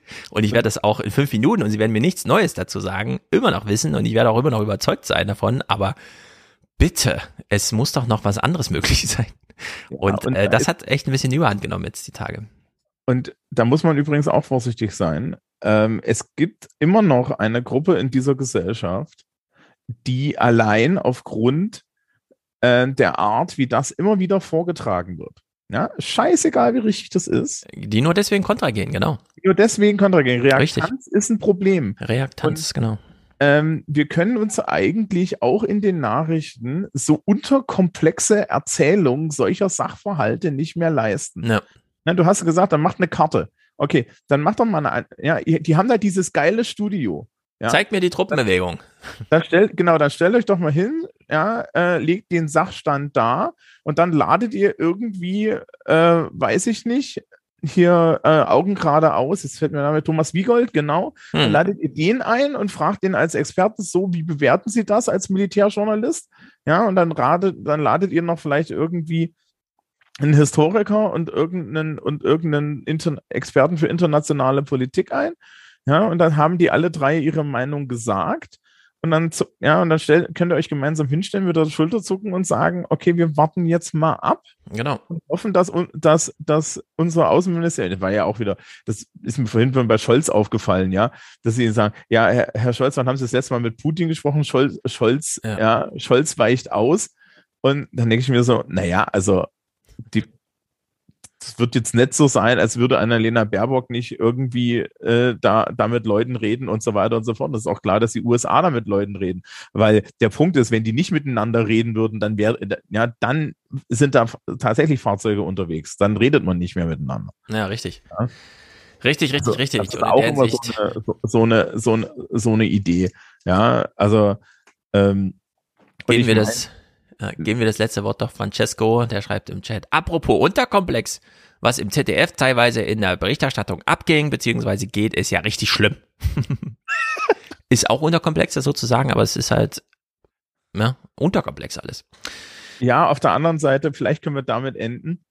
Äh, wir wünschen uns, dass das eigentlich so ein bisschen so unterkomplex bleibt, weil wir haben ja vorhin anderthalb Stunden lang gesehen, was passiert ist, was passiert, wenn innenpolitische Berichterstattung komplex werden. Mm, ja. Verschont uns vom britischen Schicksal. Ja. Wir sind betrübt, sowas Also. sehen zu müssen. Wir grüßen alle in England. Vielleicht hört Anna-Katharina Jung, die unglaublich gute Twitter-Sachen immer schickt, auch für die Genau.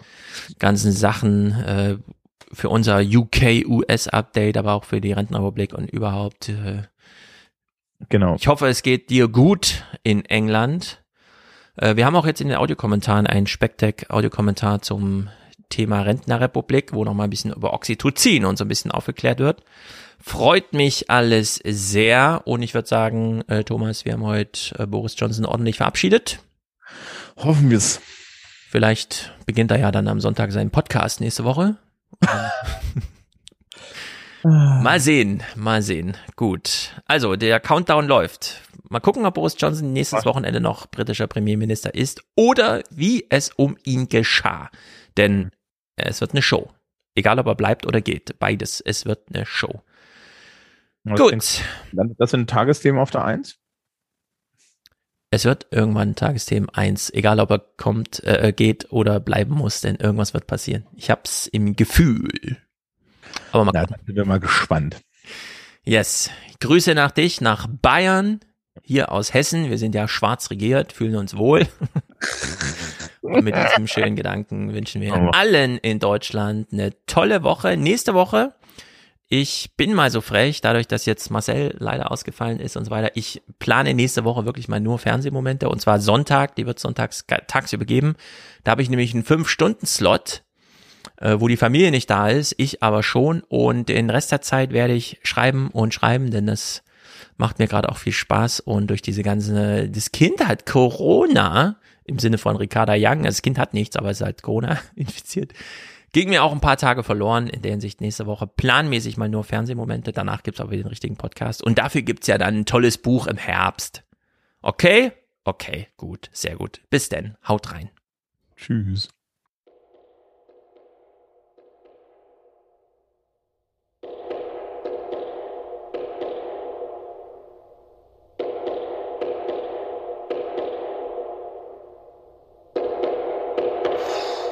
Russen stehen mit 100.000 Mann an der Grenze zur Ukraine. Wenn es einen Gradmesser gibt für die Kriegsgefahr, dann vielleicht die Zahl der hochrangigen Gäste, die allein heute nach Kiew einen, um einen Krieg zu verhindern. Es kommt Zu Sowjetzeiten war die Kremlologie. Ein ganzer Berufszweig. Irgendwie erfahren und verstehen, was da hinter den roten Mauern am Roten Platz vor sich geht. Was hat Wladimir Putin vor?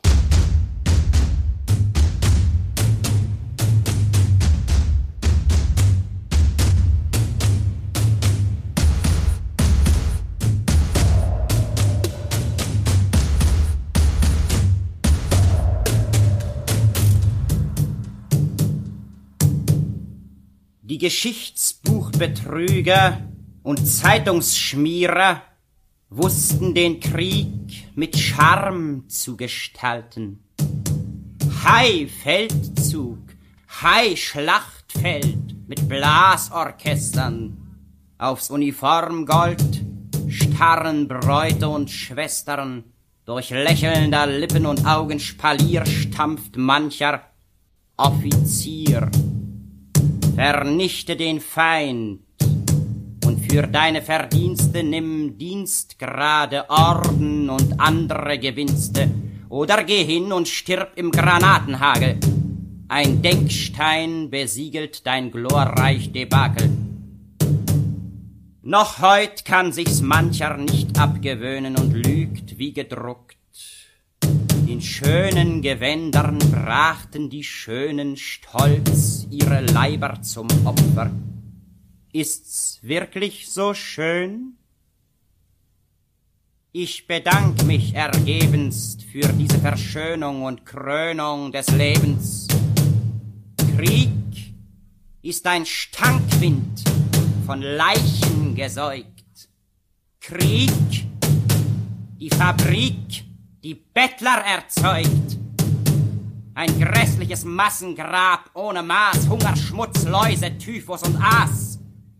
Krieg für die Reichen Gewinn und Glück, für uns Verkrüppelung. Krieg heißt Krücken. Krieg heißt Befehl, heißt Manifest, dass ihr eure Bräute in Holzarme presst. Leute, Menschen, dem ganzen Planeten erklärt, den Krieg haben wir uns verbeten.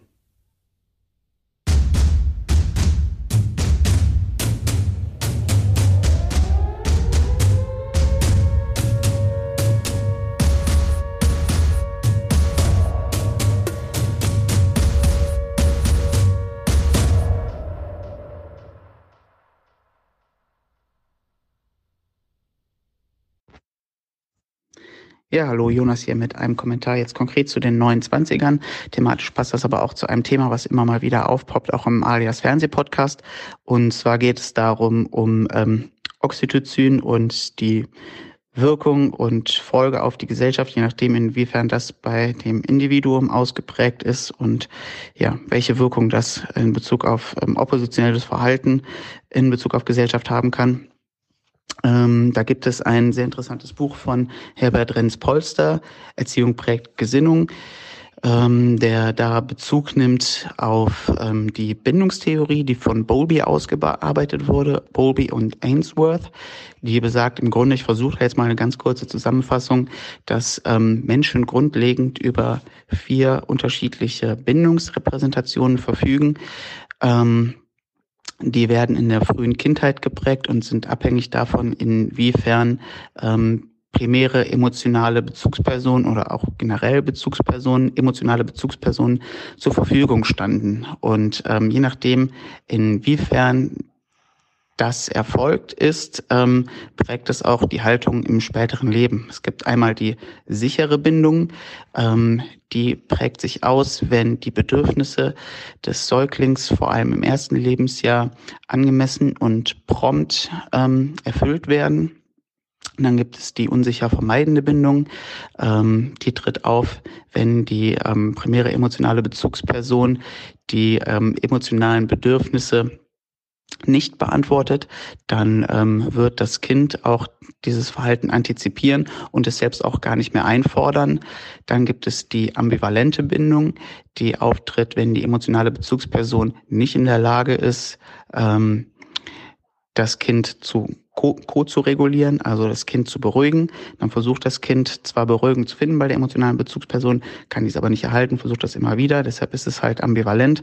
Und äh, dann gibt es die desorganisierte Bindung, die auftritt, wenn ähm, die primäre emotionale Bezugsperson auch gleichzeitig der ähm, Quell von Gewalt ist. Also wenn es überhaupt keine Sicherheit gibt und ähm, ja diese ähm, dieses Missverhältnis kann das Kind nicht auflösen und ähm, ist in seinem Handlungs, in seinen Handlungskonzepten völlig unsicher und äh, hat kein konkretes Handlungskonzept. Ähm, das war jetzt nur ein, ganz kurzer Abriss. Insgesamt ist das natürlich noch viel komplexer. Das wurde untersucht ähm, anhand von ähm, einem bestimmten Test, der äh, fremde Situationstest. Da konnte man gucken, wie Kinder darauf reagieren, wenn ähm, primäre emotionale Bezugsperson, äh, in den meisten Fällen ist das noch die Mutter, äh, wenn die kurz abwesend waren, konnte man beobachten, wie die Kinder reagieren, wenn die Mütter wieder in den Raum hereinkommen. Jetzt in Bezug auf die Gesamtgesellschaft ähm, konnte äh, Herbert Renz-Polster gut herausarbeiten. Ähm, er hat das jetzt vor allem in Bezug auf den Rechtsruck im Osten herausgearbeitet, dass ähm, ja, das System so gestaltet war, dass äh, Frauen früh in den Arbeitsmarkt gebracht werden sollten und ähm, deshalb im ersten Lebensjahr es nicht möglich war, eine sichere Bindung herauszuarbeiten und erschwerend auch hinzukam, dass ein sehr ähm, geringer Betreuungsschlüssel in den Kindertageseinrichtungen dort war. Und ähm, es ist so, dass ähm, ja, es verschiedene Faktoren gibt, ähm, die dazu führen, dass dann halt eine ähm, sichere Bindungsrepräsentation auch im Erwachsenenalter herausgearbeitet wird. Und ähm, wenn man auch, ähm, wenn jetzt ein Kind zu Hause keine sichere Bindung erfahren kann, kann es halt noch Resilienzen von außen geben, die dann dazu führen, dass dann irgendwann im Laufe des Erwachsenenlebens eine sichere, eine erworbene sichere Bindung dann ähm, erworben werden kann. Ähm, ja, man sieht jetzt, dass auch in den ähm, 90er Jahren nach, ähm, äh, ja, nachdem äh, BRD und DDR wieder vereint wurden, sich dann auch die Betreuungsschlüssel nicht schlagartig geändert haben und ähm, sieht halt auch, wie unsichere Bindungsrepräsentationen, vermeidende Bindungsrepräsentationen viel häufiger vorkamen in der DDR. Damals waren schon Untersuchungen äh, bei Jugendlichen, haben dazu geführt äh, oder haben zutage gefördert, dass schon ein erhöhtes Maß an ähm, Fremdenfeindlichkeit da war, ähm, was man ja so nicht erwartet hätte, weil eigentlich ideologisch wurde immer von internationaler Solidarität gesprochen. Ähm, evolutionsbiologisch ist das ein sinnvolles Konzept, wenn man in den ersten Lebensjahren ähm, davon ausgeht, der Mensch als ein ähm, sehr adaptives Säugetier, äh, was vor allem den evolutionsbiologischen Vorteil damit erworben hat, dass es in der Lage ist, sein Verhalten an seine Umgebung anzupassen. Also lernt es in den ersten Lebensjahren, äh, diese Umgebung ist für mich nicht sicher. Alles, was neu dazukommt, ist eine Gefahr, die es gilt abzuwehren. Ähm, das ist das Überlebenskonzept bei, äh, bei einer vermeidenden Bindung. Und ähm, das bezogen auf, ähm, wie sehe ich Gesellschaft, ist es natürlich, ähm, dass man sich erstmal machtlos äh, den Kräften von außen ausgeliefert sieht, dass man keine Selbstwirksamkeit entwickelt hat und alles, was neu dazu kommt, abgelehnt wird. Deshalb gibt es auch ja diese äh, Verquickung von Rechtsradikal und Impfleugner, äh, Impfgegner. Oder auch die Tatsache, dass man sich eher zu ähm, starren Strukturen hingezogen fühlt, wie Militär und Polizei, weshalb da halt auch die Gesinnung eher in die Ablehnung von Neuem geht oder halt auch ähm, die Impfbereitschaft nicht so hoch ist bei Polizistinnen. Ähm, genau dass das im Groben, also wird halt gesamtgesellschaftlichen Zusammenhang hergestellt zwischen unsicherer Bindung und ähm, Hang zu Rechtsruck. Und interessant jetzt nochmal wieder, um den Bogen zu schlagen zu Oxytocin. Ähm, es ist auch so, dass Kinder mit einer vermeidenden Bindung ein ähm, geringeres Maß an Oxytocin ausbilden und ein ähm, höheres Maß an Cortisol haben. Das konnte man halt sehen in den ähm, fremden Situationstests dass ähm, Kinder, wo die ähm, Mütter wieder den Raum betraten und anscheinend keine Regung der ähm, Kinder auftrat, äh, die halt kein Bindungsverhalten gegenüber ihrer Mutter gezeigt haben, ähm, anscheinend völlig ruhig waren, äh, aber trotzdem eine erhöhte Cortisolausschüttung hatten. Genau, also das nur nochmal insgesamt dazu, äh, um die These zu stärken, dass halt gerade die ähm, Phase der frühkindlichen Prägung ähm, sehr relevant ist für ähm, ja, die gesamte Gesellschaft im Endeffekt. Ah, äh, ein anderes Buch, was ich jetzt nicht benannt habe, äh, dessen Inhalt mir auch nicht so gut geläufig ist, was da aber auch in die gleiche Kerbe schlägt, ist von ähm, Sven Fuchs. Äh, die Kindheit ist politisch. Hallo zusammen, hier ist der Frederik aus Berlin. Ich wurde gerade getriggert von der Folge vom Sonntag, den 23. Januar, ähm, weil Stefan circa in der 30. Minute angesprochen hat, ja, wie wäre das denn eigentlich, wenn im zum Beispiel Rhein-Main-Gebiet ein Super-GAU entstünde? Ähm, wir haben dort ja auch Biblis gehabt und tatsächlich gab es eine Dokumentation, die ist 1991 erschienen, äh, wurde ein bisschen von der Kritik zu ihrer Zeit zerrissen. Ich fand sie aber spektakulär. Ich habe sie damals gesehen. Äh, Rhein-Main-Gebiet ist ja meine zweite Heimat. Äh, in meinem Studium, auch im Rahmen von Anti-Atomkraft-Demonstrationen. Und die Bilder sind einfach großartig. Ich meine, die Qualität des Films und äh, das Budget war natürlich gering.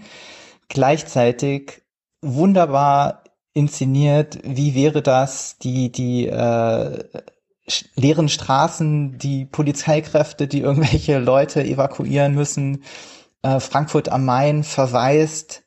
Und der Film zeigt genau die Bilder, die äh, Stefan sich äh, da mal in einer Filmdoku äh, gewünscht hat in der Folge.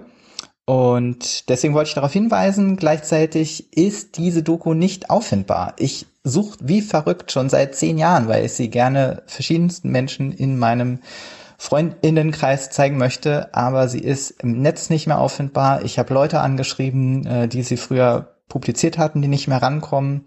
Es ist äh, zum Mäusemelken und es wäre wirklich großartig, wenn irgendjemand nochmal da rankommen könnte. Todeszone nach dem Supergau. Ich schicke hier noch einen Link mit, den es sogar auf Wikipedia gibt. Viel Spaß beim Suchen. Hallo Stefan.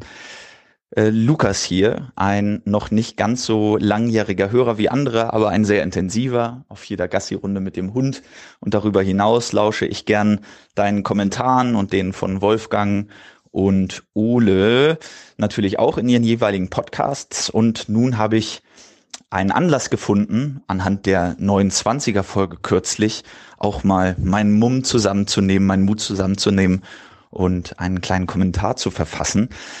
Äh, insgesamt merkt man, finde ich, dass du das Thema ganz gut durchblickt hast ähm, und vor allem den Stellenwert erkannt hast, den die EU-Taxonomie in den nächsten Jahren bedeuten wird. Aber äh, was es genau bedeutet, finde ich, kriegt man in der Medienlandschaft so nicht ganz mit. Es wird immer von der Taxonomie selbst gesprochen, die ja verkürzt gesagt Finanzmarktakteure verpflichtet, prozentual anzugeben, wie viel Anteil ihres Portfolios sozusagen ähm, nachhaltig ist und wie viel nicht. Und nachhaltig ist eben jetzt nach der Definition der EU-Taxonomie. Schön und gut, eine gute Idee, aber was viele vergessen ist natürlich, dass diese Informationen, was ist denn nachhaltig und was nicht, von irgendwoher kommen müssen. Und das passiert an riesigen Katalogen von eben, die im Rahmen der Taxonomie erstellt wurden und die müssen von Unternehmen erarbeitet werden. Lass mich lügen. Ich glaube, in Deutschland sind es die Unternehmen, die unter das bereits gültige CSR-Richtlinie Umsetzungsgesetz fallen, also kapitalmarktorientiert 500 Mitarbeiter oder mehr und dann so bestimmte größere Umsatz- oder Gewinnzahlen. Und die müssen es in diesem Jahr das erste Mal tun. Dort sind die Hühner im Stall wild aufgeflogen. Denn die äh, Fragen können Sie im Augenblick fast alle nicht richtig beantworten. Äh, dieses Jahr ist es noch vereinfacht für viele dieser Unternehmen. Das heißt, sie müssen nur taxonomierelevante Aktivitäten feststellen. Und im Folgejahr geht es dann darum, Taxonomiekonformität festzustellen. Also dort wirklich die Einordnung festzulegen. Ist es jetzt nachhaltig nach der Taxonomiedefinition oder nicht? Äh, ja, die Unternehmen wissen überhaupt nicht, was sie tun sollen. Ich, ich arbeite so grob in dem Bereich, sag ich mal. Ähm, haben Horden von Wirtschaftsprüfern damit beschäftigt, die glaube ich, äh, gerade auch am Rad drehen, weil niemand weiß, wie es in der Praxis aussieht. Das ist genau dasselbe wie mit den nicht finanziellen Erklärungen, als sie damals eingeführt wurden. Das musste sich erstmal einspielen, man hat links und rechts geschaut. Aber jetzt im ersten Jahr wissen viele nicht mal, zählen denn die Firmenwegen auch dazu, ähm, mit denen unsere Manager zur Arbeit kommen. Äh, was zählt ansonsten dazu? Unsere Elektroladesäule im Keller, äh, müssen wir unsere Parkplätze, die wir im Keller haben, irgendwie berücksichtigen? Tja, alle sind also sehr wild, sind äh, da sehr dran, unter die Taxonomie zu fallen. Und ich glaube, das wird einen ähnlichen Einfluss haben auf die Unternehmen, jedenfalls von der Bedeutung, die ich gerade mitkriege, wie das, was Larry Fink mit seinen äh, Briefen angestellt hat. Äh, die intrinsische Motivation wird sich natürlich nicht ändern, aber sicherlich äh, wird dort einiges losgetreten. Noch ein Hinweis auf die Taxonomie selbst. Wenn ich das jetzt ähm, richtig durchschaue, ist die Taxonomie aktuell äh, vor allem für Unternehmen, die da jetzt etwas zu angeben müssen, äh, in zwei Schritten oder sogar drei Schritten unterwegs. Auch nochmal als Input dazu, ähm, falls äh, ihr das noch nicht in der Tiefe gehört habt aus dieser Perspektive. Jetzt aktuell ist die, ich nenne es mal, Umwelttaxonomie in Besprechung. Da geht es darum, die ersten zwei Ziele, das ist jetzt Klimawandel und Anpassung an den Klimawandel, äh, zu, zu ähm, einzuordnen mit den eigenen Produkten. Und im späteren Verlauf kommen noch vier Ziele dazu, die dann mehr auf Biodiversität, ähm, allgemeinen Umweltschutz, Kreislaufsystem in der Abfallbehandlung und sowas eingeht. Und ein äh, großer zusätzlicher Bestandteil ist, dass bestimmte Mindestkriterien von Sozialthemen nicht äh, außer Acht gelassen werden dürfen oder besser gesagt nicht unterschritten werden dürfen. Nur dann ist es taxonomiekonform. Ich weiß also nicht, ob langfristig Atommüll wirklich unter dieses Thema fällt. Da kennen sich aber andere sicherlich besser aus. Ein zweiter Bestandteil, der bald noch dazukommt, ist sozusagen das Umgedrehte. Dass es dann um die Sozialtaxonomie geht, die sich eher auf gute Arbeit, Menschenrechtsthemen und so etwas ausrichtet. Also die äquivalenten Ziele entwickelt zu äh, Klimawandel verhindern, Anpassung an den Klimawandel und so weiter. Und umgedreht dann in der Sozialtaxonomie nur festgelegt wird, dass es so bestimmte Mindestschutzstandards für Klima- und Umweltthemen bedarf.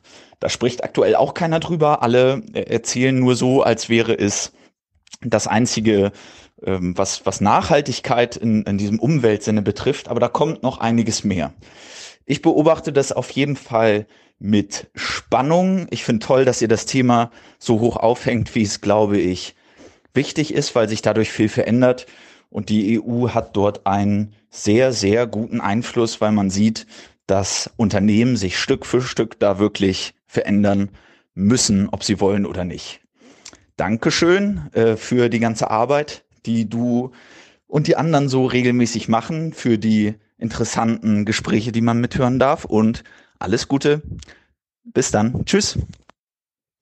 Hey, Servus. Ich wollte mal einen Tipp an die ganzen an die Community richten, die mit Johnson Johnson geimpft wurden und die dann den geboosterten Status verloren haben und mit zwei Impfungen dann nur als vollständig geimpft, aber nicht als geboostert gelten, dass sie auf jeden Fall zu den Impfzentren ohne Impfpass gehen sollen. Denn es ist, es ist anscheinend für die Ärzte verboten, äh, geboostert zu werden, wenn man ähm, nicht 90 Tage nach der Zweitimpfung gewartet hat. Und hatte jetzt gerade eine, keine Ahnung, eine 15-minütige Diskussion mit den Ärzten und dem Gesundheitsamt, warum ich mich nicht impfen lassen kann. Und deswegen empfehle ich es zu machen, wie es Stefan gemacht hat. Einfach ohne Impfpass zur Impfstelle gehen, sagen, dass man es vergessen hat und dann einfach auf eigene Faust das machen. Wo ein Wille ist, ist auch ein Weg. Ähm, macht das lieber direkt so und dann spart ihr euch diesen ganzen Stress mit Gesundheitsamt und Ärzten. Vielen Dank. Und vielleicht melde ich mich noch, wenn es geklappt hat. Aber it is what it is. Ahoi an alle. Ich wollte hier mal ganz äh, unsauber hier quick and dirty mal einen kleinen Rant loswerden. Ähm, und zwar in Bezug auf unsere lustigen, äh, ja, auf unsere lustige Gesetzeslage bezogen in Bezug auf Corona. Ähm, ich habe einen dreijährigen Sohnemann und wohne getrennt von der Kindesmutter. Ähm, ja, Verständigung übers Kind klappt soweit ganz gut, also alles äh, in der Hinsicht okay und wir ziehen da immer an einem Strang. Ähm, oh, und sie arbeitet als ähm, ja, Erzieherin in einer Kita, in einer, einem kleinen Kindergarten hier in der Nähe. Und nun ist Folgendes passiert. Sie wurde positiv auf das Coronavirus getestet, was eben daraufhin zur Folge hatte, dass jetzt der Sohnemann ähm, nun dauerhaft bei mir ist. Normalerweise habe ich ihn immer nicht so lange. Und wenn man sich dann auf infektionsschutz.de die Beschlusslage vom 7. Januar anschaut, dann liest man dort Folgendes, dass man nach zehn Tagen eine Quarantäne einfach so beenden kann, ne, da unser Sohn jetzt ja Kontaktperson ist. Ich bin's nicht, weil ich geboostert bin. Ähm, also zehn Tage ohne Test, okay, dann liest man weiter. Nach sieben Tagen mit Test und dann PCR-Test oder Antigentest, okay. Und tatsächlich nach fünf Tagen für Kita-Kinder und für Schulkinder ebenfalls mit PCR oder Antigentest, wenn denn die Kinder einer regelmäßigen äh, Reintestung unterliegen, ne? also wenn sie regelmäßig Tests machen. Ich schaue also in die Landesverordnung vom Land Brandenburg, in dem ich hier wohne, und stelle fest, ähm, hm, in der Landesverordnung steht da gar nichts drin. Äh, da steht zwar drin nach fünf Tagen für Schulkinder, aber dann der nächste Paragraph für die Kita-Kinder steht dort gar nichts. So, dann also beim Gesundheitsamt angerufen, dort festgestellt, äh, nachdem ich dort ein paar Mal angerufen habe, ohne jemanden zu erreichen bei der Corona-Hotline, habe ich mir überlegt, okay, jetzt ist immer besetzt, vermutlich bin ich auf der schwarzen Liste gelandet, weil die nicht wollen, dass da jemand öfter anruft und wirklich ein dringendes Anliegen hat. Also habe ich mal mein zweites Telefon genommen, dort angerufen, dann kam ich auch sofort durch. Und was mir da dann gesagt wurde, hat mir echt die Kinnlade runterfallen lassen. Ähm, die Beschlusslage vom 7. Januar interessiert überhaupt gar niemanden. Nein, die Landkreisverordnung ist entscheidend. Das heißt, jeder Landkreis kocht hier in Deutschland sein eigenes Süppchen. Direkt im benachbarten Landkreis ähm, gelten schon wieder ganz andere Corona-Regeln, sogar andere Quarantänezeiten. Das ergibt natürlich Sinn, weil je nach Landkreis unterschiedliche Coronaviren grassieren, die natürlich ähm, sich immer entsprechend äh, an die anderen Regeln halten. Und da fragt man sich echt, wo man hier gelandet ist. Also das bedeutet, wir in Deutschland haben über 400 verschiedene Corona-Verordnungen, wenn ich da richtig extrapoliert habe. Ja, so viel dazu. Euch noch einen schönen Tag. Ach so, Nachtrag, ich wollte noch aufklären. Ähm, was ist jetzt mit meinem Sohn? Tatsächlich äh, gilt jetzt hier in unserem Landkreis Testung nach sieben Tagen, allerdings nur mit PCR-Test. Und in diesem Landkreis gibt es momentan keine PCR-Tests für Freitestung. Wenn, dann muss man natürlich privat bezahlen. Also das zur Auflösung ähm, gilt alles nicht, was in den Medien erzählt wird, gilt alles nicht, was Beschlusslage ist. Es gilt jeweils die ähm, ja, Landes-, äh, Landkreisverordnung. Und das heißt, dass wir jetzt hier die volle zehn Tage ähm, Quarantäne machen dürfen. Obwohl jeder Schnelltest und jeder Selbsttest jeden Tag negativ ausgefallen ist. Jo, wunderbar.